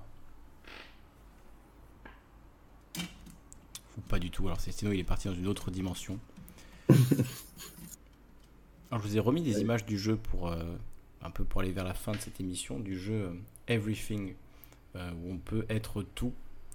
Donc voilà, là je crois qu'on est un grain de sable qui flotte dans dans une espèce de dans l'air hein, tout simplement. Ça symbolise ce que j'avais envie de dire là en fait, voilà, c'est le plus important c'est de prendre le temps on dirait que dans les débats, dans, les, dans le, l'échange, on n'a plus le temps. Donc, euh, on essaye de dire vite les choses, d'imposer vite son idée. Donc, euh, bah, le ton s'élève souvent. Quoi. Mmh. Mais ça, est-ce que c'est pas parce que justement, ce, à quoi je faisais allusion tout à l'heure, le débat médiatique, est-ce qu'on n'a pas été formaté, matrixé par l'image du débat médiatique de 15 ah bah minutes, quand c'est pas même 5 euh, minutes, où il y a euh, IDA, IDB, affrontez-vous, euh, criez-vous dessus et mettez en scène finalement un, affrontement d'idées, mais on s'en fout des arguments. C'est juste euh, le fait que celui qui crie le plus fort, il a gagné, ou celui qui, voilà, enfin, dit une, bêtise sous le coup de la colère, ben, du coup, il a perdu. Enfin, on n'est plus du tout dans le, effectivement l'analyse d'un problème, la réflexion, la, proposition, le, doute. effectivement, on n'est on n'est pas là-dedans du tout. Non, mais il y a qu'à regarder déjà comment c'est présenté, hein, le débat politique. Euh, déjà, direct, tu vas sur des pupitres et puis. Euh, non, là, c'est, enfin, c'est pour moi, c'est une, c'est de la télé-réalité. Enfin, c'est comme une émission. Euh, avec les Jones, là, où ils font n'importe nawak. Hein. on est dans la théâtralisation du débat. Et euh, c'est pour ça que je parlais tout à l'heure euh, concernant les zététiciens, qu'ils étaient quasiment en mission commandée. En, ils avaient une mission à accomplir. Et, et, euh, automatiquement, ben, il y a toute une stratégie à mettre en place. Et, et puis voilà, quoi. Et ça nuit peut-être. Euh, ça nuit à la profondeur du débat. En réalité, on est, on est plus dans, dans, le visuel que dans, que dans, la profondeur des choses. Mm. je, ne sais pas, je suis pas vraiment d'accord avec cette idée, Carto, de mission commandée, comme s'ils avaient été finalement envoyés par Big Pharma pour, pour défendre les vaccins, quoi. C'est un peu, c'est un peu ça que tu sous-entends, non? C'est ce que c'est ce qu'on a laissé entendre. encore une fois, je je les connais pas très bien, à part, euh, je dit. Euh, je, ne les connais pas non plus euh, du tout. Hein. Je, Astronogeek, j'ai dû regarder deux trois vidéos. Je, les connais vraiment de, de, loin. moi, j'ai l'impression plutôt, hein, vraiment mon analyse sociologique à deux balles, mais que c'est des gens qui viennent de l'université, qui ont fait des longues études souvent, qui ont travaillé. Il y a des journalistes journaliste aussi. Peut-être journaliste aussi, oui, euh, journaliste scientifique et, autres, euh, qui, ont, qui ont fait des longues études, qui ont appris vraiment euh, les choses, qui ont eu des bonnes notes à l'école, qui ont été bien validés par, par le, système et qui finalement veulent bah, imposer ce qu'ils ont appris aux autres. Quoi. Ils, ont, ils ont appris à l'université une méthode dite scientifique, donc finalement, pour pouvoir être dans le champ de la discussion, il faut adhérer à ces principes-là. Et si tu n'adhères pas à ces principes-là, eh bien, tu es ah, finalement un ennemi à combattre et on va te combattre pour te convaincre que euh, la méthode scientifique est la bonne, etc. Euh, voilà, j'ai essayé de décrire la chose sans, émettre de jugement de valeur ni dans un sens ni dans l'autre, mais j'ai l'impression que c'est un petit peu ça qui se passe. Et qu'ils soient en service commandé, ça me paraît un petit peu gros, euh, que certains d'entre eux soient peut-être financés par, par voilà, des groupements, etc. C'est pas impossible, j'en sais rien du tout, j'ai pas enquêté, je, je sais pas. Euh, mais, mais, en tout cas, j'ai l'impression que c'est des gens qui croient sincèrement à ce qu'ils disent et qui euh, sont en fait dans le voilà l'incarnation euh, de, de ce qu'ils représentent, de leurs études, de leur métier, de, ils, sont juste la continuité en fait du, système scolaire quoi. C'est comme ça que je le vois en tout cas. Alors les, les, plus, les, plus les plus critiques diront que le formatage a eu, a eu lieu plus tôt quoi, en quelque sorte. Que le formatage a eu lieu plus tôt? Oui, pendant leurs études, voilà, ils ont été formatés d'une certaine façon et que finalement, c'est que le reflet de, de, leur formation qui, qui, ressort, qui ressort aujourd'hui. Ouais, j'ai l'impression. Euh, et j'ai l'impression aussi que quand on devient euh, expert dans un sujet, bah forcément, on est beaucoup moins tolérant à entendre des, conneries euh, sur ce sujet. Il y a aussi cet aspect-là. Et peut-être qu'au bout d'un moment, on se dit que comme on a euh, tâter un sujet, ben, on peut tâter tous les sujets, ce qui n'est pas forcément vrai non plus d'ailleurs. Euh, et c'est vrai qu'il y a certains zététiciens qui deviennent un peu experts de tout, à la fois d'astrophysique, euh, sur les vaccins, sur l'homéopathie, sur enfin, voilà, tous les sujets, ils connaissent tout. Et c'est vrai que ça peut être un petit peu hum, pénible de ne pas laisser de place du tout, ni au doute, ni à la réflexion, ni au changement. C'est possible aussi de changer d'opinion et de qu'une opinion qui était vraiment devienne fausse aussi ça peut ça peut exister donc il faut quand même être prêt aussi à, toujours euh, se remettre en doute, hein, mais, mais cette question de doute, ça me fait penser à, quelque chose. Euh, c'est Fifou dans, un des commentaires euh, d'une des émissions récentes qui nous on a parlé d'Étienne Chouard. Et je voulais revenir rapidement dessus enfin rapidement ou pas si, si, vous voulez qu'on en reparle on peut, on peut en reparler. Mais cette idée finalement que Étienne Chouard en émettant un doute ou en tout cas en refusant de répondre euh, à la question de, la Shoah en disant je ne suis pas expert, euh, en disant voilà finalement c'est un doute sain qu'a eu Étienne Chouard euh, vis-à-vis de la question historique de la Shoah. Il n'est pas expert, il n'a pas à répondre. Mais je, trouve cet argument vraiment fallacieux parce que si on lui avait demandé est-ce que tu crois que les dinosaures ont existé euh, si on lui avait demandé, est-ce que tu crois que euh, la Rome antique a existé? Est-ce que tu crois que euh, voilà, Socrate ou Platon ont existé? Je, Voilà des questions comme ça. Il aurait dit, ben, je ne suis pas expert, mais je pense que oui. bon, Socrate peut-être pas encore, il y a peut-être des, doutes. Mais en tout cas, sur tout un tas de sujets, même historiques plus récents, est-ce que la guerre du Vietnam a eu lieu Voilà, ce genre de choses. Il n'aurait jamais émis de doute, en fait. Il n'aurait pas émis de doute. Donc pourquoi émettre un doute sur la question euh, de, la Shoah? Quel doute en fait? À quel moment est-ce qu'il y a une raison d'avoir un doute? Enfin, c'est assez euh, tragique d'émettre un doute uniquement sur cette question-là au nom du doute scientifique. Il faut bien comprendre que ça, ça, passe pas parce que sur d'autres questions, il n'y aurait pas eu ce doute. Donc c'est bien ça le problème. C'est Etienne Chouard, c'est pas euh, je doute de tout. c'est en l'occurrence là vraiment une, grosse connerie qu'il a dite sur, sur la Shoah et voilà, je maintiens ce que voilà, tout le monde n'est pas d'accord forcément avec ça. Il y a beaucoup de gens qui continuent à soutenir Mordicus, Étienne Chouard, euh, malgré ses phrases. Et moi, je soutiens évidemment les idées qu'il a défendues pendant des années, mais comme je l'ai dit dans l'émission précédente et je le répète, je ne peux plus le défendre aujourd'hui euh, en mon nom, euh, après l'avoir invité de nombreuses fois et avoir euh, beaucoup discuté avec lui. je le répète, je sais qu'il n'est pas antisémite, je sais qu'il n'est pas négationniste, mais ce genre de, de, petites phrases, malheureusement, ça fait plus de mal, ça dessert plus la cause que ça ne l'aide et ça nous divise plus que ça ne nous aide et ça nous fait avancer. Donc c'est malheureux, c'est tragique, c'est une maladresse qui se transforme en, euh, en, grosse erreur et en grosse plaie pour, pour tout le monde. Donc euh, pour tous les gens qui soutiennent en tout cas ces idées-là. Donc moi je voilà, je soutiens pas euh, Étienne Chouard suite à ça. Je trouve qu'il a, il a merdé et il devrait se retirer, c'est tout. voilà. Comme il l'a fait pendant un moment, il l'a fait pendant un moment, il devrait. Malheureusement, c'est con. À un moment où les gilets jaunes, voilà, étaient, étaient, à fond derrière lui, faire une bourde comme ça, c'est quand même, c'est quand même navrant et c'est mal tombé. On en avait pas mal débattu. Euh, oui, on avait beaucoup parlé, donc on va pas relancer ouais, le débat, mais. Non, non, mais non, c'est quand même intéressant euh, parce que je, je, je, vais quand même soulever ce point-là parce que lui mm. dit mais c'est pas normal, on me pose toujours la même question. Qui dit, hein, et c'est vrai qu'on lui pose jamais la question sur le Vietnam, on lui pose jamais la question est-ce que Welbeck écrit lui-même ses propres livres? On aurait pu lui poser ce type de questions, on lui pose, on lui pose jamais. mais sous prétexte la même question, parce que à un moment donné, il a, il a fricoté, enfin, il a accepté un débat avec, euh, avec Soral et, euh, et encore, c'était des circonstances, euh, c'est un, ensemble de circonstances qui ont fait que lui se trouvait là, Soral était là après, ils ont, ils ont discuté, voilà, et c'est même pas qu'ils ont discuté, je crois que c'est un type qui était venu l'interviewer, voilà, en me disant tiens vous êtes là vous aujourd'hui ce matin, Soral arrivera ce soir et voilà, il est un peu branché là-dessus. Il n'a pas su répondre, mais une fois que tu, tu, tu, peux te tromper une fois, enfin, il y a dire ben, ouais c'est ça, c'était 2012 je crois. Euh, tu peux la première fois dire mais je, ne sais pas pourquoi vous me parlez de ça, c'est pas mon sujet, j'ai pas d'avis. Euh, ok, allez la première fois tu le dis, mais les journalistes évidemment ils sont ils se sont emparés de cette histoire-là et ils lui ont reposé systématiquement la question.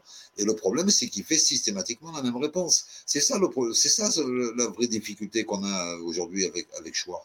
Moi aussi, je, suis un adepte de Chouard par, sur, sur les travaux qu'il fait, mais ça m'a vraiment gêné, cette histoire, cette interview. Euh, euh aux médias, ça m'a vraiment gêné parce que je me suis dit, mais c'est pas possible qu'ils donnent tout, systématiquement la même réponse, alors que c'est très simple de dire non, je ne nie pas l'existence des chambres à gaz. Mm. C'est tellement simple, hein, on, en, avait parlé.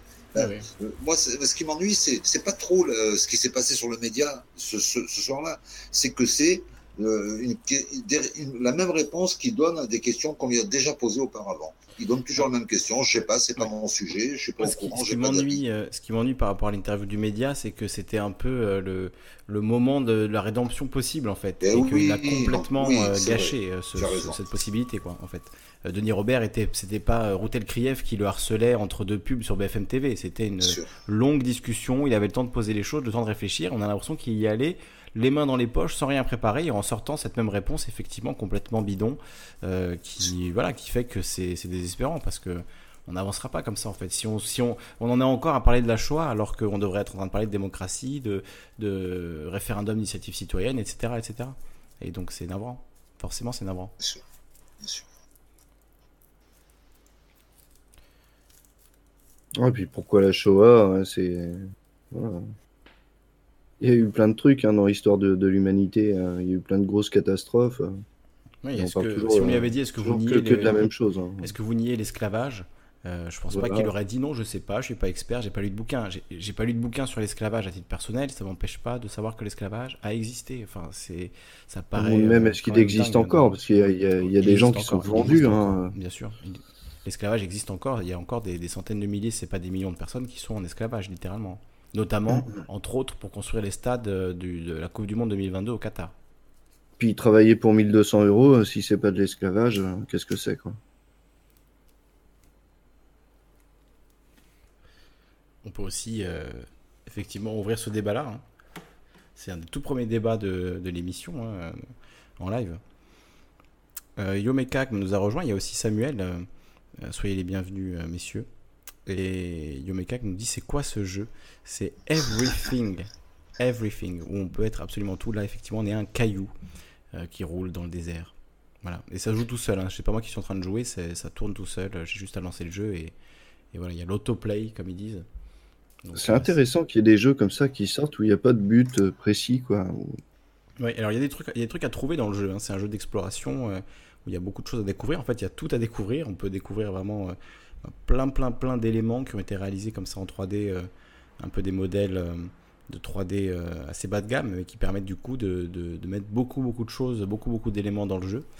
Et donc on peut devenir à tout type d'arbres, de cailloux, d'animaux, des planètes, des plantes, des, continents, enfin voilà, on peut être beaucoup beaucoup de choses, on peut être tout en fait. Hein. Je dis beaucoup, mais c'est everything.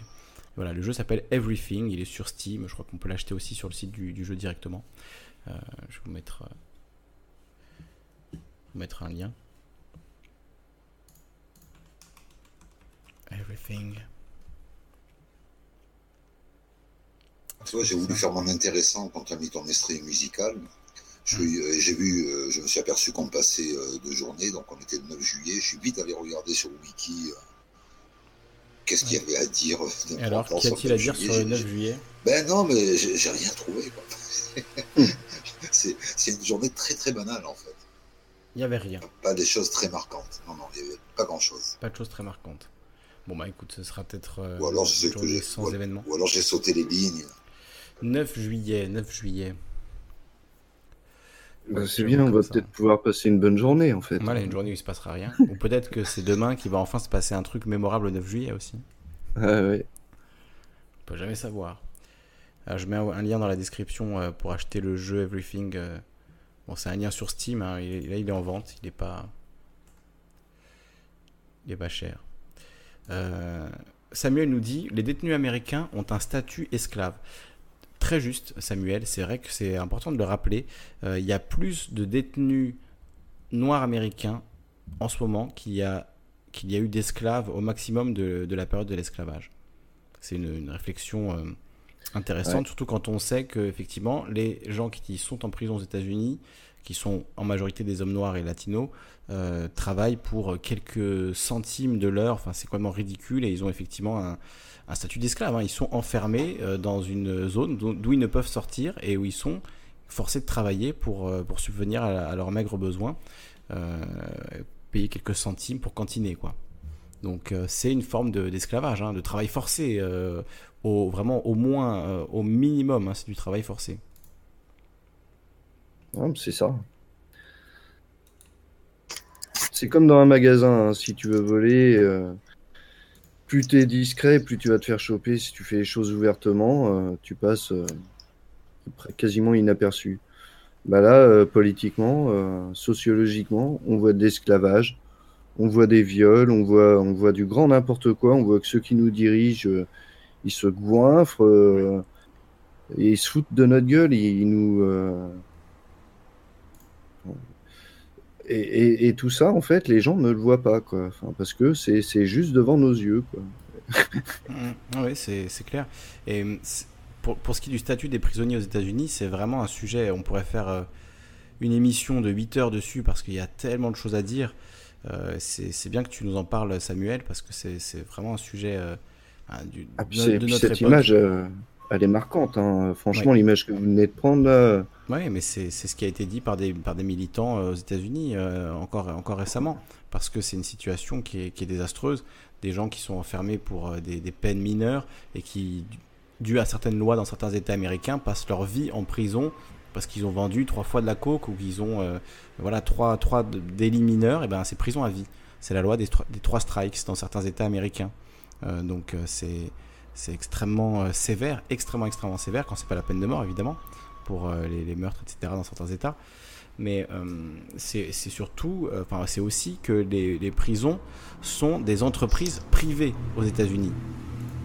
Il hein, faut quand même, quand même garder ça à l'esprit. Donc, une prison qui fonctionne comme une entreprise privée, vous imaginez bien là, la libéralisation des prisons, les dégâts que ça peut faire, vu le bah, l'image du prisonnier dans la société civile. Évidemment que les prisonniers, euh, euh, quasiment tout le monde est d'accord pour qu'ils soient traités comme de la merde et qu'ils n'aient aucun droit, etc.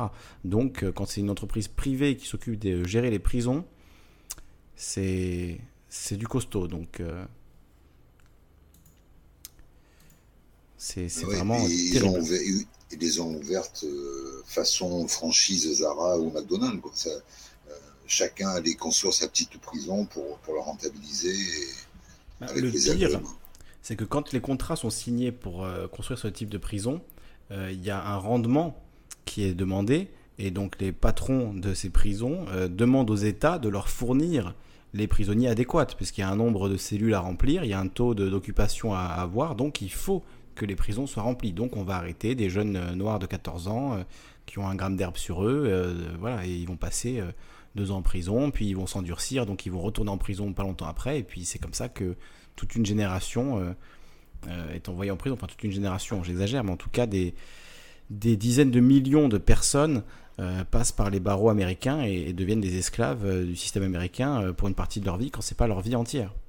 C'est ça, c'est la politique du chiffre qui est, qui relancée. Et voilà, il faut, il faut emprisonner des gens c'est pour rentabiliser les. Dans un hôtel, il faut un taux de remplissage important pour, pour rentabiliser tout ça. mais notre monde se, se, barre tellement en couille qu'en fait, il y a tellement de combats à donner que je sais pas si vraiment on va, on va réussir à, rétablir tout ça un, Surtout jour. pour nous en France, pour lutter contre le système des, prisons privées aux États-Unis, euh, à mon avis. Ouais, aux États-Unis, mais bon, en France, euh, par exemple, on pourrait s'attaquer aux lobbies pharmaceutiques euh, qui rendent les gens malades et qui les entretiennent malades, à ceux qui financent en fait la recherche pour, contre le cancer, enfin donc pour le cancer, pour la leucémie. Hein. Une leucémie, ça rapporte euh, à des gens, hein, puis ça rapporte énormément. Mmh. Euh, le cancer, mmh. ça rapporte à des gens. Euh, voilà, non, mais ça, c'est. On avait parlé, oui. C'est un bon investissement, un cancer. Voilà. Les fabricants de cigarettes qui mettent tout ce qu'ils veulent dedans. La, la, nourriture qu'on nous vend dans les magasins, quoi, qui qui, pas censé être mangeable, quoi. Franchement, et puis les gens, là, ils ont plus de sous, alors euh, ils peuvent plus acheter de produits sains. Euh, ils achètent que de la merde, quoi. Donc, euh, qui connaît pas quelqu'un qui a un cancer, quoi. Donc, voilà. Vraiment, tout se barre en couille, quoi. L'humanité. Je crois vraiment qu'on arrive sur un déclin, quoi, parce que. Il y a, comme je disais tout à l'heure, il y, a trop de combats. Faudrait de. On peut pas s'atteler à une chose, quoi, et puis on n'arrivera pas à se réunir pour s'atteler. Et pourtant, et pourtant, Strabator, il n'y a jamais eu aussi peu de violence. Ah, Soi-disant, c'est ce que c'est une phrase que j'avais entendue, quoi. Mais la, violence, elle est sournoise, parce qu'aujourd'hui, elle est devant nos yeux, mais on la voit pas. Et on est, on est tellement habitué. Moi, je me rappelle, euh, par exemple, l'exorcisme quand c'est sorti, quoi, euh, au cinéma, les gens, ils sortaient euh, des salles en, criant, quoi, en vomissant. Il y avait même des ambulances qui attendaient la sortie des, cinémas. Oui, oui, oui. Alors qu'aujourd'hui. une certaine forme de violence, oui. Voilà, on est, on est devenu euh, vraiment insensible parce que l'horreur et la violence, euh, il y a la science-fiction, mais il y a la réalité, quoi. Quand, quand on a vu certaines vidéos, quoi, on sait que la réalité est souvent bien pire que la fiction, quoi. Oui, exactement, oui. Et franchement, euh, on mettrait toutes ces images-là à des gars des années 70. On leur ferait voir ces images. Euh, je pense que. Enfin, je pense qu'ils seraient terrorisés à vie, quoi. ouais, imagine prendre Beethoven et lui faire écouter de la trappe. Enfin, je veux pas dire, hein, enfin, la, guerre des tranchées, c'était pas tout beau, tout rose non plus. Hein. Non, c'est ça, c'est là où je voulais en venir, c'est que quand je dis il y a moins de violence, il y a, sans doute. Euh, autant de violence vu qu'on est plus nombreux. Euh, mais y a, les guerres font moins de morts, il y a moins de guerres, même si c'est euh, tragique. Hein, je veux dire, on n'est pas les derniers à parler de ce qui se passe au Yémen, alors qu'aucun média français n'en parle sérieusement. On, est, voilà, on, dénonce évidemment tous les conflits qui ont lieu encore, mais justement, ce combat pacifiste, en fait, il n'a jamais été aussi fort qu'aujourd'hui. Et finalement, il y a une condamnation euh, des actions militaires de la part du grand public, et ce qui n'a pas toujours été le cas. Comme tu parles de la Première Guerre mondiale, euh, le grand public avait été conditionné à vouloir la guerre euh, pendant la Première Guerre mondiale. Alors ça ne veut pas dire que tout le monde la, voulait, mais en tout cas, les gens étaient d'une certaine manière conditionnés à partir dans cette guerre, à aller tuer de l'allemand, etc. donc on a quand même beaucoup évolué sur, sur ces questions-là, et je pense que notre génération, elle est elle n'est pas prête à aller euh, se, se, tuer à coups de baïonnette avec euh, les Allemands, les Espagnols, euh, ou même les Américains, ou même les Chinois. on est, on est plus dans la mentalité à grande échelle. Donc ça, c'est quand même un changement. Et le fait qu'on soit euh, désensibilisé d'une part, ça ne veut pas dire qu'on qu'on n'est pas révolté euh, par la violence réelle et qu'on n'est pas révolté euh, par, par les injustices dans, dans, ce monde, en fait, et peut-être plus que jamais. Ouais, des gens sont révoltés, mais comme j'ai vu tout à l'heure, c'est bien de se révolter sur Facebook en mettant un pouce ou machin. Mais c'est encore mieux de se révolter dans la rue, quoi. Oui, on est d'accord. Non, mais Facebook, euh, c'est faut... c'est évident. Enfin, euh, voilà, le, la, moi j'aime bien parce que je m'en. C'est du, c'est bon, c'est pas, on va pas aller bien loin avec ça. Voilà, ça va pas bien loin, mais ça fait quand même changer certaines euh, idées. Moi, j'ai appris pas mal de choses justement sur l'espace à des gens qui s'étaient jamais posé ces questions-là. Et... Hmm. Et voilà, sur pas mal de choses. Quoi. Dans, le, monde des idées, effectivement, Internet euh, nous apporte beaucoup de choses. Euh, c'est plus ensuite dans la mise en place pratique euh, que tout ça est encore... on a l'impression que ça va trop lentement, même s'il y a des gens qui font des choses et qu'il se passe, il se passe plein de choses. Et il y a aussi... on est au milieu, on est dans le creux de la vague, en fait. On ne peut pas voir le avoir la suite puisqu'on est en plein milieu du truc quoi. Donc euh, peut-être que dans 20 ans on se dira mais quelle époque incroyable on a inventé toutes ces choses fabuleuses qui nous ont sauvé la vie aujourd'hui. Et nous comme on a le nez dans le guidon on se rend pas compte qu'il y a en ce moment un mec qui est en train d'inventer le, le, truc qui va nous sauver. J'en sais rien euh, j'en sais rien du tout ah, je sais pas moi quand je prends du recul je vois que le monde entier il est dans les mains d'une poignée de personnes qui, qui ont le pouvoir et l'argent et qui sont pas tout beau tout rose quoi, qui, qui ah bah, font en sorte de maintenir la pauvreté. Mais regarde un petit peu euh, Jeffrey Epstein qui, qui avait l'impunité pendant des années et des années. Euh, finalement aujourd'hui euh, il est il va être condamné sans doute, il est derrière les barreaux. voilà, il va y avoir des suites sans doute dans cette affaire. Il va peut-être aller en prison. Peut-être qu'il y a d'autres de ses complices qui vont tomber également. Donc on peut on peut aussi se voilà se réjouir des de choses qui changent. Dans les années 2000, Jeffrey Epstein était intouchable et faisait des orgies avec Bill Clinton et Donald Trump où il violait des adolescentes de 14 ans. Maintenant, Jeffrey Epstein, il est derrière des barreaux et peut-être qu'il va prendre une peine de, de, perpétuité. Euh, c'est voilà, c'est un de ces, je, le cite parce que c'est une de ces élites aux pratiques dégueulasses que tu que tu citais, hein, auxquelles tu fais allusion. Hein. On a un président plus, euh, euh, plus emblématique. Hein on a un président en France euh, qui, a, vécu l'inceste à, 15 ans, quoi, avec, euh, avec une femme de, 35 ah ans. On peut, ça le voir comme ça, oui.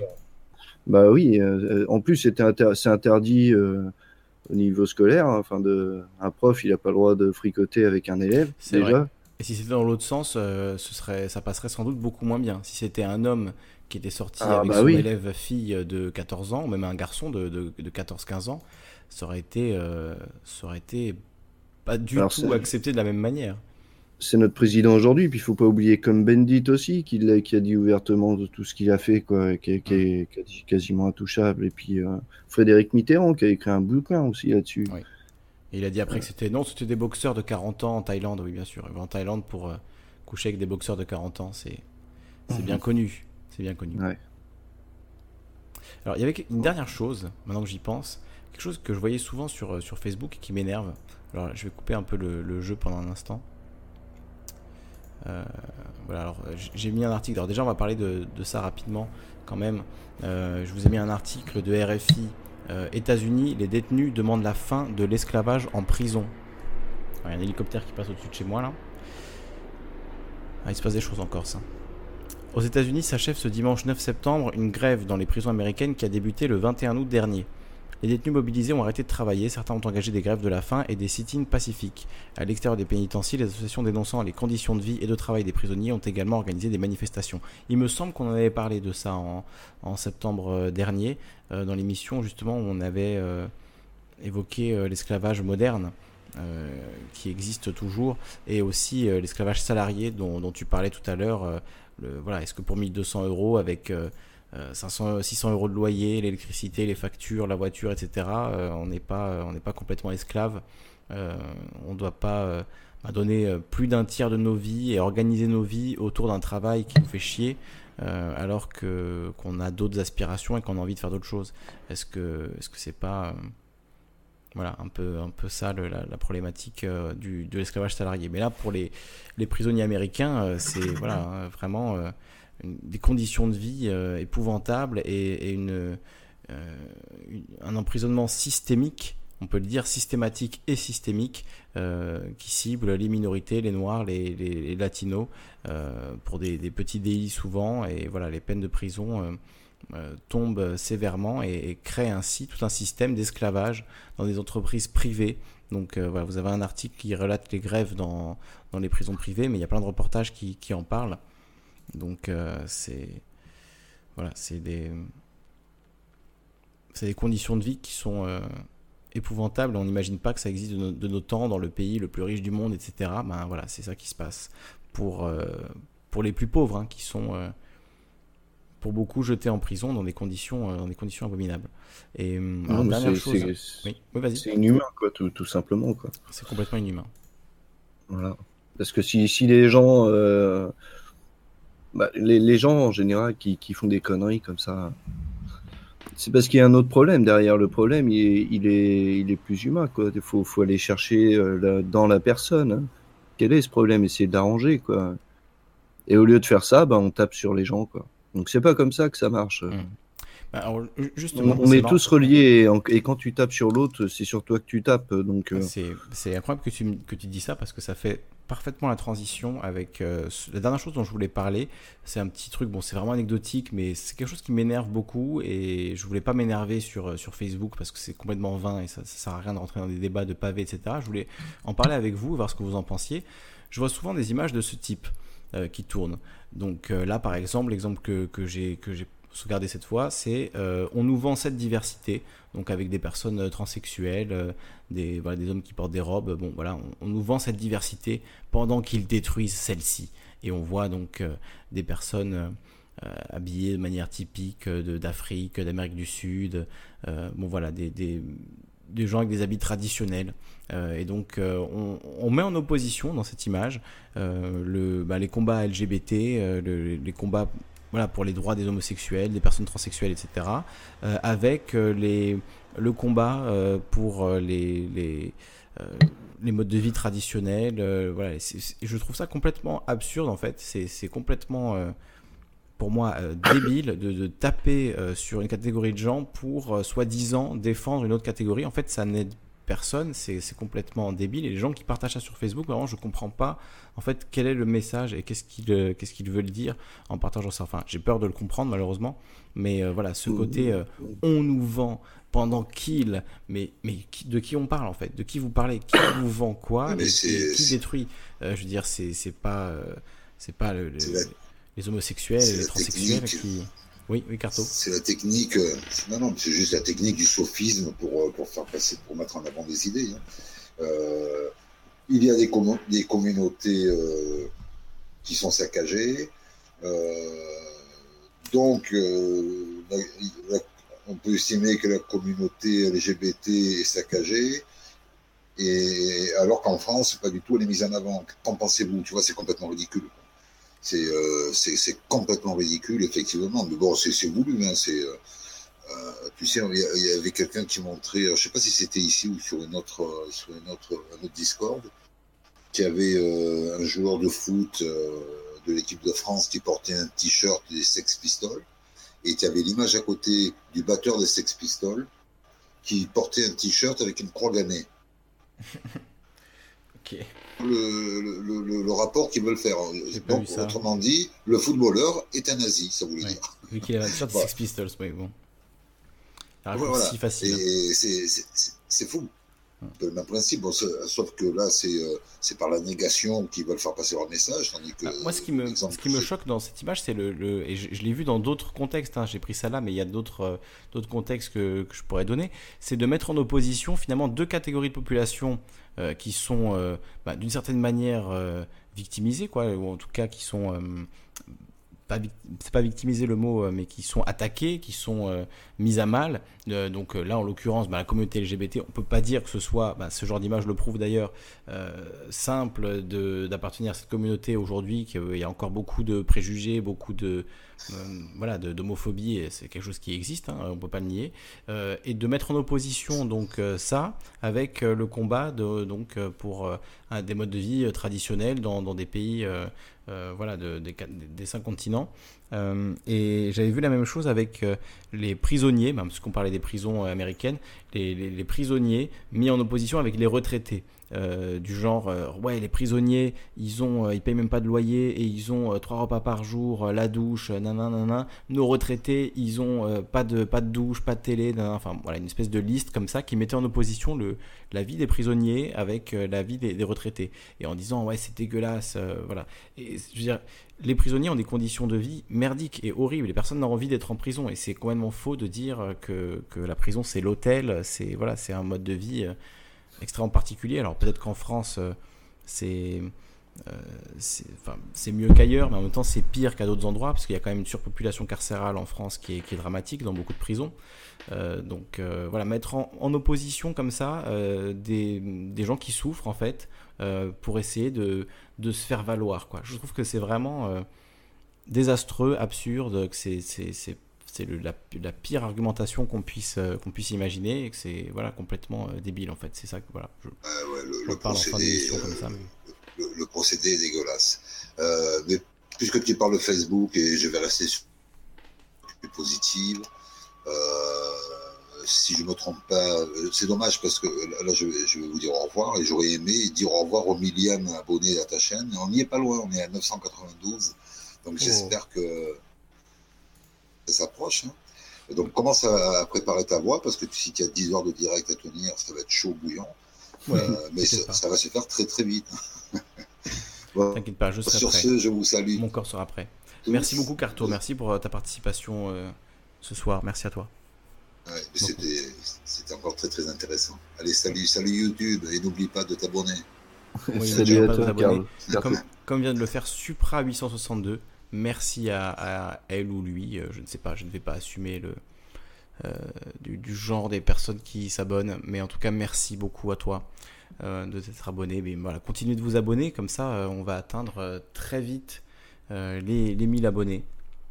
Je crois qu'il en manque, il en manque 8, donc allez-y, hein, faites-vous plaisir et comme le disait Carto, n'oubliez pas, hein, 1000 abonnés, ça veut dire le live de 10 heures où je vais répondre à toutes les questions et où on va voilà, faire plein de choses. On verra, on verra. On aura 10 heures en tout cas pour euh, à passer ensemble, donc ça va être, ça va être rigolo. Ouais, John dit c'est absurde, mais ça fait du clic, ça fait du like, euh, c'est bon le like, ouais, c'est ça. Voilà, malheureusement, on est dans cette, euh, on est dans cette disposition où il faut faire des likes, il faut, il faut faire, faire des vues, faire des abonnés en permanence. Mais bon, c'est peut-être qu'on est obligé de jouer ce jeu-là aussi pour, euh, pour euh, faire connaître de nouvelles idées. Et je pense que plein de gens y arrivent très bien. Donc euh, ça peut être. on a des outils qui sont, qui sont quand même intéressants aujourd'hui et qu'on n'avait pas avant. Donc autant essayer de s'en servir et, et voilà, peut-être en, créer de nouveaux prochainement. On n'a pas parlé des crypto-monnaies dont je voulais, je voulais parler. Je ne sais pas si c'est un sujet qui vous, qui vous botte, si vous voulez en, discuter. mais est-ce que finalement la crise économique arrivant sans doute, il ne faut pas essayer de, créer notre propre monnaie via des systèmes euh, blockchain mm, et, trouver un moyen de contourner en fait le, système actuel et de se mettre à côté du système avec un autre système monétaire qui nous appartiendrait, dont on pourrait décider les règles. Est-ce que c'est pas ça euh, notre avenir, voilà, l'avenir de la rébellion, de créer sa propre monnaie et de vraiment, voilà, s'en servir pour des bonnes choses entre nous avec une logique qui nous appartient et de se, se passer tout simplement de l'euro et de ce système de valeur-là et créer un nouveau système de valeur par une, nouvelle monnaie. C'est bon, j'avoue, là, c'est un sujet que je lance euh, euh, à 4 heures d'émission. Euh, c'est sujet pour une émission entière, hein, c'est évident. Mais est-ce que ça vous intéresserait de, parler de ça Et est-ce que c'est des sujets qui, que vous avez un peu creusés? Voilà, j'essaie de m'y intéresser, mais c'est vraiment compliqué. je lis des articles et tout, mais il y a beaucoup, beaucoup d'informations à assimiler. de toute façon, c'est complexe il n'y a pas trop le choix, hein, c'est l'or, hein, la, seule vraie monnaie quoi, qui sera encore utilisable. Ah ouais, tu penses? Si... Oui. Ouais, crypto-monnaie, si jamais Internet euh, s'effondre ou machin, enfin c'est un risque. Hein. Ouais, mais imagine aujourd'hui, tu investis Internet, il, euh, il, est, pas éternel. Merci Carto, passe une bonne nuit. Euh, mais si tu achètes aujourd'hui 50 pièces d'or par exemple, ça va te coûter combien? Ah bah là, euh, je sais pas, je connais pas le taux de l'or, mais... Euh, enfin, une somme, euh, voilà, une somme rondelette, on va dire. Ça va te coûter très mm. cher. 50 pièces d'or, je pense. Ouais. Plusieurs milliers d'euros, ou voilà, j'ai pas la somme non plus peut regarder, hein. on, peut, on peut essayer oh, je crois que le louis d'or, il doit être dans les 500. C'était 500 francs ou 500 euros? Je crois que c'est 75 euros alors. Acheter des pièces d'or en ligne. Un louis. On peut acheter des francs suisses, des francs français. 127 euros. Ouais, tu vois. J'en veux 50. Il est où mon panier? Acheter à 20 francs en or, 237 euros. Bon, je en prends 60.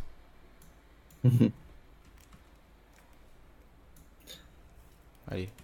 C'est pas pour rien que la, plupart des pays, euh, bah, ils essayent de faire le plein d'or, à part, mis à part la France qui vend son or euh, à d'autres pays. Ce qui fait que. En fait, ma question, là où j'essaie d'en venir, c'est comment est-ce que tu vas échanger ton or une fois que tu, l'as acheté? Une fois, une fois, que le système monétaire s'est effondré, que tu as tes pièces d'or, tu vois, c'est qui va les accepter qui, Pourquoi est-ce que l'or serait plus, plus bah, une valeur de référence qu'autre chose quoi? Bah, Il y aura l'or, le diamant, euh, je pense que les, les pierres, ouais. Mais on en reviendra un petit peu comme, avant, ouais, euh, comme d'antan. Oui, c'était précieux, mais c'était un bien de luxe. C'est-à-dire, c'était une fois que. Enfin, le luxe, c'est ce qui est au-delà du nécessaire. Euh, c'est une, fois que une fois que le nécessaire est, est là, tu peux te préoccuper effectivement d'avoir des toisons en or et des, des, diamants et des rivières de bijoux et tout ce que tu veux. Mais pour euh, acheter ton pain, tu vois, tu vas dépenser une pièce d'or pour acheter ton pain, ça va, ça va aller vite. Hein. Non, bah, pas, pas forcément, mais c'est vrai que l'or, ce sera la monnaie principale. Enfin, le... Ce sera là où tu pourras stocker, disons, ton argent, au lieu de mettre en compte en banque, tu pourras le stocker en or, par exemple. Et le cacher quelque part. Ou... Hmm. J'ai du mal à y croire, honnêtement. Parce que je me dis, on allait tellement loin dans la virtualisation de l'argent que le, pour moi, l'avenir de la monnaie, il est forcément euh, numérique et virtuel. Mais après, peut-être que je me méprends complètement et qu'il y aura un ah crash de serveurs massif et qu'on aura plus. Il suffit, euh, il, suffit d'une, il suffit d'une protubérance solaire, hein, c'est simple, hein, une petite protubérance solaire euh, qui crache, qui crache dans notre direction. Et voilà, hein, ça peut être toute la surface exposée de la planète si c'est une grosse protubérance qui arrive avec beaucoup d'énergie. Imaginons que ça arrive. Euh, les États vont sans doute, plutôt que de euh, se fier à l'or, vont sans doute réimprimer des billets et, voilà, refaire une économie avec de nouveaux billets et de, nouveaux, de nouvelles pièces à la limite. Mais pourquoi est-ce que l'or d'un coup reprendrait euh, sa place en tant qu'étalon? Alors je, veux bien que ça a été l'étalon pendant, pendant des années et effectivement, Yomekag me se pose la question pourquoi uniquement l'or? Euh, alors, a, priori, ce serait parce que l'or euh, ne se dégrade pas ou se dégrade très très peu sur de longues périodes. Euh, voilà, il est brillant, c'est joli. c'est. Voilà, c'est. Je sais pas, l'or, c'est. Pourquoi l'or? C'est une bonne question. Bah oui, pourquoi bah, C'est un, super conducteur aussi électrique. apparemment, l'or alchimique serait bien plus conducteur, mais bon, c'est une autre histoire. Voilà, on rentre dans, autre chose. Vous pouvez aller écouter euh, Immédiat hein, pour toutes ces questions, euh, si vous êtes passionné d'alchimie, etc. Euh, Laurent, il reçoit Bernstenas, ils en parlent. c'est. Bah, L'alchimie, quelque part, c'est. C'est un parcours. C'est le, le, parcours, quelque part, accéléré de l'être humain, quoi. Enfin, de. Parce qu'en fait, euh, moi, ce que j'en ai appris, c'est que on, on recherche euh, soi-disant la pierre philosophale mmh. pour euh, en fait te faire ressortir la lumière de la matière. Mmh Mais en fait, bah, dans tout ce parcours-là, on arrive à faire de l'or. L'or, en fait, c'est pas la finalité, quoi. Et quelque part, durant ton parcours, si tu arrives à faire de l'or, eh ben, tu as atteint une sagesse telle que cet or-là, t'en as plus besoin, en fait, matériellement.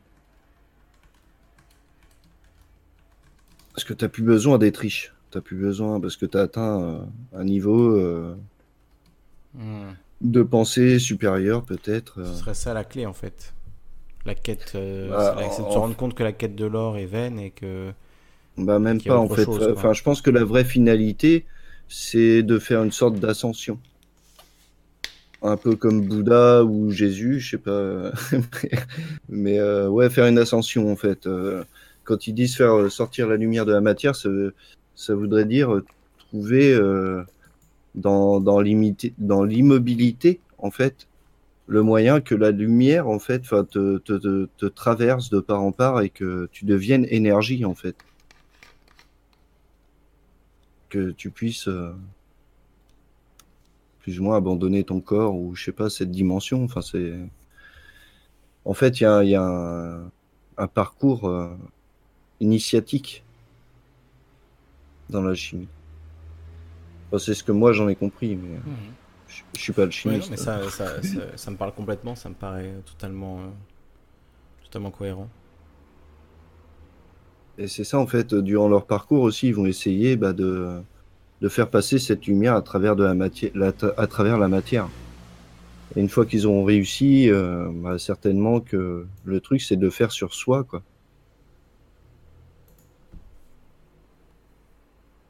Sur soi-même.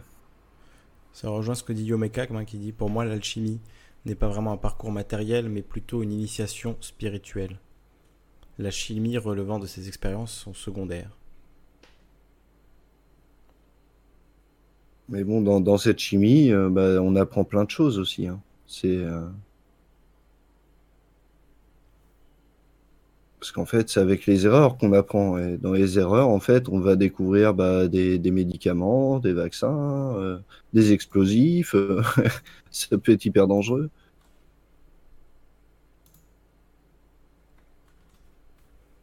Je vous mets le lien vers l'émission, dernière mission de Laurent avec Patrick Brensenas.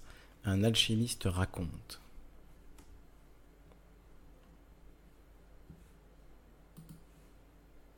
en tout cas, entendre parler un, un alchimiste, c'est toujours euh, super passionnant.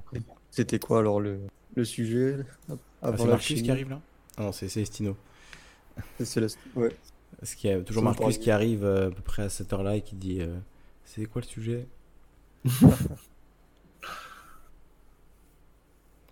Non, mais dans l'alchimie, je sais pas, je suis arrivé. Écoute, oui, ça parle d'alchimie. Moi, je suis pas du tout un, un expert, mais je, vous ai mis un lien vers euh, une émission euh, de Laurent Fent avec Patrick Brensenas euh, au sujet de, l'alchimie. Je la mets également dans la description. et si vous souhaitez en savoir plus, ben, je vous invite à, écouter cette émission. Et je pense que ce sera un bon. Pour ceux qui en veulent plus, et ben voilà, vous pouvez continuer avec Laurent, comme à la bonne époque. je l'écouterai plus tard. Il est un peu tard, mais. Bon, ce sera demain. C'est pareil, je vais pas tarder à aller me coucher. J'ai dormi 4 heures la nuit dernière et là, pas dormir beaucoup plus. Euh, c'est important de bien dormir. On l'a, on l'a souvent ah, dit et répété. Hmm. Bah, écoutez, c'est l'heure d'aller se coucher, je pense. Merci à vous en tout cas. Merci à, à Tenart qui est, qui est avec nous, qui nous écoute. Merci beaucoup Célestino du coup pour ton intervention. Hein. C'était une première ce soir. Euh, merci beaucoup. Merci à toi d'être venu parler avec nous. Et puis merci à toi. Euh, bah, merci à toi, Stralbator également. Hein, de... Moi, je suis content d'avoir rencontré euh, Lisande. Et de même, de même. Samuel vous donne un conseil pour bien dormir, faire une bonne sieste. Je pense qu'on aura encore plein de choses à se dire si je continue à venir. Voilà, sur oui, bien sûr. Bah, ça, fait un an que tous les lundis, euh, on est en live à 21h. Et ouais, je pense que ça va continuer pendant au moins encore un an. Donc, on a le temps encore de, parler euh, de beaucoup de choses. Et surtout, il y aura le live de 10 heures. Donc pendant le live de 10 heures, là, c'est clair qu'on on pourra parler d'énormément de choses. Tu as gagné 5 As gagné 5 abonnés là pendant ce live. J'ai gagné 5 abonnés. C'est parce que j'ai fait du pressing. Je fais jamais de pressing et c'est vrai que ça me, gêne, ça me gêne pas mal. Là, ce soir, j'en ai fait. Je vous ai mis l'impression. Donc euh, voilà, tout de suite, ça, ça s'abonne. Ça marche. Hein, comme quoi, les techniques de, de management YouTube, ça, ça, fonctionne. Hein, le marketing YouTube, ouais, ça marche vraiment. Il faut juste forcer les gens à le faire. En fait, le marketing, c'est ça, c'est le contrôle des C'est ça. Je vous ai dit vous abonner, vous l'avez fait. 992 fois. Tout, ça pour qu'on puisse voir le live de 10 heures. Hein. Eh oui, et c'est ça, je vous ai promis en plus. Non, mais c'est vrai, malgré moi, j'ai fait un marketing de dingue. Euh, ouais, vraiment, c'est fou quoi. Tout ça pour arriver à 1000 abonnés, ce qui est quand même euh, relativement peu par rapport à. Voilà. Modeste. C'est modeste, exactement. Mais, mais je suis très heureux vraiment de, de, voir la chaîne grandir abonné par abonné. C'est vraiment c'est super cool en fait parce que je, je sais que chaque, chaque abonnement quasiment, je, je peux le relier à voilà, une émission ou un, moment. Après, il y, en a qui se font un peu plus naturellement au fur et à mesure. Et j'ai pas le, nom de tous les gens qui s'abonnent, mais en tout cas, c'est ça fait plaisir de voir ça grandir en, étant régulier, en faisant tous les lundis. Et vraiment, c'est ça me plaît beaucoup. Et je suis pas sûr d'avoir envie d'avoir euh, beaucoup plus d'abonnés en fait à terme parce que ça, va quand même changer l'ambiance. Si d'un coup il y a 700 personnes dans le chat, ça, risque d'être euh, plus du tout la même ambiance. Donc euh, on verra bien. Mais en tout cas, voilà, jusqu'à 1000, c'était vraiment euh, un plaisir. Donc, euh, je se rappeler des les conférences de Skype euh, au début? Je sais pas si tu as vécu ça, mais ouais, il y avait. Enfin, moi, j'ai vécu des conférences comme ça sur les, le paranormal ou les ovnis. En Skype? Ouais, sur Skype, ouais. On était 300, 400.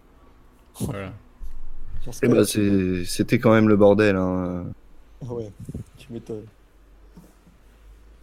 Ah mais je regarde même pour comparer des, des, gens qui font des lives à l'heure actuelle et qui ont euh, voilà, euh, plus de 1000 personnes qui les écoutent en même temps. Le chat, ça blase dans tous les sens. Enfin, c'est pas du tout le la, même genre de discussion et je pense que le format actuellement, il est, il est pas mal. Après, euh, ce qui est, ce que moi je cherche, c'est qu'il y ait le plus de monde possible qui interviennent et qui viennent partager des choses. Et c'est pour ça que ça me fait très plaisir quand, que Célestino soit intervenu ce soir, qu'il ait partagé son expérience euh, euh, de, voilà, de, travail, ses idées. Euh, c'est ça, ça que j'ai envie. Donc, donc dans ce sens-là, il faut évidemment qu'il y ait le plus de monde possible et pas seulement les gens que je connais, mes potes, etc. Mais des gens que j'aurais pas pu rencontrer autrement en fait. C'est ça ça le but. Donc forcément, il faut pour ça essayer de, grandir un petit peu, mais, mais j'espère, comme la population mondiale, me stabiliser autour de, autour de 8 milliards d'abonnés, et après, on, on s'arrêtera là.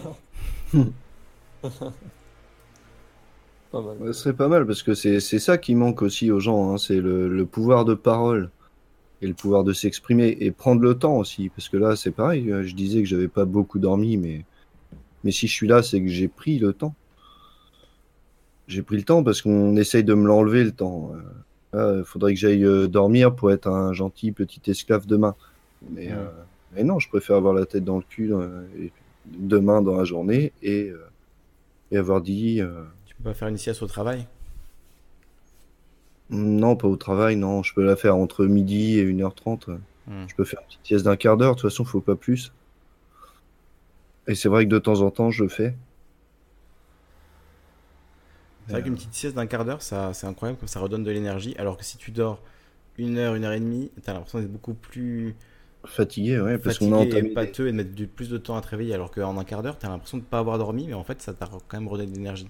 C'est vrai que c'est. Je pense qu'en une heure, une heure et demie, on commence à atteindre un certain cycle de sommeil, et si on coupe le cycle en hmm. plein milieu, ouais. Bah Il y a tout le processus de redémarrage qui, qui se fait, ouais. Mais bon, c'est pas conseillé non plus de dormir que par micro-sieste d'un quart d'heure. Il faut quand même faire des bonnes nuits de temps en temps. Mais pour ça, enfin, j'avais entendu il y a quelques mois sur BFM que 4 heures de sommeil, ça suffisait. Quoi. Ah bon? Ouais, génial. voilà. Mais faut pas... Tout le monde sait qu'il faut pas écouter BFM. Ouais. Bah, franchement, les gars, à chaque fois qu'on parlera de BFM, il faut qu'on parle de cette affaire de, de fraude fiscale de Draghi. Quoi. BFM, ça sert à rembourser les, dettes que Draghi s'est fait à lui-même. C'est ça le, concept quand même. Hein. Je le rappelle, euh, le média sponsor, sponsor non officiel de l'émission qui a, qui a, révélé ça. On en a parlé. Oui, c'est vrai que tout est arrivé un peu sur le tard, euh, Stralbator. On en a parlé. Tout est dans la description. Euh, le, lien de l'enquête du média sur. sur Est-ce que je l'ai mis d'ailleurs? Attends, je vais actualiser.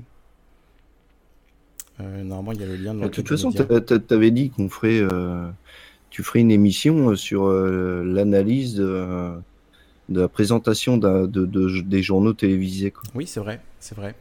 Euh, on le fera peut-être pendant le, 10 heures, hein, ce serait possible de, faire ça, prendre le journal de France 2. Ça pourrait être très marrant. Hmm. Puis même de, comparer avec. Et on verra qu'il y a des tons, des, ah, expressions. Des... Le média, c'est le. Si je peux leur faire un reproche aux médias, c'est le ton, quoi. Franchement, le ton arrêté. Hmm. Euh, le, ton, puis euh, Le ton, il est vraiment affreux. c'est là comment Parce essaient d'imiter le ton, euh, le ton médiatique actuel, quoi, qui est qui n'est pas bon.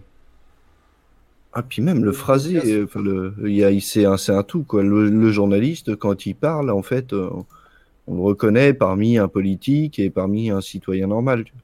Il y a la façon de parler journaliste. voilà. Oui, Célestino. On t'entendait pas, Le média, tu parles de, la chaîne YouTube Le média, oui. Ah, mais je, je vois, ouais, ils ont quoi Ils ont non, je dis sponsor de l'émission parce qu'on a, on a passé l'intégralité du reportage. Donc, euh, s'ils veulent nous, nous, virer la vidéo, faire ce qu'ils veulent, là, ils sont, on est à leur merci total. Mais en même temps, c'est, je sais pas, c'est euh, Carto qui nous en a parlé. Je me suis dit, euh, il faut, il faut qu'on le regarde. C'est sorti il y a deux heures. Et ils sont bien, c'est du média parce que. C'était une, fois quand j'étais à Saint-Nazaire, pour les, les, Gilets jaunes, ils m'ont interviewé, là, ils m'ont mis sur YouTube. Ah oui? On te voit dans une vidéo du média Tu me verras ah. sur une vidéo ah, sur le média, tu tapes Saint-Nazaire tu me verras vers le milieu. Ah, ok. Mais c'est marrant parce qu'ils sont gentils. il est gentil, le gars.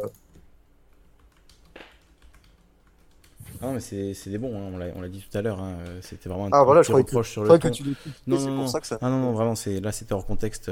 C'était un petit reproche sur le ton, mais le, le boulot, on l'a ah, vu tout à l'heure, c'est du, du bon boulot. Le, truc sur BFM, c'est du, du lourd. Il y a juste le ton, c'est juste le ton qui va pas. Le, ton va, ne va pas. Mais le, c'est juste une question de forme. Hein. Vraiment, le fond était là. Et comme je le disais tout à l'heure, j'ai l'impression que, que c'est que le début et que, et que vraiment le, le média va, va, nous surprendre, à mon avis, avec d'autres enquêtes de ce style à l'avenir et ils vont balancer du lourd, à mon avis, dans les, dans les mois à venir. Oui, ils sont très bons. Hein. Donc voilà, donc il faut les soutenir, il faut partager, euh, partager, leurs vidéos parce que pour le coup, j'ai l'impression qu'ils sont vraiment indépendants et du coup, euh, ils auront aucun soutien de, de personne. Donc c'est à nous, euh, public, de, de, soutenir et de partager ça. Voilà. Donc je remets le, le lien de la vidéo. Euh... On peut se finir avec la vidéo du média. On l'a passé une fois, on l'a passé une fois, on peut la passer une deuxième fois. Tout à l'heure ça a coupé parce que tu avais mis la vidéo. Tout à l'heure j'ai mis la vidéo, oui, sur le, oui, effectivement quand je mets une vidéo sur le Discord ça coupe. Ah. Et ouais. Et tout à l'heure j'avais coupé en plus mon micro, donc euh, personne, enfin vous, vous m'entendiez sur le Discord, mais ils m'entendaient pas sur YouTube. Donc il y a des problèmes de micro parfois, c'est c'est compliqué, on n'a pas de matos, on galère. Alors on va se finir avec euh, bah, l'enquête du média justement comme ça, Strabator, tu pourras la regarder avant d'aller te coucher. Je pense que ça vaut le coup sur BFM. Voilà, il faut associer BFM avec ça vraiment. Il faut qu'on associe BFM avec cette, euh, cette, euh, ces révélations du, du média. BFM championne. BFM TV championne de l'évasion fiscale, l'État complice. C'est une vidéo qui est sortie pendant le live en fait, hein, je crois, un peu de choses près. donc je vous mets le lien. Ah merci, t'as mis le, lien Saint-Nazaire, je l'avais trouvé aussi, euh, où on te voit. Je regarderai ça après. Mais là, on va se passer pour, pour finir, pour se dire au revoir et pour euh, soutenir le média, l'enquête qu'ils ont réalisée sur BFM TV, championne de l'évasion fiscale. On va le diffuser en intégralité en croisant les doigts pour qu'ils ne strikent pas la vidéo, mais qu'ils comprennent que, que c'est un geste de soutien et, de, et voilà, c'est pour que ces choses-là soient connues et que, que ça tourne. Donc voilà, on va se finir avec cette diffusion du média. On leur fait un gros bisou. On les aime. Changez de ton, mais tout va bien sinon. Et BFM euh, TV. Attendez. Je vais quand même vous dire au revoir. Merci beaucoup Célestino. Merci beaucoup euh, Astralbator. Euh, merci beaucoup Génie Tenart. Merci à tous ceux qui étaient là avec nous ce soir. Nico, Carto. De m'avoir fait connaître cette chaîne, ce concept. Bah écoute, j'espère que tu, seras avec nous pour les prochaines, hein, tous les lundis à 21h en direct. Vous intervenez quand vous voulez avec Discord. Écoute, j'y compte bien, hein. moi ça me plaît. Et on parle de plein de sujets. Euh, là en ce moment c'est plutôt actualité, mais on fait aussi des sujets philosophie, euh, des sujets euh, sur voilà vraiment tous les problèmes de société, des questions aussi différentes. On va faire une, émission sur les séries, mais j'ai décidé que il fallait que je revoie l'intégralité de, de, Game of Thrones avant de, avant de faire une espèce de jugement. Que c'était un peu à, chaud. Voilà, il y a beaucoup de gens qui ont réagi à chaud et j'aimerais bien euh, revoir l'intégralité. Donc ça va pas être tout de suite, mais, mais on le fera ah, à un moment. Et peut-être sur, d'autres séries, peut-être sur d'autres séries d'ici là. Euh, mais voilà, il y aura aussi des séries. J'ai envie de parler de musique aussi depuis longtemps, donc on fera sans doute, je ferai sans doute des émissions sur l'industrie, la musique. voilà, enfin, ça c'est des projets en gestation. Mais voilà, si, si, vous voulez savoir un peu l'avenir de, de, la chaîne, et il y a aussi euh, d'autres choses qu'on a filmées. Euh, bon, le son est pas bon, enfin bon. Je vous en parlerai plus tard. Je vous dis au revoir, je vous dis euh, à très bientôt. Merci pour tout, merci aux médias, merci à, à toute l'équipe. Et y a la semaine prochaine, 21h, tous les lundis, en direct sur YouTube, Calivision. Salut. BFM TV, la chaîne d'information la plus regardée de France. Prête à réagir sur n'importe quel sujet, notamment sur l'évasion fiscale. IKEA aurait échappé à l'impôt grâce à un système de transfert d'argent.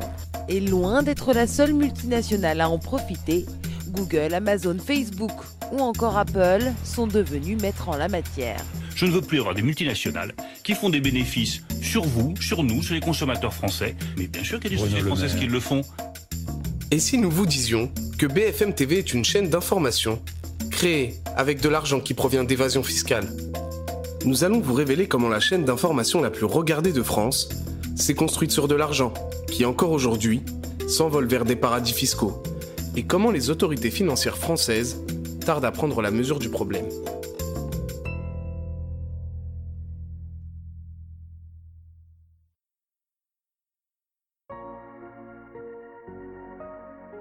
Notre enquête débute avec Maxime Renaï. En 2007, il est administrateur de fonds pour un cabinet d'avocats de gestion financière. Et parmi ses clients, un va particulièrement attirer son attention. La société Next Radio TV. Une société fondée par Alain Veil, qui détient des médias comme les radios RMC et BFM Business, la chaîne de télé BFM TV ou encore le magazine 01net. Alors en 2007, effectivement, je travaille pour un gros cabinet d'avocats de Jersey qui s'appelle Mouvement Limited et j'ai un portefeuille de clients. Dans ce portefeuille de clients, j'ai un, fonds qui s'appelle APF3 qui a été mis en place par des Français et ce fonds détient euh, des actions dans une société qui s'appelle Next Radio TV qui détient elle-même BFM TV et RMC. Donc en fait, ce qu'il faut voir, c'est que le développement de BFM TV, de Next Radio TV, a été permis grâce à de l'argent qui a été injecté depuis les paradis fiscaux, depuis Jersey. Et sans cet argent-là, euh, de façon assez importante, euh, BFM TV n'aurait jamais pu se développer. La preuve de ce qu'avance Maxime, la voici. Un document interne exclusif qui témoigne que Next Radio TV est bel et bien possédé à 22% par un fonds offshore situé à Jersey. En 2009, selon ces documents, c'est 50 millions d'euros émanant de ce fonds offshore qui sont injectés dans le groupe Next Radio TV. Mais la chaîne n'est pas seulement financée par de l'argent issu d'un paradis fiscal. En gérant le portefeuille de cette société, Maxime se rend compte qu'une partie des bénéfices, issus de la chaîne de télé, vient garnir le fonds offshore. Le schéma est plutôt simple. L'argent de RMC et BFM TV par exemple est récupéré par la société mère, Next Radio TV. L'argent passe ensuite par une société aux Pays-Bas avant de s'envoler à Jersey, le paradis fiscal.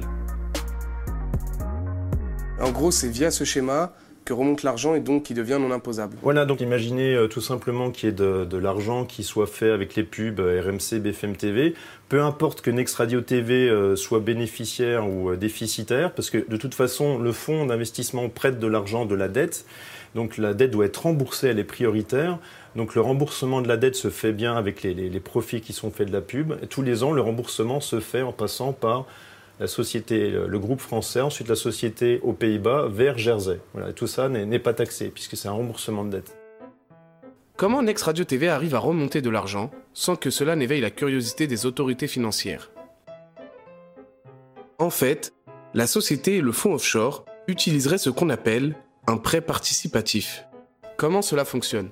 Pour répondre à cette question, nous sommes allés voir Vincent Drezet, secrétaire national du syndicat solidaire Finances publiques. le prêt participatif, comme son nom l'indique, c'est un prêt. C'est-à-dire que des personnes vont donner à d'autres personnes de l'argent moyennant intérêt dans le but de financer un projet. C'est quelque chose qu'on appelle crowdfunding hein, qui, se, qui se développe. Et euh, dans l'idée, c'est relativement généreux. Ça permet de ne pas dépendre des banques d'une certaine manière pour monter un projet. Ah mais c'est génial ça le prêt participatif est donc une solution alternative aux banques et au surendettement. Simplement, parfois, on assiste à un développement d'une activité bancaire un peu en parallèle qui peut être utilisée pour deux choses, le blanchiment et euh, la fraude fiscale. Ah, là c'est moins cool. À la base, c'est pas censé aider les petites et moyennes entreprises? Comment ça se fait? Eh bien, typiquement, quelqu'un qui serait par exemple établi en France, qui a de l'argent à rapatrier, va se prêter de l'étranger à lui-même moyennant intérêt la somme que parfois il a fraudée, détournée, c'est selon. Et lorsqu'il verse des intérêts à lui-même en quelque sorte, mais, ou à une entité qui lui appartient à l'étranger, il va déduire son intérêt du bénéfice qui sera imposable à l'impôt sur les sociétés en France. Donc dans le prêt participatif, il y a quelque chose d'assez sympa et généreux, mais malheureusement, ça peut être aussi utilisé à des fins de blanchiment et de fraude fiscale. On récapitule. Pour envoyer de l'argent vers Jersey, le fonds offshore va donc accorder un prêt participatif à la société Next Radio TV. Et Next Radio TV va donc devoir rembourser, mais avec des intérêts. Et ce sont ces intérêts que nos sociétés cherchent à rendre non imposables. De sa création dans les années 2000 à 2015, la société va ainsi renvoyer une bonne partie de l'argent qu'elle génère à Jersey. Et ça ne s'arrête pas là, au contraire. En 2015, Alain Veil va accueillir un nouveau partenaire. Patrick Drahi, milliardaire, qui possède le groupe Altis. L'homme d'affaires acquiert 49% du groupe en juillet 2015, avant de racheter l'ensemble du capital de Next Radio TV en 2018. Alain Veil, lui, ne quitte pas le groupe pour autant. Il devient le PDG d'Altis Europe aux Pays-Bas.